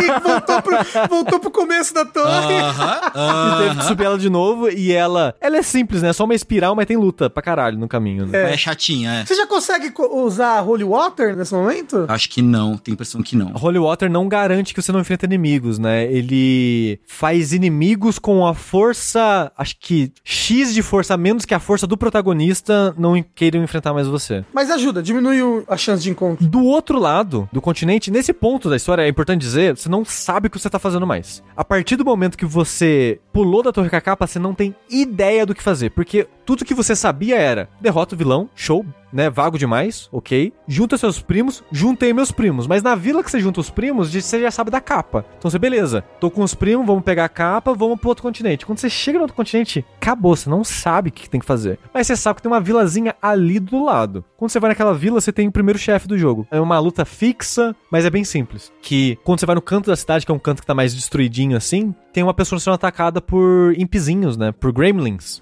E quando você salva ela, ela fala. Ah, obrigado, né? Vou avisar aqui meu parente, sabe? Se é avô, pai, que, que é, que você me salvou. Felizmente, essa pessoa, esse parente, ele tem barquinhos. E ele fala: Você é top, hein? Toma aqui meu barco emprestado. E com isso, de repente, do nada, você tem um barco pra navegar o mundo inteiro. Isso depois vira praticamente uma trope de Dragon Quest. Sim, Final Fantasy também. Gerenciado de maneiras diferentes, mas é. Você tá num caminho quase aberto, mas meio que linear. Conseguiu um barco. Agora você tem a opção para um caramba da onde ir. E começa uma parte muito difícil. Foi a parte que eu mais gostei, porque você consegue voltar no lugar do 1. Mas é uma parte que tem muito lugar nesse mundo que agora é difícil pra caramba. É. Você vai ter que saber. Você vai ter que botar o pezinho aqui. Hum, será que aqui eu aguento? Eita! Não, precisei correr dessa batalha. Não vou explorar esse lugar ainda. Opa, essa região eu tô conseguindo aguentar. Então eu vou explorar aqui, vou falar com o NPC, vou procurar cidade, vou procurar dungeon, vou procurar item. E aí depois continuar explorando esse mundão de meu Deus, que é um mundão. É enorme, enorme. É importante dizer, você ainda não sabe o que você tá fazendo. Você pegou Exato. um barco, você não sabe pra onde ir, o que fazer, o que pegar. Então, nesse ponto, ele te deixa numa situação que o 1 nunca te deixa, que é eu não sei o que eu vou fazer. Mesmo conversando com todo mundo, você agora se encontra na situação de eu não sei o que fazer e não só isso, o mundo é gigante e ele está na minha frente. E a única coisa que você sabe, eu acho, esse ponto é que na cidade que você pega o barco tem um carinha que fala que tem um, um navio naufragado que ele quer o tesouro do navio. Mas até aí, as pistas estão espalhadas em outras cidades também. Então, é por isso que eu falei, agora virou uma aventura livre, né? Porque você realmente não sabe. O negócio é descobrir os lugares que você consegue já enfrentar e de pouquinho em pouquinho descobrir qual que é o meu objetivo agora. Sim, e assim, eu acho que eu sei que eles queriam que você fizesse, que é o seguinte: na tela, quando você sai do barco, quando você sai da vilazinha com o seu barquinho, tem esse pequeno continentezinho que você tá, uma, quase uma ilha, na verdade, né? Que tá essa vila. Na mesma tela, você já vê um pedaço de terra na direita. O que é esse pedaço de terra? É o primeiro jogo. Que foi o primeiro lugar que eu fui. Eu acho que ele tá naturalmente pra você ir pra lá mesmo. Então, eu acho que é de propósito, porque é bem pertinho, é tipo, não sei, uns 5, 6 tile de distância. É, super perto, é. Você já atraca ali no, no continente do primeiro jogo. E eu acho que quem jogou o primeiro jogo vai ser natural, tipo, caralho, tem esse continente aqui? Quero ver o que, que tem nele. É, total. E esse continente do primeiro jogo, na progressão de inimigos, que nem a gente falou antes, é uma versão resumida dele, né? É o mesmo formato. Ele vai ter o castelo lá inicial, ele vai ter o castelo do vilão, ele vai ter a caverna que conecta naquela área lá onde a princesa estava presa, mas todo o resto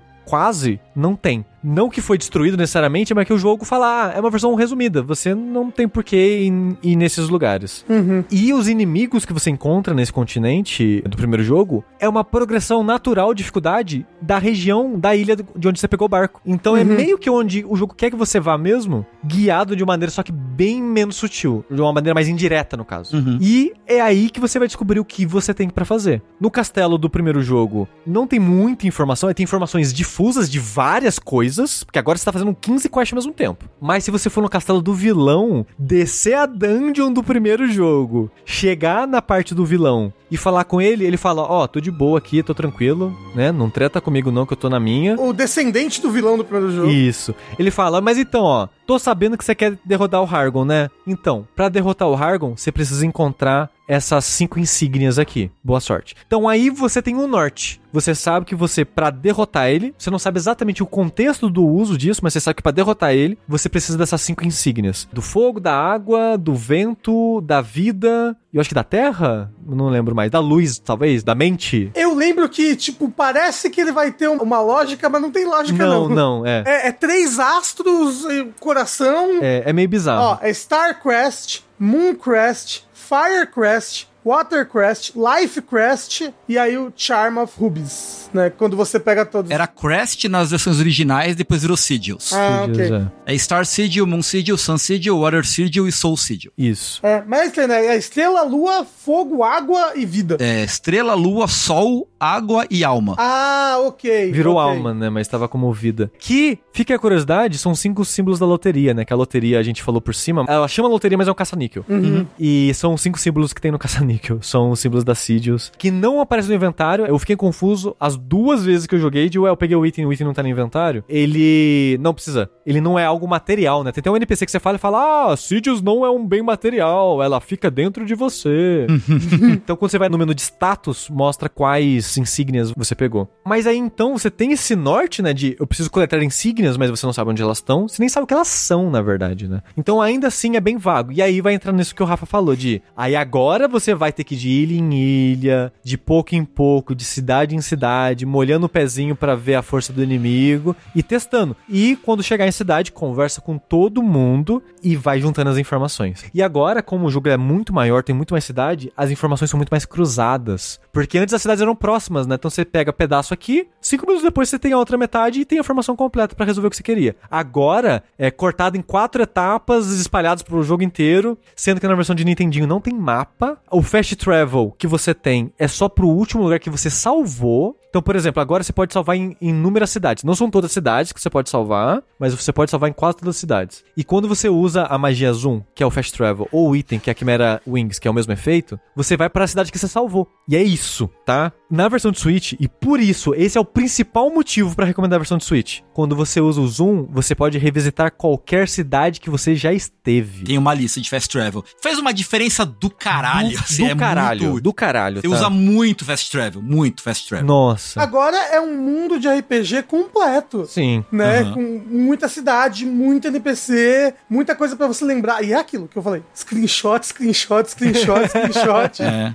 Lembra, ah, fulano falou nisso aqui, fulano falou, olha, e se eu fizer então? Se eu for pra tal lugar? Ah, e se eu fizer isso, se eu fizer aquilo? Eu gostei muito dele por ter aumentado essa complexidade e me lembrar mais do que viria a ser Dragon Quest no futuro, sabe? E eu acho que é por isso que eu gostei tanto do 2, apesar dele ter esses defeitos, esses picos de dificuldade que ele tem, que são bem menores na versão mais moderna de Switch. Na versão do Super Nintendo foi um jogo frustrante, mas que eu aprecio dado a época dele. A versão de Switch, eu acho ela bem mais palatável porque ela já ajuda algumas coisas. Por exemplo, essas insígnias, mesmo na versão do Super Nintendo, tem uma delas que você só pega dentro da área do vilão. E você ouve o tempo todo que você precisa delas para derrotar o vilão. Então você pensa, a partir daqui é melhor eu só ir com as insígnias. Mas uma delas tá na caverna que conecta a área final, digamos assim, com a- o resto do mundo. Não é muito intuitivo, sabe? Aí na versão de celular, que essa alteração foi pra todas as outras versões mais modernas, eles pegaram essa insígnia e colocaram fora dessa área. Colocaram num NPC, que é o rei da cidade principal do primeiro jogo, que ele tá desaparecido, mas só que você vê o filho da puta escondido. E quando você encontra ele no jogo original, ele só fala: "Ah, eu tô escondido aqui, né, e tal, foda, mó treta". E na versão mais moderna, ele tá com a Sidio. E- Ele tá escondido lá no, na taverna da cidade, e quando você encontra ele, fala com ele, ele te entrega a Sidio. E faz muito mais sentido e conecta esse rei mais na história do jogo até. O jogo é mais balanceado na versão moderna, você pode dar o fast travel para as outras cidades. A versão moderna no geral melhora muito ele nessas estranhezas dele, ao ponto de que eu acho que ele sofre de inchaços, como o Tengu disse, né, que ele tem muito é, excesso desnecessário de camadas e etapas desnecessárias em algumas coisas, mas eu aprecio ele, eu vejo ele como esse, parece que ele é o verdadeiro primeiro JRPG de certa forma, sabe? Aham, sim, sim, sim. Eu senti um pouco isso jogando ele. Mas é aquilo, né? É um passo. O primeiro foi o primeiro passinho, esse é o próximo pra culminar no 3. Aham, aham. Ah, O meu sentimento é tipo, o primeiro é a versão destilada e perfeitinha do que é o JRPG. O 2, ele é meio que um JRPG simples. Um JRPG. Curiosamente, o 2 me parece mais antiquado que o primeiro por causa disso. Que ele tentou mais, mas só que ele falhou mais também. Aham. Aí dá esse sentimento em mim de. Ele parece um jogo que envelheceu pior e tal. Mas, uma curiosidade sobre esse rei que tá escondido. Na versão original do jogo, era pra ter um biquíni nessa cena. Não sei se vocês estão sabendo disso, mas. Não. Um biquíni? É, era pra esse rei. Na verdade, não sei se era esse rei pra vender ou você comprava em outra cidade, mas era pra ter um item no Dragon Quest 2 original de Nintendinho. Na verdade, acho que é biquíni ou maiô perigoso, né? Acho que era Dangerous Swimsuit, o nome do item. Que seria um biquíni que só a princesa equipa e que quando ela equipa, troca o sprite dela pra ela de biquíni. Uau. Uau. Não conseguiram implementar isso a tempo, não teve no jogo final. Porém, esse jogo, assim como o primeiro, ele teve port pra inúmeras plataformas, né? E ele teve pra MSX, como o primeiro. Na versão de MSX, eles mataram à vontade esses velhos sedentos. Ô, safadinhos. E não era nem velho na época, era jovem. Pois é, né? Aí como é que funciona isso na versão de MSX? Se você falar com esse rei, com a princesa sem nada equipado nela, tem que desequipar tudo dela. Aí você fala com esse rei, o rei escondido, e ele fala: Nossa, mas ela tá sem roupa nenhuma. Toma aqui esse presente. E ele dá o biquíni. E tem uma cutscene dela vestindo o biquíni. Não é possível. É, por Não, favor, eu- por eu favor, achar isso. isso. Vai na pauta, tem um vídeo na pauta, por favor. É uma cutscene pra época, é um conjunto de imagens com a qualidade superior, né? Mas Fantástico, fantástico. E essa cabeça torta, meu Deus do céu. perspectiva de centavos. e essa é a única versão do jogo que tem isso. Caralho, foda. E eles tipo mudaram de ideia, tipo, a foto não vamos colocar mais também nos outros não, só nessa aqui. Pensando bem, foi uma ideia meio merda. Pensando bem, nada a ver, né, isso daí que a gente Nada a fez. ver, né? Puta, deixa quieto. Dito isso, tem biquíni em Dragon Quests futuros, né? Roupinhas Ah, de biquíni nas personagens. Então, Sim, sim, sim. começa a virar uma tema recorrente da série, na verdade, é roupa de coelho. É, sim, é. O, o 3 já tem biquíni pra você vestir e muda o sprite do protagonista. É o único equipamento que muda o sprite do protagonista. Eu acho que é na versão do Super Nintendo isso. É. Porque no 3 você pode escolher ser menina, né? Exato. Sim. Você pode vestir o biquíni pra ambos os personagens. Matar à vontade no 3, né? Porra, garoto. Mas então, a gente vai resumir essa etapa, gente, porque se a gente for aqui linha a linha, a gente vai ter mais 4 horas de podcast, tá? Porque muito espalhadas as coisas aqui. Mas, nesse momento do jogo, você tá procurando essas cinco insígnias, e enquanto você procura por elas, você descobre também que tem uma caverna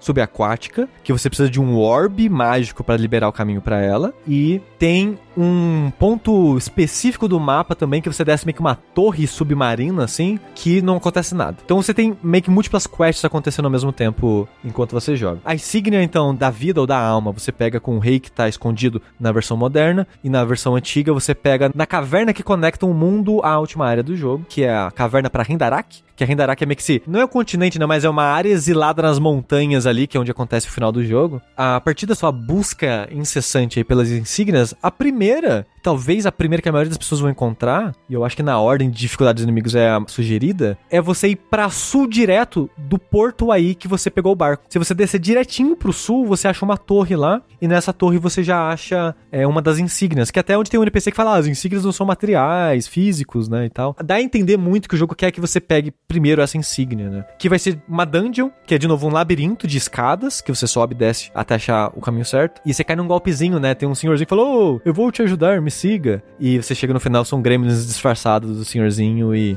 Que tem isso, né? Tipo, gremlins se passando por pessoa em outros Dragon Quests também. Sim, sim. Gremlins não, né? Imps. Tá Imps, a, a versão moderna do nome dele é Imp? Não, é, tá aqui tá Gremlin. É É Gremlin. Gremlin, não... É, assim, se vocês quiserem matar a curiosidade, na pauta também tem uma lista com o monstruário do jogo com os nomes modernos. Aí, nessa torre, então, você pega a Star Sigil, né, a, a insígnia da estrela aí. Se você continuar explorando o jogo, você vai descobrir que ele tem um sistema de fast travel além das suas magias, né? Ele tem pontos de teletransporte para inúmeras áreas específicas do mundo, que é uma parada bem última 2, última 2 tem muito isso de fast travel através de pontos específicos de portais. E esses portais é engraçado que são como se fossem polos, né? Tipo, você pega um portal, você vai pra um hub que tem três portais. Aí desse hub você consegue acessar um segundo hub com outros três portais. Mas em um desses hubs, que o jogo chama de Fire Shrine, você descobre, conversando com as pessoas, que existe, existe uma insígnia no Fire Shrine. Boa sorte. Na versão de Switch, brilha. Então você tem que dar search numa área específica ali, aí você pega a insígnia. De novo, a versão de Switch salvando esse jogo aí, já te poupando dor de cabeça nessa coisa. A próxima insígnia daí, falando de fast travel, a maneira mais prática de chegar na cidade do Coliseu, que eu tava comentando, é através de fast travel, né? Porque você pode chegar nessa cidade de barco, mas os inimigos que contornam o continente né, em volta dessa cidade são muito fortes. E você pode acessar ela mais rápido através desses fast travel, desses portais. E o portal é nos fundos de uma loja, então você pode entrar e roubar ela. Oh! É, e tem uma das armaduras mais fortes do jogo, né? Que é a. Eu acho que o jogo chamava de Gaia Armor e hoje em dia é Tectonic Plate, ou vice-versa. É, eu lembro disso. Eu, eu acho que era Tectonic Plate hoje em dia é Gaia Armor. Eu acho que faz mais sentido o nome Gaia Armor do que Tectonic Plate hoje em dia, eu acho. Mas nessa cidade cidade tem o Coliseu, né? Você pode falar com o rei. Você sabe que o rei tem insígnia da lua. E quando você vai falar com ele, ele fala: Ah, você é o bonzão então! Então mata meu tigre aí, você é foda. Aí ele libera a gaiola, sai o tigrezinho assim. E se você mata o tigre, que é uma luta bem tranquila, na verdade. Nem é uma luta particularmente Não. difícil, nem é, nada. Não, assim. ele é, tipo, mais fácil do que os inimigos fora da cidade, eu acho, assim. Que é uma cidade que, ela, se você vai entrar na cidade de barco, é mais complicado do que usando os teletransportes. Aham. Aí você pega a insígnia da lua com ele, assim. E outra coisa, a gente falou que esse jogo ele tem várias chaves, né? Tem a chave de prata, a chave de ouro. E também tem a chave da prisão. Você encontra inúmeras prisões né, espalhadas pelo jogo. E tem toda uma quest de muito disse-me-disse de como encontrar a chave da prisão. E a chave da represa. Que as duas chaves estão na mesma cidade, por sinal. Que é uma cidade subterrânea, que é uma cidade também que é muito disse-me-disse, que é uma cidade meio escondida. Eu queria dizer, a chave da prisão é uma maneira de conseguir, tá? Eu não lembro direito como é que é a quest pra conseguir a chave da prisão. Porque você ouve que essa chave da prisão tá nessa cidade. Aí conversando com o pessoal da cidade, você descobre, ah, o vendedor de itens aí, ele vende uma parada aí que é meio proibida, né? aí quando Pode você crer. vai falar com ele, ele é tipo, item, item, espaço vazio, item. Você fica, mas peraí, por que, que tem espaço vazio entre os itens aqui? Se você clicar entre os itens, ele pergunta: Você tem certeza que você quer comprar isso? Aí você fala: Tenho. Aí ele cobra o dinheiro X, que ele nem avisa quanto que é na hora, eu acho, e era a chave da prisão. Muito maneiro, de fato, muito maneiro. Contrabando. É, tipo, ele tá vendendo item secreto. Tipo, porra, você. Exato. Pô, É. sagaz pra caralho, assim. Sim, muito é, maneiro. é bem bolado pros sistemas do jogo, né? É, nossa, muito demais. De brincar com o menu, sabe? Eu É. menu, por que, que eu não brinco com esse menu? Sim. A chave da represa, que é muito importante, que é um ponto que eu acho que eu empaquei quando eu tava jogando no Switch, que você ouve várias vezes que tem o Rouge alguma coisa, eu esqueci o nome dele, mas é o ladrão, um ladrão lendário. A CDR. Na verdade deve ser Rogue, né? Não Rouge, mas... Parando pra pensar, né? Agora, pensando em retrospecto. Acho que é Lightning Foot o nome dele, alguma coisa assim. E você vai ouvindo dele, ouvindo dele, ouvindo dele. Aí você ouve que ele foi preso nessa cidade. Aí quando você fala com o guardião da prisão, ele fala: Porra, a gente prendeu o Zezinho aqui e o filho da puta sumiu. Aí você tem duas celas lá. Uma com o senhorzinho e uma vazia. Você imagina, se ele fugiu, ele deve estar na cela vazia. Aí o que, que você tem que fazer? Na versão de Nintendinho é mais filha da puta. Por quê? Você tem que abrir a cela do senhorzinho, falar com o senhorzinho pra conseguir achar ele na cela dele. Não faz muito sentido. Mas na versão de Nintendinho você tem que fazer isso. Na cela dele, pra você achar ele, você tem que ir numa parede específica e conversar. Ele tá meio que escondido dentro da parede. Na versão de Nintendinho. Nas versões de Super Nintendo em diante, tem um chãozinho marcado, meio trincado assim. Se você andar na direção daquele chãozinho, você sai pra tipo um túnelzinho, que o filho da puta tá cavando um túnel pra ir embora. Então é meio que uma tela fora da prisão que o carinha tá lá. E fala, ah, porra, você me achou, toma aqui a chave. O nome dele, eu lembrei, o Sushi, é Fast Finger. Ele é o Rogue Fast Finger. Não, é o Rouge Lightning Foot, porra. Agora é Rouge Lightning Foot, pra Lightning sempre. Foot. Ele tá em Burrell. Burrell. E na versão moderna você não precisa abrir a outra cela também pra ter acesso a ele. Não faz muito sentido, né? Você tem que abrir outra cela, né? Mas, ok.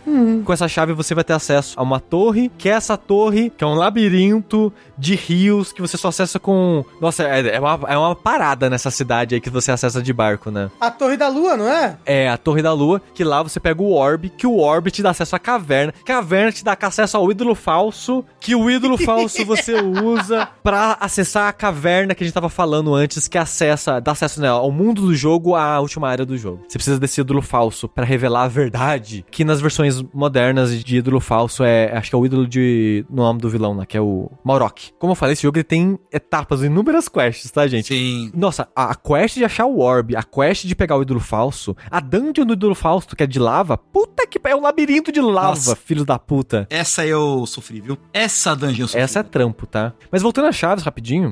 por que, que você precisa da chave da prisão? Você precisa dela pra zerar. Porque se você tá voltando à prisão de Left Wine, que é onde a, a princesa tava cachorro, tem tipo um- uns, uns gremlin andandinho lá dentro.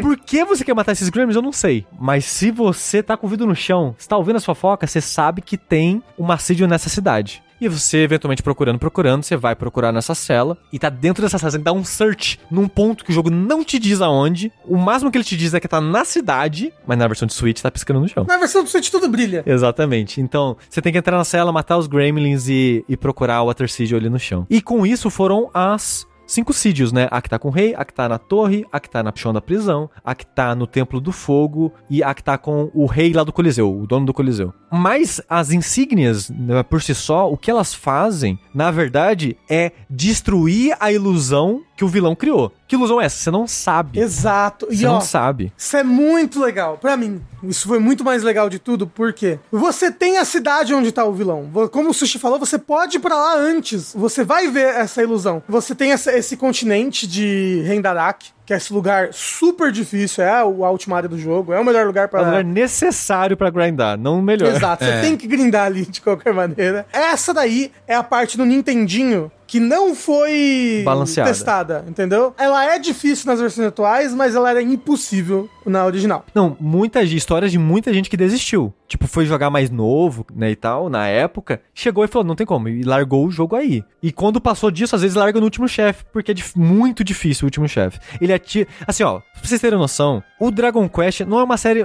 muito difícil no geral. Pois. O 2 é tido como o mais difícil de todos, e o último chefe do 2 é considerado o último chefe mais difícil de todos. Então, na época, pro Nintendinho, ele era um pouco acima da média até. E tinha gente que desistia, falava, não, foda-se, caguei. Não, não vou terminar o Agora eu jogo. falei, hoje em dia é de boa. Não, hoje em dia é tranquilo, dá, dá pra ir, dá pra ir. Aí o negócio é, quando você vai pro castelo do Hargon, você chega lá, ele é como se fosse a Midenhall, Isso. né? A primeira cidade, o castelo a da primeira primeira cidade. Você chega lá e é um castelo normal, com as pessoas felizes, tipo... A lojinha é igual, o cachorro tá andando por lá, você pode dormir e descansar no hotel. Exato. Só que as pessoas falam, ih, ô, o Maurote é mó legal, hein? Exato, pô, viva o Maurof, Maurof é irado. É. Viva o Deus da destruição, né, caramba? E eu quero falar agora, spoilers de Dragon Quest Builders 2. Se você não quiser, pula aí um minutinho, tá? Mas a premissa do Dragon Quest Builders 2 é que você tá nesse mundo de ilusões Ah. que o Hargon criou. Ele criou esse mundo, ele foi derrotado e esse mundo continuou a existir. E você caiu nesse mundo. Ali no começo do jogo, você cai pra dentro desse mundo. Tem uma entidade que te puxa ali pra dentro, depois você vai ver isso certinho. Porque esse mundo tá deixando de existir. Esse mundo da ilusão. E as pessoas estão lá dentro não sabem que vivem no mundo de ilusão. E você encontra esse hall das ilusões com as ilusões se desfazendo, com as pessoas lá dentro começando a se desfazer aos poucos, repetindo as falas do jogo, como se fossem robôs, assim. E o negócio todo do jogo, no final das contas, é você separar esse mundo da ilusão e fazer ele virar um mundo próprio, concreto e verdadeiro, sabe? Ah, que massa. É muito legal, é muito legal. Interessante. É muito legal a maneira como 1 se junta com o, o Dragon Quest 1 Sim. original, se junta com o Dragon Quest Builders 1, e como 2 se junta porque quando você descobre essa plot, é, é muito irado. Assim, ó, pra quem tem preconceito com Dragon Quest Builders e ou não gosta de construção, eu, eu recomendo dar uma chance, tá? Porque É. eu não gosto de jogo de construção e eu gosto bastante do 1 e do 2. Eu só não zerei porque eles são longos e é difícil dedicar pra jogo longo, dado o que a gente faz. É, eu também não, não, nunca pirei em jogo de construção. Joguei no. Jogou com o meu jogo de acho que 2021, talvez? É, um ou dois? O 2. Foi o não, 2. não, não. né? 2021 ou 2022? Ah, é, um, de- um desses dois anos. Isso. E, pô, curti muito. Ele, é, ele é bem legal. Mas no jogo mesmo o que acontece é que você usa o Eye of Rubies, né, que é o que você consegue, tem um templo, um lugar que você desce assim na água, que é bem bonito inclusive. Isso. E aí, utilizando todos esses crests, você faz esse Eye of Rubies. E aí, com ele, você consegue quebrar essa ilusão. Aí, ó, é importante, porque quando a gente for falar do Dragon Quest 3, isso aqui vai conectar. Porque quando você faz isso, você entra em contato com uma deusa, a deusa Rubis, que ela não é citada até então, mas ela é citada no 3 também. E essa deusa, ela meio que te dá essa benção dela, né? Esse item abençoado por ela, que a função é destruir essas ilusões que o Hargon criou. É importante dizer aqui rapidinho que o Rafa tava falando que você pode acessar esse castelo das ilusões antes de terminar essa quest das insígnias, porque tem meio que duas quests acontecendo ao mesmo tempo das principais, que esse ídolo falso ele dá acesso à caverna. Então, se você tem o Eye of Rubis, você não nem chega na área, e você, se você só tem o ídolo falso e não tem o Eye of Rubis, você vai acessar a última área, mas não vai quebrar a ilusão, né? Então, você meio que você tem que fazer essas duas quests diferentes se encontrarem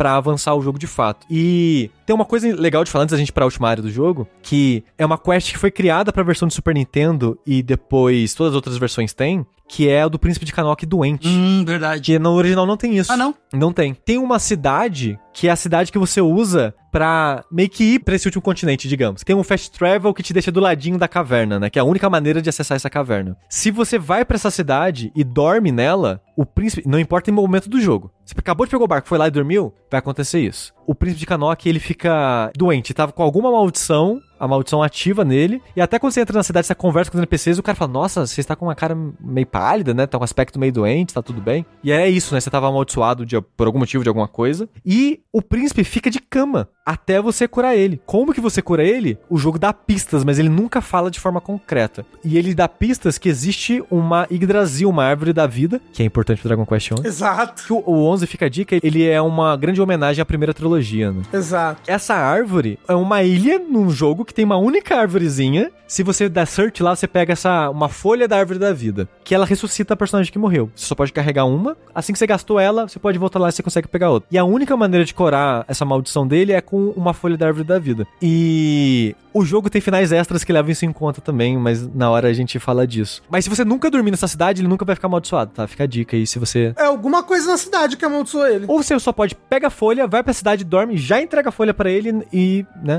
Imagina a pessoa, Rafa, que foi jogar a versão do Super Nintendo. O príncipe ficou doente e falou: Eita, não achei a cura, foda-se. E seguiu o jogo com dois personagens.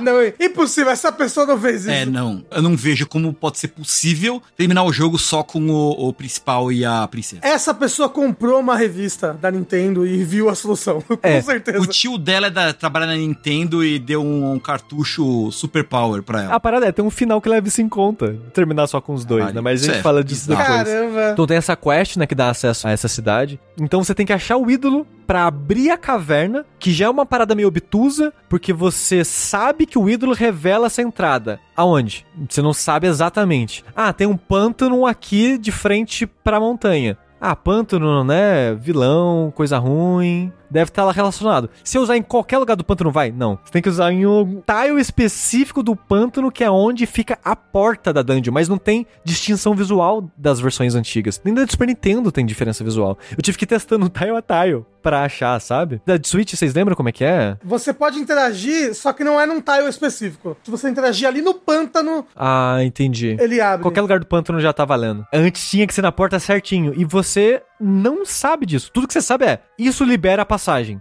Cadê passagem? Aonde passagem, sabe? Eu na de Super Nintendo, eu só consegui fazer porque eu lembrava na de Switch que, tipo, ah, tem uma caverna por aqui. E eu fui testando de, de, de de montanha em tile de montanha, até funcionar. Mas, né, você usa o ídolo, abre a passagem. Tem uma dungeon gigante, escrota pra caralho, que é a Cave to Rendarak, que o Yuji Horii fala que é a parte que ele menos gosta de todos os Dragon Quests que ele já fez. E eu acho que nessa caverna já começa a valer já os problemas de falta de teste. Porque essa caverna é muito filha da puta.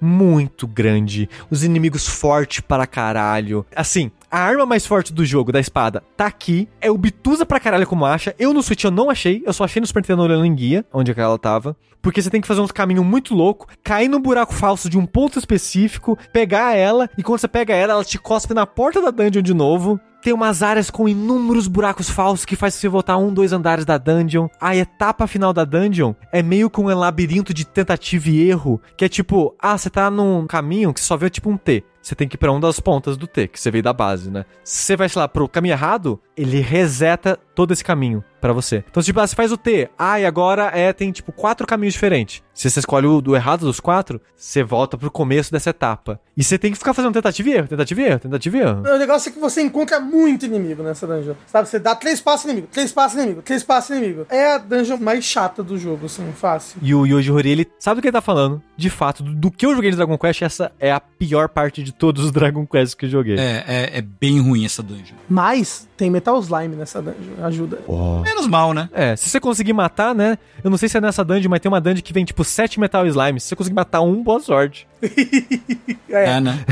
Mas, né, quando você sai dessa estrada, você chega em Rendarak, que a gente tava comentando o tempo todo, que é esse. Não é bem um continente, né? Como se fosse um platô, né? Uma área nas montanhas elevada, assim, que é todo nevado, que é um inferno na Terra. Que lá, eles sabem que tá zoado lá, por quê? Lá tem um lugar que salva o jogo, ressuscita os personagens de graça, que é uma coisa que a gente não falou, né? O Dragon Quest 2, ele começa esse tropo de Dragon Quest, que é as igrejas curam doença, curam maldição e ressuscitam os personagens. E salva o jogo. Aqui ainda não. Aqui ainda não, mas depois é De- o lugar que Exato. salva o jogo. Isso. Já cria-se a utilidade da igreja, né? No jogo de, de cura, maldição e, e ressuscitar. Porque ressuscitar em Dragon Quest é raro, né? Mesmo nos, nos mais recentes é algo mais raro conseguir ressuscitar. Por um tempo você depende da igreja pra isso. É, por um tempo, por um tempo. E eu acho interessante que visualmente no jogo, os personagens, eles ficam andando em fileirinha, né? Quando você tá andando assim. Quando alguém morre, ele vira um caixão. Vira um caixãozinho, né? Pode crer. Eu acho maravilhoso. Caixãozinho é Você tá foda. andando com o cadáver do seu primo. É foda. Você leva pra igreja pro padre ressuscitar. Claro, gente, obviamente. normal. Lógico, com certeza. Você sabia que na versão de Nintendinho isso é censurado? Sim. Vira um fantasminha só, né? Vira um fantasminha, você não vira um caixão. É. Acho paia. É muito pras crianças ver um caixão com uma cruz ainda. E aliás, todos os Dragon Warrior, as igrejas não têm cruz, é tudo estrela. É. Eles tiram todo o símbolo religioso dos jogos e Dragon Quest se- segue usando cruz até hoje, foda-se. Ah, hoje em dia é uma cruz mais estilizada, É, né? sim, sim. Uhum. É que na época era uma cruz... Mas tabu. É, tem uma cruz cruz normal. cristã mesmo. E eu acho que eles sabem da dificuldade, porque o padre que tá aí, é tipo, por que, que tem um padre aqui? E o padre que tá aí, ele ressuscita de graça, ele faz tudo de graça. Ele salva o jogo, te cura, ressuscita, as caras, tudo de graça. É muito tipo, olha, agora, aqui, nessa floresta, em volta desse templozinho, você vai grindar aqui. Exato. Você vai ficar uma, duas horas aqui, boa sorte. Aí, ó, o que eu fiz, e o que eu fiz, eu fiz até um isso. Pô, preciso grindar. Botava um podcast e ficava ouvindo e grindando. Uhum. E eu grindo muito naturalmente. Então, por exemplo, a caverna, chata pra caralho. Mas eu cheguei nela num nível alto já. Uhum. Entendeu? Então, na versão de Switch, eu não sofri tanto lá. Na versão do Super Nintendo foi complicada essa caverna, viu? Foi bem complicada. Graças a Deus, só de Switch mesmo. Quando eu fui terminar, na versão do Switch, eu usei um guia. Pra tipo, ok, eu vou só nos lugares Certinho. direto, pegar os tesouros e passar, não vou me sujeitar a É, isso. na do Super Nintendo eu usei guia pra sair desse último bloco, que é tentativa e erro, e pra onde pega a, a Thunder Sword. Mas então, passada a caverna, desfeita a ilusão, aí você tá na verdadeira última dungeon do jogo, né? É, no Castelo do Hargon. Que é grande, tem subchefe, é bem difícil. Que tem brincadeira de entrada secreta também. Por que, que eu gostei muito desse jogo, né? Os lugares, tipo, no Dragon Quest Brothers 2, você vai pro Castelo do Hargon e tem a exata sala, do mesmo jeito, com os enfeites, do jeito que tá no jogo. É muito legal. E você tem a luta contra o Hargon, né? Você tem alguns mini-bosses no caminho, né? Que são bem difíceis. Então, eu tava upado pra caralho, né? Eu comentei antes, né, que o jogo originalmente era um plot twist, né, que o vilão o tempo todo não era o Hargon, né, era o deus que ele cultuava. Mas mesmo nas versões modernas de você sabendo que ele cultua alguém, o twist é legal, né, a maneira que o jogo apresenta isso, né, que você mata o chefe e já acabou. Você sai da tela de luta, né, não tem mais tela de luta. Exato. E você volta pra, pra visãozinha da dungeon. E quando você dá um passo pra se afastar do trono, o chão começa a ruir, começa a pegar fogo em volta de você. Aí aparece o Hargon. E ó, mó maneiro pra época, tá? Muito maneiro, de fato. Aí o Hargon se sacrifica Isso, é pra verdade. aparecer o Malroth, Isso, né? isso, desculpa, isso. Que é o, o deus da destruição. Como eu falei, eu gosto muito do design dele. É legal, é Ele- legal. Ele é um bichão com praticamente seis braços, até a perna dele é como se fosse um braço, na verdade. É, né? é tipo uma, uma perna de, de pássaro, né? Um- É, e um, uma cauda que vira uma cobra. Eu, eu gosto muito dele, mas eu gosto muito dele porque ele é o personagem do Dragon Quest Builders 2. Que é engraçado, que a pose dele, apesar de ser animado no modelo 3D, é a mesma pose do 2D, né? Ele fica com os braços e a perna tudo pra frente. Então, mas isso é muito legal nos Dragon Quests novos, que são 3D, que os inimigos se mexem, blá blá. Sim. Mas quando eles param, eles param na pose dos sprites deles. Sempre. Tipo o corvinho que tá sempre de ladinho, Sim. né? Tipo, ele para e ele vira a cabecinha de lado pra você, pra Em ficar. cima do crâniozinho. Esse corvinho é muito estiloso, por sinal. Que é um dos melhores inimigos que você encontra no 3, né? O Corvinho. E aí tem a luta contra o Maulroth, que é bem, bem difícil. É a luta mais difícil do jogo, né? Eu comentei, né, que eles tiraram a magia dele se curar por completo, porque a parada é, ele tinha, sei lá, antes, 60, 70 de vida, que parece pouco, mas ele tinha muita defesa e ele se curava por completo quando ele usava a magia. E é meio que o RNG se ele vai usar ou não a magia, né? A versão mais recente dele, ele tem, sei lá, 290 de vida pra compensar que ele não se cura, e mas ainda assim é uma luta difícil, eu acho. É uma luta complicada que você que nem Ele, ele dá bastante dano. é, que nem o Rafa falou, você tem que gerenciar bem o MP de todo mundo e, e cuidar da vida de todo mundo, porque ele dá um ataque em área que ele desgraça a parte inteira. Eu vi um cara que ele fez esse negócio de. Ele grindou muito com os dois príncipes antes de pegar a princesa, e a princesa tava sempre muito mais baixo. Ah. Era o Maulroth usar o ataque em grupo, matava a princesa. A princesa morria o tempo todo. Chegou um momento que ele desistiu de rever a princesa. Caralho. Só tem eles no jogo, então eles são É. essenciais pra vencer Sim. o último boss, sabe? É, o boss é pensado em ter os três. Apesar de que, como o Sushi falou, dá pra Se, vencer. se você grindar level máximo dos outros dois, Talvez dê, né? Daí. Então, dá pra vencer, teoricamente, sem o príncipe de Kano, que ficou doente. Outra coisa sobre balanceamentos, o Príncipe de Kanok, na versão de Nintendinho, a melhor arma que ele consegue equipar é a lança, que você pega no começo do jogo. Na versão de Switch, ele consegue equipar umas duas, três armas a mais acima disso, incluindo a espada do Erdrick. Você encontra todo o set do Erdrick no 2, que é a primeira vez que ele aparece por completo, né? Que no 1 é só a armadura e a espada, aqui tem o elmo e o escudo também. É, porque agora tem elmo pra equipar, né? Não, não Exato, tinha. um não tinha isso. O equipamento de peso, e é até interessante isso que o jogo ele, ele apresenta através dos NPCs de novo, né? Tipo, ah, o príncipe, ele não é muito bom em porrada, mas é bom em magia. Ah, ele não aguenta equipamentos muito pesados, né? É uma maneira do jogo te dizer que, tipo, ó, a armadura pesada mesmo é pro protagonista. As armaduras médias é pro Kanok e a princesa é basicamente roupa. Ela só equipa, sei lá, roupa, faca e cajado. É só isso que ela equipa o jogo inteiro. E o jogo tem, tipo, dois cajados. Ela é a maga, ele é o Red Mage e o personagem principal é o guerreiro. Sim, sim. Eu só queria pontuar isso que a gente não falou dessas distinções, assim, só pra dizer que no Nintendinho, o Kanok é ainda pior, tá? Pois é. Eu gosto muito da roupa do protagonista, porque eu sempre uso ela no final do Dragon Quest Builders 2. Parece uma roupinha de aviador, né? Eu acho legal também. É, muito bonitinha. Aham, é bem maneiro mesmo. Agora, uma coisa que acontece é que quando você zera, você de novo não acabou o jogo, né? Você tem que voltar lá pro começo, lá pro castelo pra falar. Matei cambada. Uh! E você pode voltar nas vilas e falar com todo mundo. E é aquele negócio de novo. Você tem, tipo, tipos de NPCs que falam coisas, né? Tipo, ah, esse é um NPC do tipo soldado, ele vai falar essa fala aqui. Esse é um NPC do tipo cidadão, ele vai falar essa fala aqui, sabe? Uhum. Mas é legal, qualquer forma, eu acho. É muito legal que você pode, né, que você vai voltar e aí você volta pro castelo e aproveita a sua vitória. Exatamente. E curioso, né, que esse jogo é o último na linha cronológica dessa trilogia, né? A ideia, enquanto ele fazia o 2, não era que o 3 seria aquilo. Ele foi ter essa ideia mais pro final do desenvolvimento ou entre o desenvolvimento dos dois jogos, o mesmo de, putz, eu acho que a gente vai ter que fazer um jogo agora desse herói que a gente citou nos outros dois jogos. É, desse tal de herói, né? É, a evolução vai ser o terceiro jogo ser sobre ele e a gente vai aproveitar de novo o dobro de memória que a gente vai ter de cartuchos que a gente teve entre esses jogos pra agora ser mais próximo ainda de um Wizardry, onde você vai montar a sua party, onde você vai escolher as classes que vão te acompanhar e as classes vão ter evoluções e tudo mais. E o 3 eu sinto que é o RPG que o Yuji Horii, ele queria fazer quando ele jogou o Wizardry. Quando ele jogou o Wizardry e o último, ele pensou, putz, quero fazer um RPG?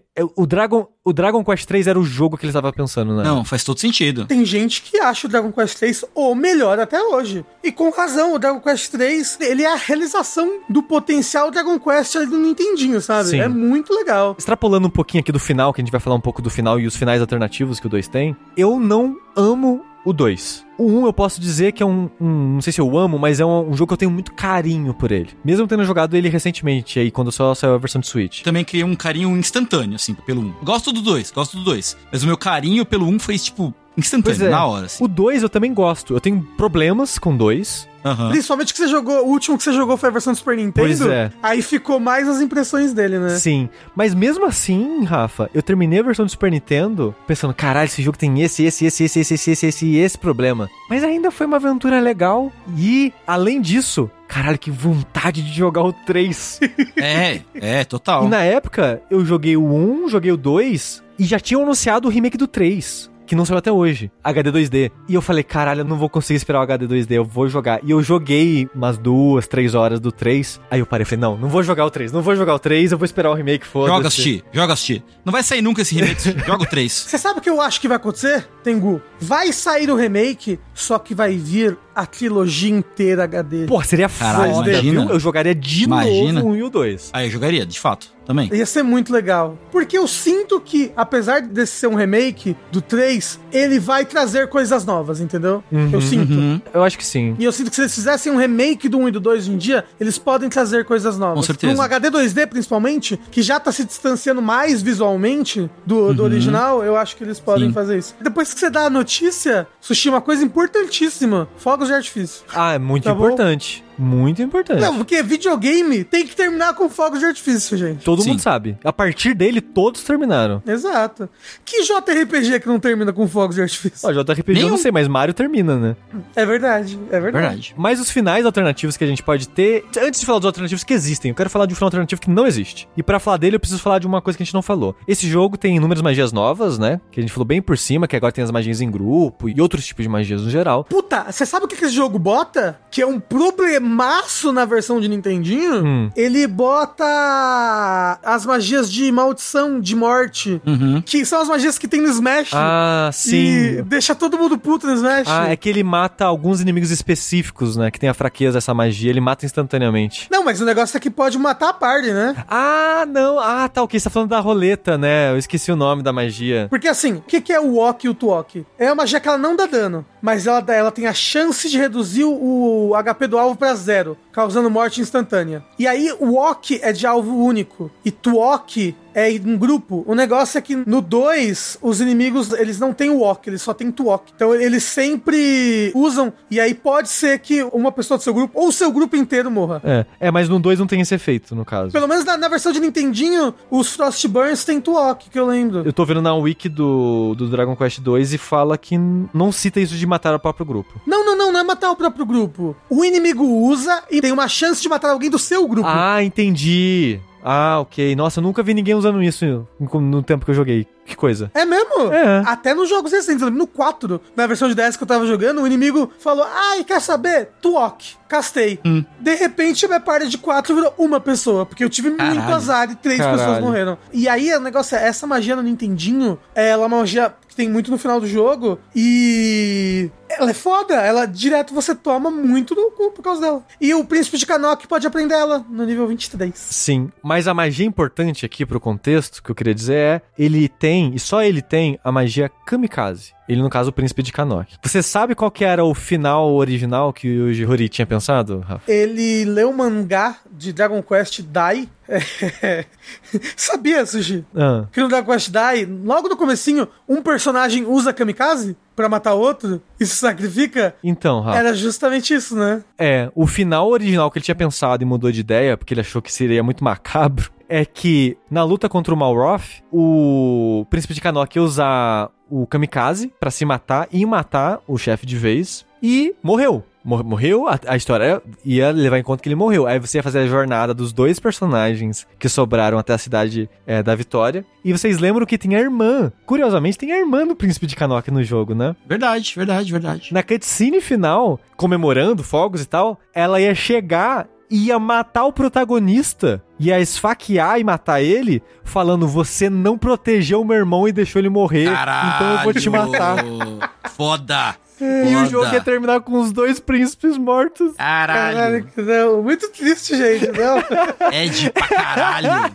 tipo, deu 500 e mil graus ali pra virar uma parada toda quentinha e foda-se. Todo mundo morre. Na versão 2D HD, Sushi. Vai ter isso. Não, se você usar kamikaze pra dar o último hit no Malroth, você desbloqueia esse final. Pô, seria. Essa seria é o final olha, secreto. seria maneiro, viu? Exato, seria foda. Seria, Seria foda. foda. Tem, tem que ser pelo menos um troféu. É, pelo menos. Por fazer isso. Mas ó, os finais que tem envolvem o Kanok de outra forma. E esses finais, de novo, é a partir da versão do Super Nintendo, porque envolve ele ficar doente, que no Nintendinho não acontece. Tem o final, então, que você mata o chefe e vai embora, vai lá pra comemorar os fogos sem curar ou buscar o Kanok depois. E eu acho que ele aparece, tipo, ele só chega do nada, tipo, porra, tá de sacanagem com a minha cara, não foi lá me curar, nem me, me ajudar, nem nada. Você pode matar o chefe, falar com o príncipe de Kanok doente que matou o chefe sem curar ele, e ele vai falar, porra, você foi lá, matou o chefe e nem me ajudou. E você pode curar ele depois de matar o chefe, aí ele fica puto com você também. Mas essas são as, as variações, né, no caso. Uhum. E quando você mata, o reino fica feliz, tudo fica bonito. Você não sai por aí casando e criando novos reinos. Você não casa com seus primos, né? Isso. Faz um. Olha, não duvidaria, viu? Sangue azul aí. É, é dureza isso aí. ah, é verdade, né? E viveram felizes pra sempre, né? Tipo, o final. Como o Rafa falou, é o final dessa cronologia, a gente não tem coisas pra depois dela. Dela, É, é o final cronológico dessa, dessa linha, né? dessa trilogia, porque o próximo jogo vai ser o jogo que vai contar a história desse tal herói lendário, o Erdrick, né? Exatamente. Mas isso daí vai ter que ficar para um outro podcast. Pelo amor de Deus. Mas sobre a recepção do Dragon Quest 2, antes da gente se despedir aqui, apesar dele ter sido muito criticado por causa da dificuldade e ter sido mal balanceado, de cara ele já vendeu bem mais do que o primeiro jogo e preparou o tapete, ele tirou o tapete pro Dragon Quest 3 lançar. E quando o Dragon Quest 3 lançou, já quase dois anos depois, né? Ele levou mais tempo pra sair. Ele, por causa já do hype e tudo mais, ele vendeu por volta de 2,4 milhões É, considerável. em 1987. Caralho! Uhum. Foi o lançamento do 3 que foi o grande lançamento de Dragon Quest, que foi grande ao suficiente de criar as lendas, né? Porque talvez você que tá ouvindo já ouviu a história de que ah, o governo japonês criou uma lei que Dragon Quest só pode lançar sábado. É mentira, não existe essa lenda. A própria Não existe essa lei. A lenda existe, o que não existe ah, é não, a lei. sim, sim. A lenda existe, a lei não. Mas quem decidiu isso foi a própria equipe de desenvolvimento mesmo. Eu imagino que o próprio o Yuji Horii tenha decidido isso, porque se mantém até hoje, mesmo mudando as publishers e as equipes de desenvolvimento. O jogo lança no sábado, por quê? Porque muita criança joga e ele não quer atrapalhar a escola.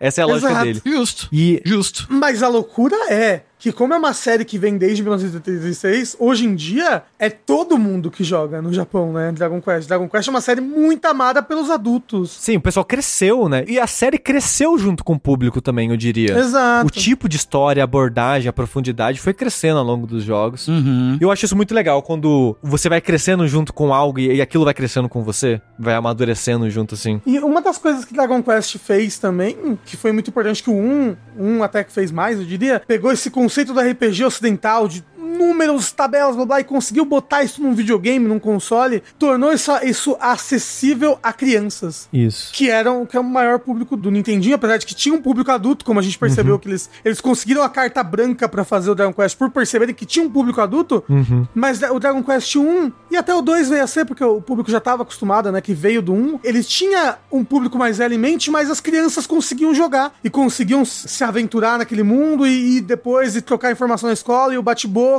e contar aquela aventura e por isso que no 3 ele já era essa febre no Japão Sim. né? Porque era um jogo que todo mundo podia jogar. E o, o lançamento do Dragon Quest 3 foi tão impactante assim na época que o Yakuza Zero tem uma quest nele que é o lançamento do Dragon Quest 3. É, Verdade. é verdade. Verdade. Que a criança tava na fila pra comprar e roubam o, o cartucho dela, aí você tem que achar a pessoa que roubou e levar de volta. Pra você ver o, o nível de impacto, assim, que tem, né? Tá certo que a equipe de Yakuza gosta muito de Dragon Quest, tanto que tem, né? O, o set que virou RPG, ele virou inspirado no Dragon Quest. A influência dele vai expandir pra todos os tipos de mídia no Japão, sabe? Não só videogames. É. No Japão, Dragon Quest é tipo Mario de sinônimo de videogame. É um nome que as Exato. pessoas reconhecem Aham. e ligam. E no Ocidente a gente não tem muito disso, infelizmente, porque por anos foi uma série que foi abandonada ou recebeu portes, traduções ruins. Ou nem recebeu, ponto. Ou nem recebeu. A gente só foi receber mais Dragon Quest mesmo depois do 8, assim. É, não, e assim, depois de DS e 3DS. O DS e 3DS que a gente começou a receber, que eu acho que era uma época que os- já era mais apreciado o JRPG. Sim, porque teve o 7, mas o 7 foi um porte muito ruim, muito criticado, a versão ocidental. O 8 foi o primeiro Dragon Quest com o nome Dragon Quest, né? O 7 era ainda era Dragon Warrior, por exemplo. O Dragon Quest 8 já era Square Enix. Então eles falaram, não, beleza, vamos dar um foco maior pro ocidente agora. Vamos aproveitar, né, essa nova, esse novo paradigma dessa nova empresa da fusão das duas. Aí veio, né, dublado, porque não é dublado em japonês. Aí ele teve trilha sonora orquestrada, ele teve toda um- uma campanha de marketing gigante. E o Dragon Quest 8 fez muito sucesso no ocidente. Ele é o primeiro Dragon Quest de muita gente no ocidente. Muita, muita, muita. O Final Fantasy VII dos Dragon Quests. É, pro ocidente sim. Dragon Quest 8, exato. Só que depois disso ele sumiu de novo. Aí veio sair tipo o 9, e o 9 é um, um Dragon Quest meio estranho. É, não, ele é um Dragon Quest de DS, desenvolvido pela Level 5. Ele tem outra pegada de Dragon Quest. Ele tem outra pegada. Ele, ele não é tradicional. E aí depois o 10 é um. MMORPG E não saiu no nunca Ocidente. lançou no Ocidente. É. E nem a versão offline, né? Que já existe no Japão. Sim. A versão offline. E ela não tem nem notícia de sair. No, no ocidente. Não, e é recente essa versão, né? o- É o 10 offline. É, acho que, acho que é recente, desse recente. ano ou ano passado. É, 2023. é. E aí só veio a retornar mesmo com o 11, né? E eu acho que o 11 foi o, o boom de Dragon Quest no ocidente que precisava, assim. Porque entre esses que a gente falou, tipo, o 9 e o 10, que não, não tiveram esse mesmo impacto porque eram coisas, produtos bem diferentes, não pegou muito no ocidente e saiu nesse meio tempo as versões, os remakes de DS e 3DS, mas daquele jeito, né? Quem conhecia tava interessado, mas não tava trazendo muito público novo. Não tava trazendo a atenção que a série merecia, coisa do tipo. Isso só foi ter com o 11 o relançamento do 11 no ocidente, aí a série foi tipo, sei lá, Yakuza que com o zero explodiu, foi Uhum. o 11. Tipo, o 11 saiu no ocidente e pá. Todo mundo, ok, Dragon Quest é foda, vamos voltar atrás, vamos relançar as versões de celular, vamos lançar as versões de Switch, e aí foi indo. Eu mesmo só fui conhecendo o 11. E eu sei que é o caso de muita gente também que acompanha a gente. O Rafa também, né, foi conhecendo o 11. Na verdade, eu fui pro Builders 2 primeiro. É verdade. Aí no Builders 2 eu fiquei completamente apaixonado. É a minha obra favorita de Dragon Quest. Inclusive os JRPGs. Mas aí eu fui pro 11. E aí no 11 eu entendi. No, no 11 eu passei a gostar de JRPG. Pra você ver que loucura. Eu Pois passei é. a gostar de, de batalha por turno. Então. No final foi quase um, um podcast do 1 e o 2, mas muito sobre a série também, né? A gente foi- acabou falando muito sobre é. a série aqui. Se Uhum. você ficou com vontade, vai direto pro 11 qualquer coisa, se jogo antigo te dá preguiça. Se você tá interessado em conhecer a origem desse gênero, a origem dessa série que é tão importante pros videogames, direto ou indiretamente, Uhum. o 1 é uma excelente porta de entrada, tá acessível aí, tem pra Android, tem pra iOS, tá com preço acessível, tá no Switch com preço acessível também. E o 2, se você for jogar, é de Switch barra celular, que é só meio que a mesma versão com sprites diferentes, mas é a mesma versão por de trás da imagem. Ia puxar pra gente falar os finalmente aqui, mas eu sinto que a gente já falou muito sobre os nossos sentimentos com a série, né? Conheci no 11, fiquei encantado e cativado por ela. Quando saiu a versão de Switch, fui pro 1, pro 2. Comecei o 3, só abandonei por teimosia pra jogar o remake. E quando rejoguei agora, eu tava tipo, caralho, eu vou esperar o remake do 3, mas eu vou pro 4 então, foda-se. Sabe? Joga- o triste. Vou pegar o Joga o DS triste. do Rafa que tá aqui comigo, vou colocar o 4 nele, foda-se. Já tem, já tem o 4 Olha, tá vendo? Olha, eu vou e é isso que eu vou fazer. Aí, pronto. Vai demorar, né? Mas eu gosto muito do 4. Eu sei, eu sei. Não, 4 é incrível, é um puta de um jogo. Tengu, imagina que ele fez aquela história e aquela estrutura de história no Nintendinho. Não é muito louco? É muito louco É, isso. bi- é ridículo, é absurdo. Absurdo. Mas eu acho que é isso, né? O nosso dash aqui de Dragon Quest. Vocês têm alguma última mensagem que vocês gostariam de deixar pro deus dos slimes, o Yuji Horii? Apenas que busquem conhecimento. Não, por favor, Yuji Horii, por, fa por favor, por favor, por favor. Faz Dragon Quest Builders 3. Por favorzinho. Pior que eu acho que ele não tem não nada a ver, né? desiste, Ele só não. libera, tipo, ah, faz aí. E vamos fazer o HD 2D aí do 1 e do 2 também. Por favor. Vai ser foda, vai ser muito legal, tem oportunidade de ser. Pô, se consegue do 3, consegue do 1 e do 2, tranquilo. Exato. Não, É, pô. já é muito divertido, dá pra ser mais divertido ainda. E o Dragon Quest 12, hein? Exato, Cadê? né? Tá fazendo também Tá Dragon Quest fazendo. 12. Uma coisa que eu ia falar, importante, que eu tava falando que Dragon Quest, ele foi pra muito mais do que só videogame. Uhum. Gente, Isekai, tá? Ai, como assim? Eu tropecei em algo? Não. Anime, Isekai, todo esse trope de o herói que ele tem que vencer o Demon Lord, sabe? Uhum. Isekai tem tanto referência a Dragon Quest, tanto. né? tem um plot point importantíssimo no anime do Slime, Uhum. que é é referência a Dragon Quest. É tipo, dois personagens só sabem que ambos são é, reencarnações do Japão, porque ambos falam a mesma fala de Dragon Quest. Caralho. Ah, eu não sou um slime ruim, sabe? Algo assim. Aham. Eu achei que você ia falar a fala do guarda-morto, que é um meme da comunidade Dragon Quest. Qual? É, é que é uma frase que você, você interage com alguém que já morreu e, e aparece alguma coisa já morreu. Não há resposta, é apenas um corpo. É um negócio assim, é, por algum motivo isso virou um meme de Dragon Quest mesmo. Caramba, nunca vi. Eu acho essa frase tão triste. O meu recado é: joga Dragon Quest 1 sim. Sim. Não deixe passar um, porque o Uhum. um é, é um jogo extremamente interessante, ele é curto, ele é barato e ele é, é muito especial, assim. Eu acho. Dragon Quest 1 é um bagulho especial. Eu acho também, viu? Tengu, você jogou o Dragon Quest 3 de Switch, né? É, eu joguei o 1, 2 e o 3 no Switch, e eu joguei o 4 e comecei o 5 no DS Pro. O 3 de Switch, você acha que é uma boa versão dele? Acho que sim, me parece uma versão boa, pelo menos. É, ele só não é tão bonito quanto a versão de Super Nintendo. Ah, é que a, não, ve- bonito, bonito ele não, é. Não é. Isso, isso não é mesmo. é, Isso não é mesmo. a, a versão versão do 3 de Super Nintendo, tanto 1, 2 quanto 3 de Super Nintendo, nunca vieram pro ocidente. Então, a gente tem tradução por fã Sim. do 3. E aí dizem que a melhor versão é essa versão de tradução por fã por 3. E tem até uma versão do 3 que tem patch, sabe? Do, do Super Caralho, Nintendo. que doideira. Patchada, que, sei lá, tira um bug, alguma coisa assim. Esse remake do 1 e do 2 que eu tava jogando também teve isso. E o patch, eu não sei o que ele tava corrigindo, mas era corrigindo alguma coisa também. E aí um patch tipo de 2022. Tipo, incrível. Ah, não, é, é. é. Então, tipo, o pessoal recomenda muito, pô, joga a versão do 3, essa versão pateada aí, no emulador do Super Nintendo. E por fim, então, eu só quero pedir, meu sonho mesmo, meu sonho de princesa, é que a Square, ela trate Dragon Quest no ocidente com o mesmo carinho e ímpeto que ela trata Final Fantasy, sabe? Eu sinto que depois do 11 ela tá tentando um pouquinho mais. Mas eu quero mais. Quero jogo de música de Dragon Quest. Sim, entendo, Entendeu? Eu entendo. quero spin-off. Eu quero Pixel Remaster, entendeu? Eu quero. Porra, eu quero que essa série que eu amo tanto seja tratada com o carinho que ela merece aqui pra gente. Rafa, você quer Piroca. piroca? Não, é. Você tava falando de Pixel Remaster, você tava falando de, de versões. Kart. Kart, tava falando de música. Foda-se, esqueci.